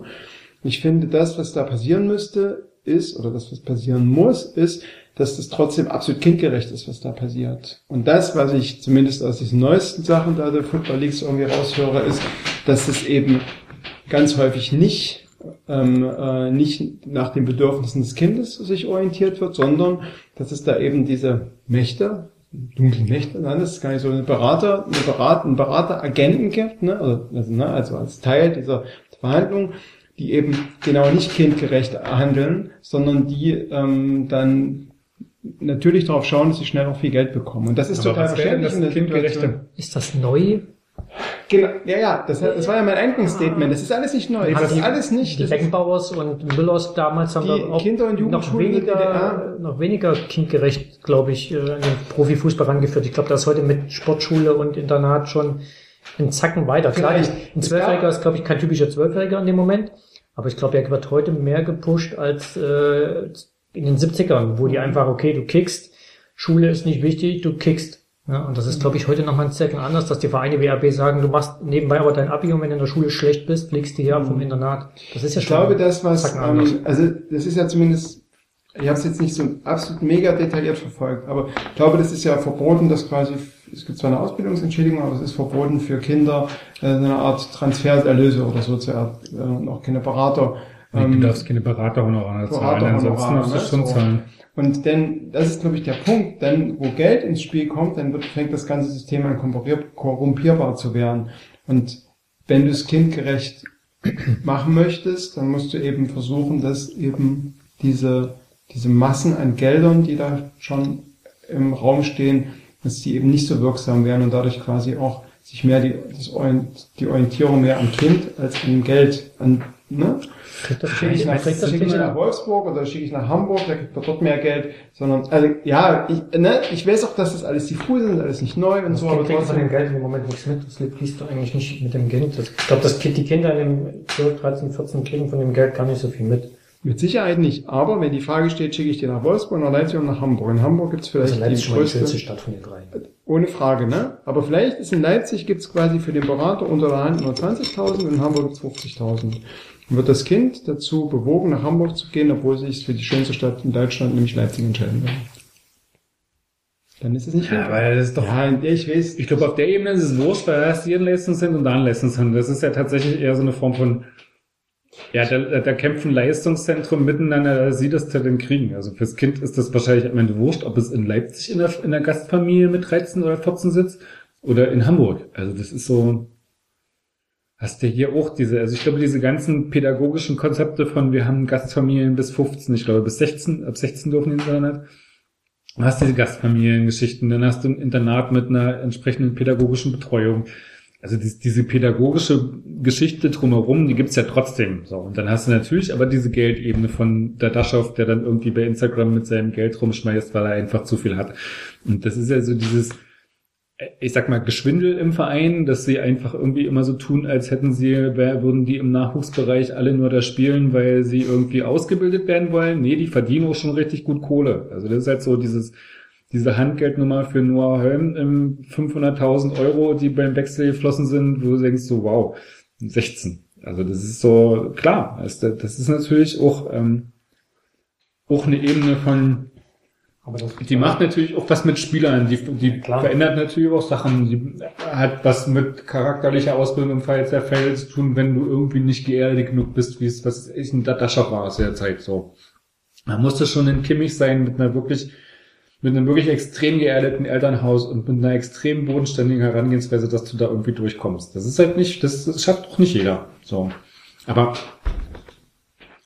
das ist tatsächlich ja auch nichts, was mit Football League zu tun hat. Das ist tatsächlich, das meine ich, das ist halt so diese Ebene von Nachwuchsausbildung, die sowieso spannend ist. Und Football Leagues, dann kommen so nochmal so irgendwie diese verschiedenen Ebenen durch, weil dann irgendwie durch diese E-Mail-Kommunikation nochmal klar wird, was für, wird da für so ein Ton gepflegt, auch im Hintergrund in so einem Umgang mit so einem Familien. Aber so diese grundsätzliche, grundsätzliche Geschichte, was so im Nachwuchsbereich passiert und was da dran irgendwie so problematisch ist oder wo so diese ganzen Konfliktlinien verlaufen, das ist ja, liegt da irgendwie auf der Hand. Das ist ja so, und das ist gar nicht, gar nicht Schulterzucken gemeint, weil das ist, also ich mag das wirklich so in so regelmäßigen Halbjahresabständen, wo das dann immer wieder mal so ein Thema wird, weil ich das tatsächlich spannend finde und tatsächlich auch aus so einer eigenen Überlegung, was würde ich eigentlich tun, wenn ich in so einem in so eine Entscheidung drinstecken würde, was würde ich machen? Oder wie viel Verständnis hätte ich? Und was ist ich, der Kühn, der, wo sich offensichtlich die Eltern getrennt haben und dann nur noch die Mutter entscheidet, wo es ja auch nicht so ein Elternhaus gibt, wo du sagst, die haben noch mal eine Möglichkeit, sich kurz zu schließen oder da gibt es irgendwie eine Entscheidungsfindung, wo es dann offensichtlich, was ist, ich habe so viele Berichte gelesen, der, wo die Mutter gesagt hat, ja, der hat halt irgendwie gebettelt, dass er irgendwie dann, und dann habe ich halt ja gesagt. Also gibt's ja so viele Geschichten dahinter, was, was, was, was da so passiert. Und da hast du so viele geplatzte Träume und so viele Jugendliche, die mit 14 irgendwo hingegangen sind und mit 17 feststellen, dass es irgendwie äh, scheiße war. So. Und halt nicht sich durchgebissen haben und nicht Das ist irgendwie dann Ich mit glaube, der 17. viel größere Teil, der, der am Ende hinten runterfällt, Ja. als, als der, der, der wirklich auftaucht. Genau, das wäre nochmal eine, weitere Ebene. Ne? Also man sieht das schon, dass es quasi über dieses, ähm, ähm, äh, dass es sehr differenziert ist, das ist sehe ich sehr, dass man es quasi nicht auf eins, äh, auf, auf eine Aussage oder so äh, runterbrechen kann, ne? sondern dass es da wirklich ganz viele Ebenen gibt, so wie du es ja auch gerade gesagt hast.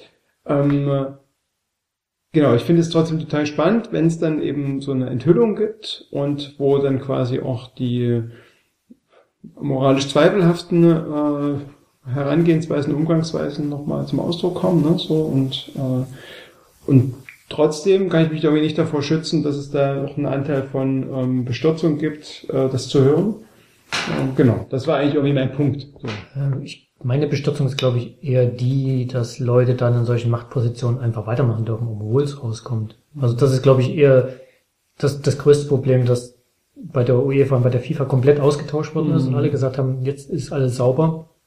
Dann kommen die ersten, die ersten äh, Sachen wieder ans Tageslicht und die, die Jungs dürfen einfach im Tagesgeschäft weitermachen, hauen sich weiter die Taschen voll, obwohl die ganze Welt weiß, was passiert. Und ich meine, die haben immer noch einen Status als gemeinnützige Vereinigung, ne? ne? Naja, Also, ne, ja, auch das meine ich, Richtig. das ist ja, Ja. wenn man sieht, welche, wie Vereine teilweise darum kämpfen, dass sie quasi den Status bekommen, ne, so.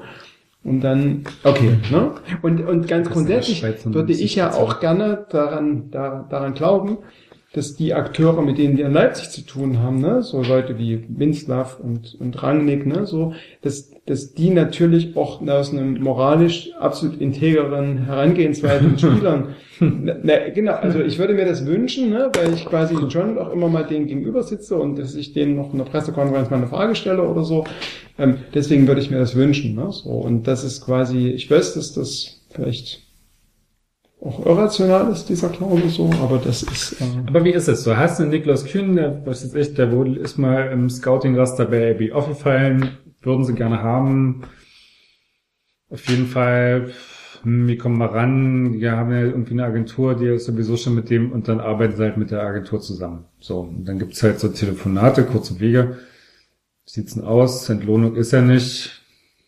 Machen wir auf dem anderen Wege mal, klar. Wenn es irgendwie, wenn ihr irgendwie mal was anderes habt, dann legen wir da 20.000 Euro mit drauf. Irgendwas. Also das ist dann irgendwie so an den Regularien vorbei, wahrscheinlich. Also nur gesponnen. ich kann das total verstehen, wie das passiert. das- Und genau, genau. Und Das ist ja dann aber jetzt wieder kein spezielles Fußballproblem. Ich glaube, das ist in der freien Wirtschaft draußen. Äh, und Sicher. in den entsprechenden Ebenen, glaube ich, das gleiche Thema. Wenn du einen, einen Manager haben willst, vielleicht auch einen, der bei, bei Zeiten zeigt, was er, was er wert ist und was er kann, dann äh, sind, glaube ich, dort auch äh, Sachen am, am Machen, die die vielleicht gerade nicht so relevant sind, weil, weil das Thema in dem Moment, Fußball ist natürlich das Weltthema, das steht im Fokus, das interessiert jeden, was da gerade passiert im Hintergrund. Ich glaube, diese, diese Ebene, dass, dass solche Sachen passieren, die gibt's, glaube ich, in jedem Bereich. Äh, Nee, es ist ja auch vor allem, ist ja auch vor allem utopisch, dass irgendwie äh, Berater für die Arbeit, die sie da irgendwie bei solchen Wechseln leisten, nicht in irgendeiner Weise Geld verdienen. Die machen ja auch nicht irgendwie aus, was ist ich, Goodwill-Geschichten, also äh, irgendein Zeug. Das ist, äh, die, die verdienen auch Geld damit. So, und die können auch nicht darauf ja- warten, dass der Niklas Kühn irgendwann Millionär ist und sagt, pass auf, du hast damals gute Arbeit gemacht, hier hast du mal einen Zehner. Das wird ja auch nicht passieren. Die müssen ja auch im Jetzt leben. Ne? Die haben äh, 100 Spieler, von den 100 schafft's einer, wenn sie Glück haben. Das ist natürlich auch so ein bisschen auf, auf, aufs Pferd setzen, ne? ob das an dem Tag passt. Dann hast du Niklas Kühn, und das ist einer, wie gesagt, von 100. Den kriegst du jetzt da unter bei RB. Weißt nicht, was in den nächsten fünf Jahren mit dem passiert. genau, da musst ich du gucken in dem Moment, was, was springt in dem Moment für mich Genau, raus. ich kann Punkt das total ja- verstehen. Und wenn ich Berater wäre, würde ich auch gucken, dass ich vielleicht, oder dann äh, finde ich das durchaus plausibel mit einem Verein, wenn ich den dort vermittle, dass ich sage, okay, dann lass uns mal gucken, wie wir irgendwie über eine andere Geschichte dann diese genannten 20.000 für den Kühn dann irgendwie, dass ich die bekomme. Also ich kann das alles total gut verstehen. Ne? Ich will das auch quasi, ja, ist, ja, genau. Das ist, kann, Es ist jetzt grundsätzlich ein Thema. Ne? Es gab mal irgendwie so eine Vereinbarung in Deutschland, so, so eine informelle, dass man sich nicht gegenseitig die Spieler von den Nachwuchsleistungszentren abwirbt. So, unter 17, unter 18, weiß ich mehr. Ähm, einfach aus der Geschichte raus, weil man gesagt hat, alles, was als Nachwuchsleistung zertifiziert ist, arbeitet gut, äh, gibt es von den grundsätzlichen Ausbildungsgeschichten her keinen Unterschied. Man muss die Jugendlichen nicht hin und her schicken und da irgendwie durch die Welt wandern lassen. Bleiben muss es sind so. Und das war halt mal eine informelle Geschichte, die galt durch mal, ich glaube, bis vor sechs, sieben Jahren war das irgendwie sowas, wo man sich so ein bisschen dran gehalten hat. Und dann ist das halt in die Binsen gegangen. Und wenn du aber, wenn, wenn so eine Geschichten in die Binsen gehen, dann hast du natürlich einen Hauen und Stechen um die Talente, die dann irgendwie vertragsfrei sind und irgendwie wechseln können oder vielleicht auch mal nicht vertragsfrei sind, wie damals, als sich RB mit Hertha gestritten hat und dann irgendwie Ablösen gezahlt hat, weil dann irgendwie unklar war, ob die Verträge gelten oder nicht. Ähm, es ist dann halt. Also wenn du diese Einigung nicht hinkriegst zwischen den Vereinen zu sagen, es ist doch Wahnsinn, sich gegenseitig die Jugendlichen abspendig zu machen, weil wir das als wirtschaftliche Asset sehen, ähm, dann hast du die Situation, wie sie ist. Und dann hast du natürlich auch Berater, die damit Geld verdienen, weil die diejenigen sind, die die Sachen vermitteln. So. Und was noch dazu kommt, ist natürlich die Globalisierung, dass einfach viele andere Länder noch, also früher heißt innerhalb von Deutschland wahrscheinlich vor sieben Jahren konntest du noch sagen, pass auf, innerhalb von Deutschland machen wir das so, und dann kamen aber die Engländer mit einem Haufen Geld und schon ist das ganze System zusammengebrochen, weil plötzlich die Engländer bei dir gewildert haben, weil die, denen war das scheißegal, was wir hier für eine Abnahme in Deutschland hatten. Und spätestens da musst du natürlich dann auch gucken, äh, wie kommst du zurecht. Und auch nochmal, das zu, zu, wie gesagt, zu Beckbauer und Breitenhauszeiten gab es Deutschland, die sind untereinander vielleicht mal maximal gewechselt. Aber das ist ja nicht durch Zufall, dass ein Beckenbauer sein Leben lang da in München gespielt hat oder ein Breitner, die sind dort aufgewachsen, groß geworden, sind geblieben. Gab es da die Diskussion nicht. Mhm. Oder in Gladbach. Äh, Dann hast du ja immer noch sowas wie Freizügigkeit. Das ist ja auch so ein Ding. Du kannst auch nicht zu einem 13-Jährigen sagen, der hat irgendwie jetzt für fünf Jahre, bis er fertig ist, in Frankfurt zu spielen. Nur auch die Möglichkeit zu geben, sagen die Eltern irgendwie zusammen mit dem Kind, sagen, der Eintracht Frankfurt ist ein Kackverein, ich will ja irgendwie nicht sein, ich will irgendwie lieber dem ersten FC Kaiserslautern irgendwie zum Training gehen. Also die, die Möglichkeit muss es ja auch geben. Du kannst ja den Eltern und den Kindern nicht vorschreiben, dass sie irgendwie bei einem Nachwuchsleistungszentrum zu bleiben haben. So, und dann hast du aber eine Situation, wenn du diese freizügig hast, hast du auch sämtliche Implikationen, dass Kinder wechseln können, wollen, tralala, und dann hast du wieder die Ebene von, es bringen sich Leute ins Spiel, die das organisieren, die dann irgendwie ansprechen, willst du Stadt Kaiserslautern nicht doch lieber mal über Köln nachdenken, tralala. Also, ich weiß nicht, an welcher Stelle, an welcher Stelle du diese Maschinerie in irgendeiner Form stoppen willst. Ich weiß, da geht es um so einen anderen Punkt bei der Bestürzung, aber die Frage ist ja letztlich eine ganz praktische, wie du irgendwie, also für mich ist zumindest in so einem Umgang, und deswegen bin ich eigentlich so über diese Financial Fairplay Geschichten irgendwie so, die, die fand ich viel, also die fand ich krasser, weil da irgendwie klar ist, es wird irgendwie offensichtlicher Regelbruch betrieben und diejenigen, die Regelbruch überwachen sollen oder für die Einbehaltung von Regeln verantwortlich sind, tun es nicht. Das so, das finde ich, das finde ich viel krasser. Und da, bei mir ist dann eher so die Frage bei diesem Geschick, wie kannst du irgendwie ein Gitter, ein Regelwerk bauen, wo du dem Rahmen setzt, die irgendwie das Ganze eingrenzbar oder eindämmbar machen oder in der Form machen, dass es, dass, dass die Folgen oder so krasse Spitzen dessen, was da drumherum passiert, weggenommen werden. So. Und das ist so, da, da, fällt mir halt nicht so richtig ein, wenn du irgend sowas wie Freizügigkeit äh, äh, ähm, ja tatsächlich nicht einschränken kannst. Mir ist schon klar, also ne, das, ähm, also ich kann mal da auch irgendwie einen Punkt machen oder so. Mir ist schon klar, dass das, was ich, ähm, äh, das, was ich hier so erzähle oder das, was ich, dem ich vielleicht nachhänge, das hat schon so, hat schon Ideen ins ähm, Protektorismus, ne? also so quasi im Vergleich zum globalen, zum, zur globalen, zum globalen Fußball, zur globalen Politik, ne? also so ähm, wenn ich das so benenne, dann würde ich sagen, ich fände es irgendwie ganz gut, wenn der Turbokapitalismus bis, nicht bis quasi auf den, auf, den, auf den Fußball komplett durchschlägt. Ich sehe aber an dieser Diskussion, dass das natürlich total schwer ist, ne, so, und ich finde das auch total schwer, äh, finde das, finde das auch durchaus problematisch. Das war ja letztlich das Bossmann-Urteil, was, ähm, was das ja auch angefangen hat, da einzureisen, ne, genau diese pro protektoristischen äh, Ideen zu verfolgen, zu sagen, wir machen hier im, in Deutschland machen wir unser eigenes und schützen uns total ab, ne? So, weil ich da ja auch quasi die individuelle Freiheit sehe ich da ja auch be, be, äh, bedroht, ne? Und ähm, äh, mir, mir ist das völlig klar. Ähm,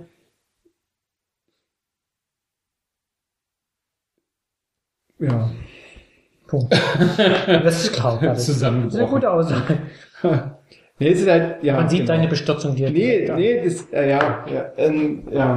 Ne, es ist so dieses, weil ich vorhin schon sagte, und ich stimme euch da auch zu, das wird natürlich jetzt auch im Fußballplatz, wenn, wenn quasi der Mannschaften gegeneinander spielen, dann ist das überhaupt nicht überhaupt nicht äh, sichtbar, ne? So und ich habe ja trotzdem eine Begeisterungsfähigkeit für das Spiel Fußball, ne? So nur die Mechanismen, die ich im Hintergrund wirken sehe, und da ist durchaus Financial Fairplay ist da auch ein gutes Beispiel, ne? So, weil das ja, weil das, das sieht man quasi, wie Dinge auch nochmal korrumpiert und nochmal, äh, ne? Beispiel, dass der FC Sion da halt bestraft wird und dann quasi gesperrt wird für ein Jahr oder so, oder eine große Sperre ab, während andere Mannschaften wie, wie Man City oder ähm, äh, PSG da quasi, quasi äh, straffrei rauskommen, obwohl sie viel größeren Dreck am Stecken haben oder so.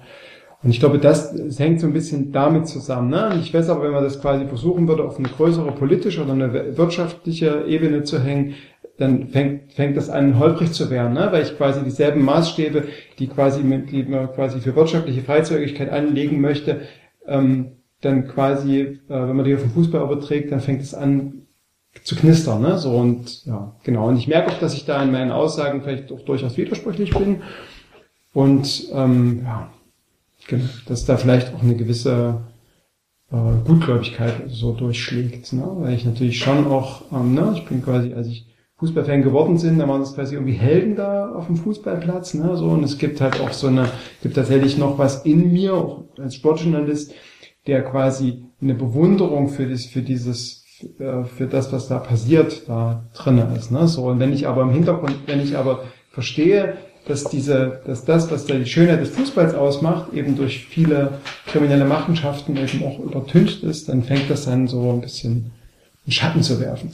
Also ich verstehe so Schattenwürfe aus ganz vieler Richtung, ob das jetzt so im Detail jetzt mit dem zusammenhängt, völlig, völlig, völlig davon ab.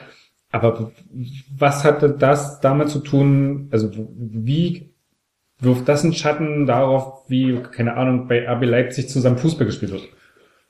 Also, ähm, was hat er, hat er direkt erstmal nichts genau, zu tun? Genau. Das, das stimmt.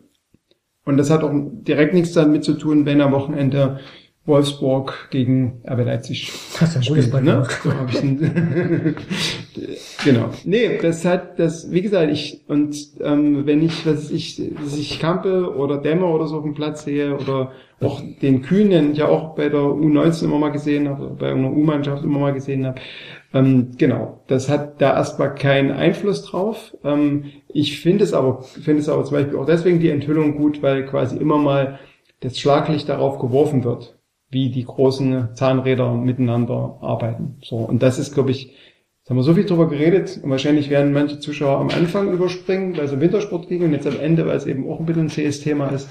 Ähm, aber das ist quasi mein Punkt. Die macht das doch nicht für die Zuhörer. ja, ja. Stimmt. Danke, dass du mich erinnerst. Ja, ich weiß mal nicht, ich, ich finde, das sind halt so unterschiedliche, also ich finde so dieses... Ich trinke noch einen Schnaps. Ah, das ist eine gute Idee, ich nicht. Will ich. Also ich, ich finde es, glaube ich, so komisch, so, diese Ebenen so aufzumachen und zu sagen, so, dass so dieses Abgehobene des Fußballs und das macht das so alles kaputt. Weil du hast ja schon diese, also ich verstehe so grundsätzlich so eine Müdigkeit im Umgang mit so Fußballphänomenen. Und da rede ich jetzt mal so allgemein über Diskurse rund um den Fußball. So, ne? Das geht mir ganz oft so, dass ich so total ermüdet davon bin, wie über Fußball geredet wird und wie damit umgegangen wird in das Spiel. So, ganz generell. Und ähm, aber es ist äh, ist ja unabhängig davon von äh, schon weitgehend unabhängig davon, was passiert in diesen 90 Minuten, wo auf dem Spielfeld angepfiffen wird und gespielt wird. Also passiert ja trotzdem was. Also passieren ja Geschichten. Also das Ohne ist so von Anfang an, was in Genau. Leipzig passiert. Du hast natürlich so eine Konstruktionsgeschichte von, es wird erstmal aus dem Boden gestammt, das gab es vorher noch nicht, es ist eine relativ künstlich erschaffene Geschichte und trotzdem füllt sich das ja mit Leben. Mhm. Es füllt sich mit menschlichen Geschichten, es äh, füllt sich mit Freude, es füllt sich mit sozial, füllt sich mit sozialen Zusammenhängen, es füllt sich mit äh, drumherum Leben, wo wieder neue Sachen entstehen. Und das alles gehört ja irgendwie miteinander zusammen. Ist ja nicht so, dass durch diese, da sind irgendwie Regelhüter, die nicht ihre Regeln anhalten, hat ja direkt mit dem Erleben des Spiels erstmal nichts zu tun. Nee, also Ja. da, natürlich, also ohne Frage. Ich weiß auch nicht, ich kenne dich nicht so Also gut, wie du im Stadion bist, aber ich glaube nicht, dass du in den 90 Minuten, wenn du deine Fotos machst, drüber nachdenkst, äh, ob, äh, was weiß ich, schon Kevin Augustin ein Handgeld bekommen hat, als er nach Leipzig gewechselt ist, als du gerade ein Foto machst, nachdem er ein Tor geschossen hat. Es ist ja auch seine Sache grundsätzlich, ne? Es ist ja, wenn er irgendwie ein Handgeld ausgehandelt hat, dann hat er Handgeld ausgehandelt. Das ist halt so. Ich Es fand ist ja letztlich nur interessant, wenn RB sagt, ach, wir haben noch nie Handgelder in unserem ganzen Leben bezahlt und dann plötzlich irgendwo rauskommt, oh, Ich dann ist es halt interessant, komisch. als- also ohne dass das RB gemacht hätte. Dominik dem. Kaiser in irgendwie, ich glaube, das war sogar hier in diesem, in diesem MDR, in dieser MDR-Sondersendung, wo er irgendwie gesagt hat, ähm, dass er, als er in der Regionalliga zu Leipzig kam, ausgehandelt hat, was er für Geld bekommt, wenn die eine Bundesliga aufstellen. In Champions aufsteigen. League, was du in der Champions League Champions League, genau, ne, so, also, da dachte ich mir, wow, also, ne, das nötigt mir dann auch Respekt ab, dann so eine Weitsicht zu haben, ne, so. Ähm, Na gut, was verlierst du, wenn du so einen Passus reinschreiben lässt? Im, Im besten Fall landest du in der Champions League, kriegst du das Geld. Im schlimmsten Fall passiert es nicht. Ich aber habe nur gesehen, neben ihm es hat, zumindest denken, ich weiß gar nicht, wer mitdenken, neben ne? ihm gesessen hat. Ach genau, das war ein Interview, da saßen Compère und und ähm, und äh, er saßen nebeneinander. Kaiser und nee, Kaiser Kaiser und Coltotti saßen nebeneinander. Und Kaiser sagt das und Coltotti fällt das Gesicht ein, weil er das offenbar nicht ausgehandelt hat. Ja, aber der Dominik war schon immer ein cleveres Bildchen. Absolut. ähm, nee, das ist tatsächlich in dem Moment des Fußballspiels, in der Emotion des Fußballspiels ist das quasi nicht, dann ist das, ist das nicht spürbar. So. Trotzdem, also, ja, ist ja auch, also, ne, ich habe auch zum Beispiel als dieser Bundes-Irgendwas-Minister, ähm, äh, Schmidt hieß ja, glaube ich, in Europa für Glyphosat gestimmt hat. Da, also, da war im Moment für mich, da ist mir das Gesicht eingefallen. Das war, war ich quasi in der Emotion im Moment. Und erst im Nachhinein habe ich verstanden, dass der natürlich eine absolute Lobby in der Landwirtschaft hat und dass er deswegen gar nicht, ne, der war gar nicht frei, der konnte, wie auch immer. Das ist ein aber Ja, also, ich merke gerade, das ist schwer. Sehr schwer. Also, was Dirk sagen will, die Welt ist ungerecht. Die ist einfach ungerecht. Ja. Welche Überraschung. Ja, aber wie gesagt, ich, Ich merke auch, dass ich, ähm, genau, ich merke in, in dem Besprechen, dass, dass, ähm, ähm, dass es schwer ist, äh, die Erkenntnis der Zusammenhänge zu haben und trotzdem, äh, nee, das ist nicht so. Ich weiß noch nicht so richtig, worauf du Nee, ich doch hinaus nicht. willst, aber Ich, äh, nein, ich glaube, ich habe das schon, ähm, äh, ich glaube, ich habe das schon mehrfach gesagt, worauf ich hinaus will. ja. heute schon, oder?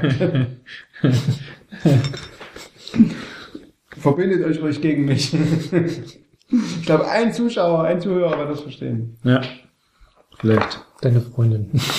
Danke, mein Kind. Ähm, ja. Ja, interessant.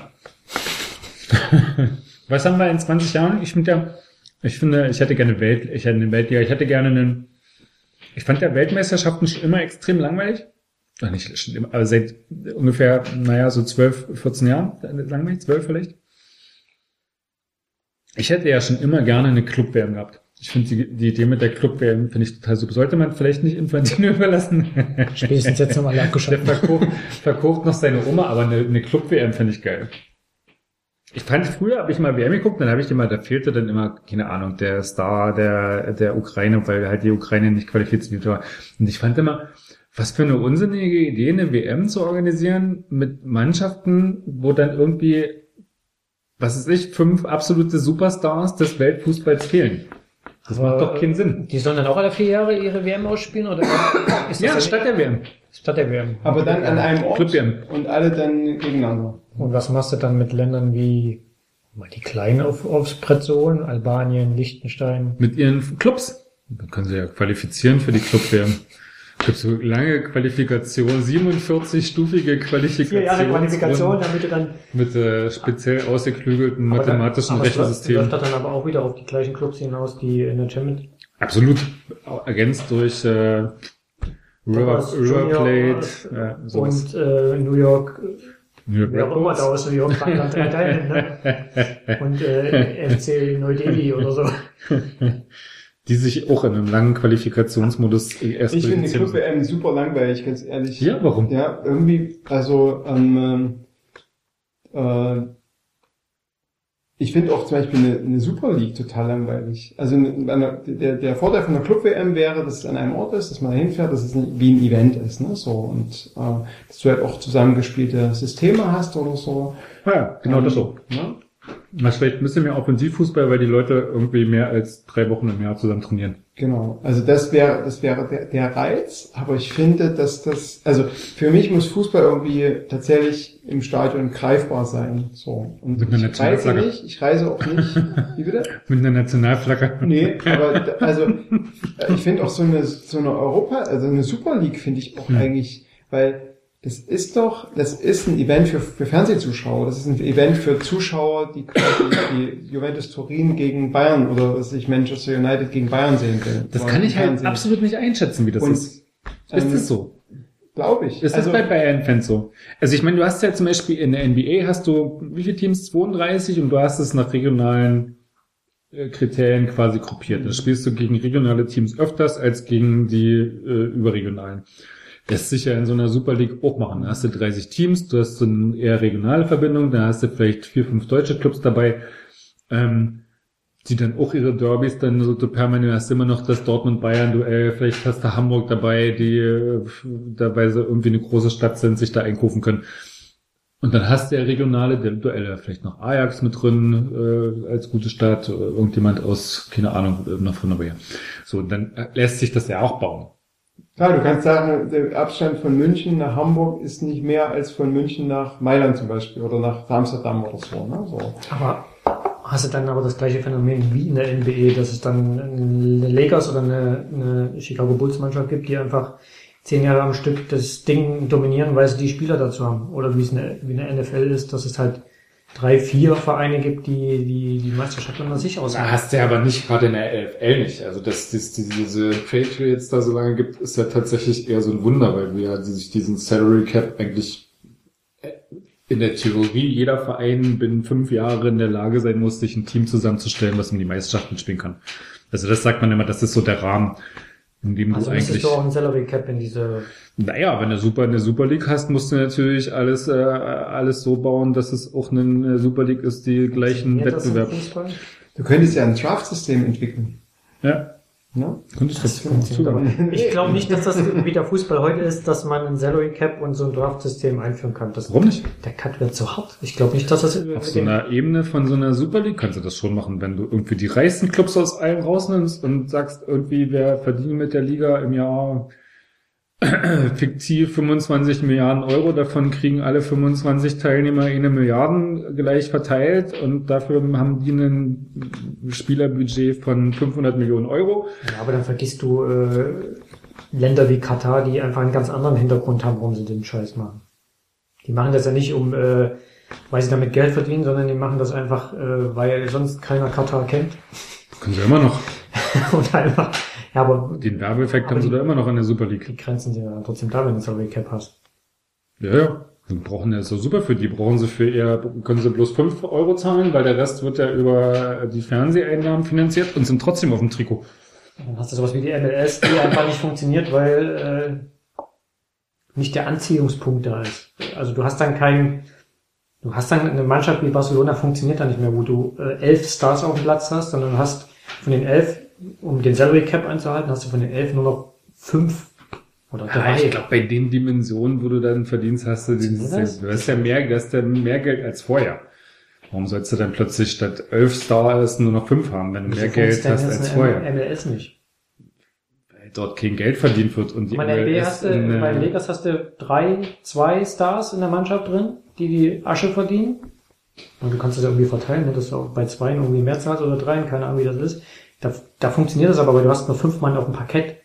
Wenn da drei funktionieren und richtig gut sind, kannst du auch mal zwei mitnehmen, die vielleicht nicht so gut sind. Das funktioniert aber mit elf Mann auf dem Platz oder 14 mit Auswechslern. Ich glaube, da müsstest du gesagt, ganz da andere sind die, sind die Salary Caps oder ist allgemein das Gehaltsgefüge in Amerika auch ein anderes. Ne? Da hast du der Superstar, der verdient irgendwie dann das, den Maximalvertrag von irgendwie 15 Millionen und der äh, Rookie, der verdient irgendwie 500.000. Also du hast da auch eine ganz anderen, obwohl die Leistungsunterschiede nicht so sind, du hast ja ganz andere Gefälle in diesen Teamgehältern aufgrund dessen, Ja, dass die Salary Fußball?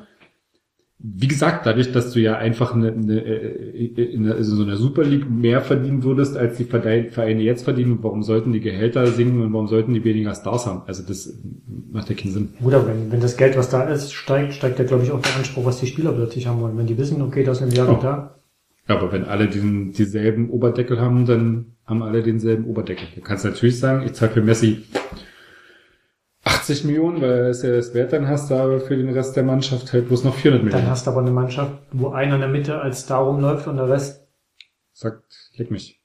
Das ist die Frage, funktioniert das halt im Fußball? funktioniert ja gerade auch. Neymar macht doch in, bei PSG nichts anderes und Messi macht doch bei Barcelona gerade auch nichts anderes. Also da hast du die Situation, du doch jetzt schon.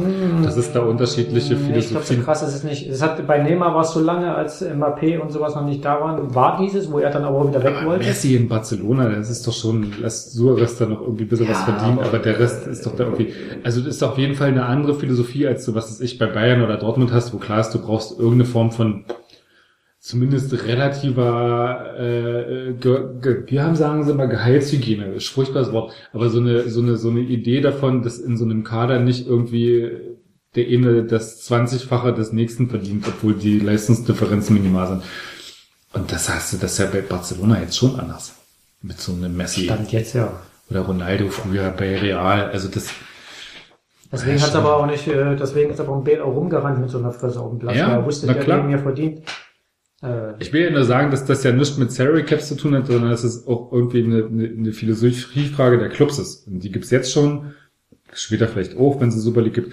Und gibt's bei den Bayern jetzt auch nicht. Die holen auch keinen Ronaldo und zahlen den irgendwie 70 Millionen im Jahr und dann lassen sie den irgendwie zehn Wasserträger irgendwie daneben, die dann irgendwie für ihn arbeiten. Und dafür keinen Bock haben. Also. aber so ist es ja zum Beispiel in der NBA, oder? Du hast ja, Ja, weil das, ich glaube, da ist die amerikanische Kultur aber auch anders. ja, deswegen ist die Frage, funktioniert das nicht? In Europa. Wir drehen uns im Kreis. Das ist richtig. Das ist richtig. Spannend Das, euch zuzugucken.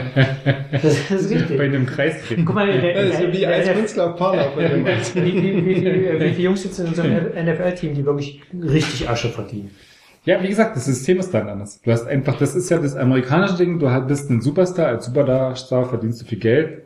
Bist du kein Superstar, verdienst du nicht viel, also verdienen auch viel Geld, aber im Vergleich dessen, was die einen leisten und die anderen, sind die Unterschiede schon riesig. Aber das ist halt, äh, die haben dann eine andere Kultur. Da ist halt so, dein Gehaltscheck ist halt das, was du nach außen zeigst und dich ausweist als jemand, der es geschafft hat.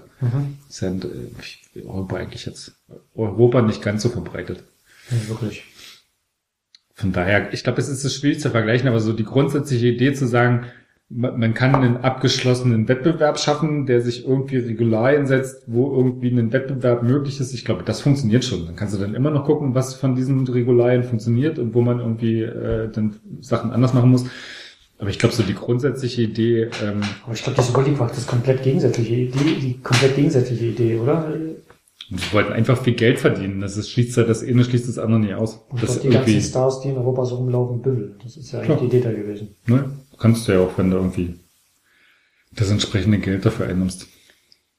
Das ist die Frage. Wie lange nimmst du das Geld, wie lange nimmst du das Geld noch ein? Weil mehr Geld kannst du von den ganzen TV-Stationen in Zukunft aber auch nicht mehr erwarten.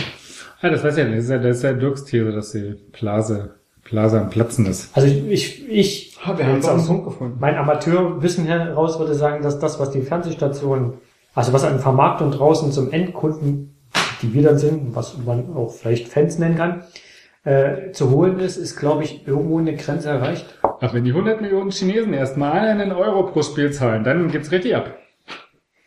Hat Uli doch gesagt. Uli. Das ist dann nicht mehr mein Sport. Nee, das ist nicht mehr mein Sport. Wenn die Chinesen Geld zahlen, ist auch nicht mehr mein Sport. Dann ist es ja wirklich das, was Dirk von sagt, dann ist es wirklich nur so ein Sport fürs Fernsehpublikum. Dann interessiert keinen mehr, wer ins Stadion kommt. Weil die Entwicklung ist ja jetzt sowieso schon. Das ist sowieso ein äh, Sport, der sich permanent darauf einstellt, dass er irgendwie im Fernsehen vermarktbar ist und. Es ist so dieser, ja, guck dir Länderspiele an. Du hast 35.000 Leute im Stadion, oder wie viel waren es auf Schalke? 40? Und vom Fernseher sitzen 8,5 Millionen. Boah, brauchst du nicht sagen, dass der Fußball tot ist. Klar, die gehen nicht ins Stadion, weil sie irgendwie gerade keinen Bock haben, weil es ihnen zu teuer ist, weil irgendwie eine Nationalmannschaft gerade nicht zieht, weil es irgendwie ein unwichtiges, wenn er unwichtiges Testspiel oder unwichtiges Nations League Spiel ist. Aber vom Fernseher sitzt die Nation trotzdem. Also 8,5 Millionen äh, Einschaltquote. Das erreichen irgendwie im Monat nicht viele Fernsehsendungen. Aber die 8,5 Millionen sitzen auch am Ende des Jahres da äh, und sagen, GEZ-Erhöhung nicht mit mir. Wenn die ARD wieder mehr Geld haben will, weil sie teure Aber das lief doch bei, bei RTL, oder? Eins, das andere lief bei der AD. Nations League hat die AD eingekauft. Ja, aber es ist halt so, Ich ich weiß weiß, nicht, ob das irgendwie diese Blase platzen. Ich finde, da kann man so viele Thesen aufstellen. Es ist so, wie wächst der Markt? Bis jetzt ist er eigentlich immer noch wachsend. Also, ich glaube, also wer jetzt noch nicht eingeschlafen ist, ähm, Aufwachen! aber ähm, äh, wir haben ja also auch diese diese Diskussion, die wir durch die Football Leagues hatten. Ne? Man hat ja gemerkt, dass es und meine Sprachlosigkeit an manchen Stellen war ja auch Ausdruck dafür, dass es Liegt am Schnaps. Da, nee, es liegt nicht am Schnaps. Es liegt daran, dass natürlich ganz viele Dinge aus ganz, also dass man die Dinge aus ganz vielen Ebenen, ganz vielen Betrachtungspunkten und dass es natürlich in jedem dieser Punkte eine gewisse Wahrheit gibt, ne, und eine, eine gewisse Rechtfertigung auch, ne, so und ähm, ähm, genau und wir können die jetzt quasi, wir können die jetzt quasi alle irgendwie ab, alle irgendwie abgehen und können uns gegenseitig irgendwie Recht geben in dem und dem Punkt, ne, so.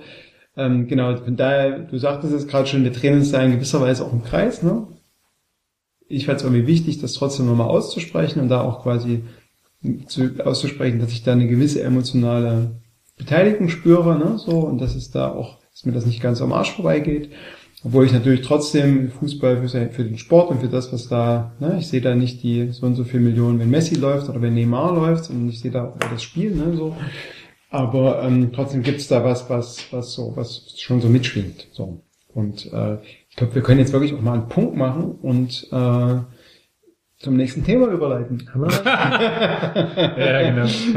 Wir haben, wir haben da ja noch fünf stehen. Was ist denn mit VIP? Steht da noch irgendwas? Ich glaube, Nee, mein, Punkt ist, mein Punkt ist immer noch, dass man, ich glaube, ein, ein gutes Regulatorium braucht und das auch jemand einhalten muss. Und ich glaube, wenn es keiner einhält, dann hast du tatsächlich Und, ein ja, Problem. und, und mein Punkt ist, die Football Leagues zeigen, dass es dieses Regulatorium nicht gibt Ja. und dass es quasi äh, genau und dass es da ganz schön viele Schweinereien gibt und ähm, äh, da merke ich, dass mich das, obwohl ich eigentlich, obwohl man das wissen müsste, dass es, wo Geld im Spiel ist, gibt es quasi Probleme.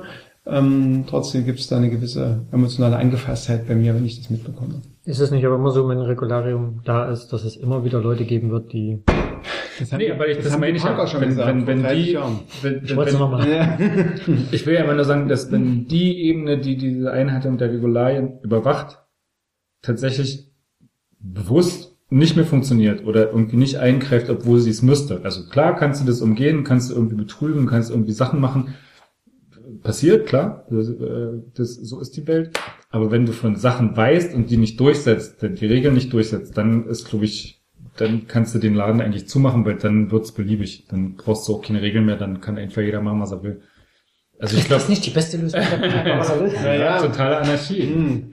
Das ist doch Ja, so. haben wir auch mal, habe ich auch mal toll gefunden. Ich glaube, dann lassen die Red Bull nicht mehr mitspielen in Deutschland, wenn es totale Anarchie gibt. Dann machen wir unsere eigene Liga auf. Wir spielen nur noch Red Bull-Mannschaft gegeneinander. äh, Stimmt, Ghana, Salzburg, Südamerika, Leipzig, New schön. York. Ich glaube, die hatten Sapi im Ghana, ja. Ja, gibt's. Da gibt's bestimmt dann Gibt's irgendwas. bestimmt. Hm, das ist eine eigene Red Bull Liga. Vielleicht will dann VW gegen uns spielen oder so. Ich kann mal auch Andi Goldberger fragen. Ähm, ja, Anni Berger, das ist ein schöner, da saug ich gleich mir ihn am Nick. Ey, wenn ich, sorry, ähm, so? Wenn du Andi Goldberger, Goldberger hörst, sorry, Anni Goldberger, das war nur ein Spaß. Erfolg, Europa League, Bundesliga. Europa Ähm, League. wir machen das Schluss, was? Ja, warte, wir haben noch, Was wir ist haben, das hier? wir haben hier noch jemanden, der noch Red Bull trinkt. Erholung, steht Erholung. Ich glaube, Erholung ist Was ist jetzt, das hier mit VIPs?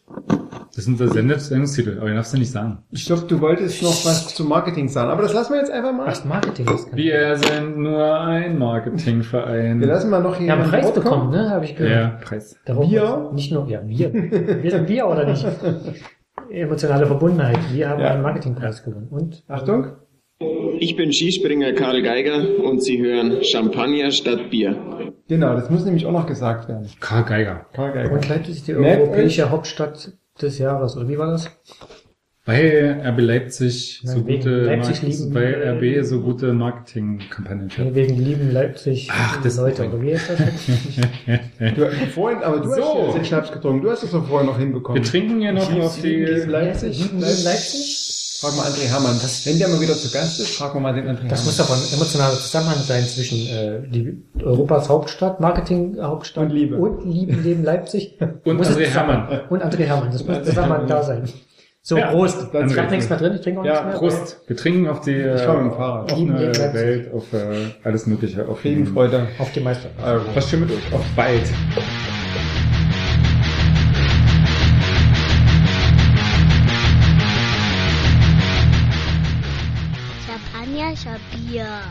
Champagner, Bier. Erdäpfelfisch im Podcastbecken.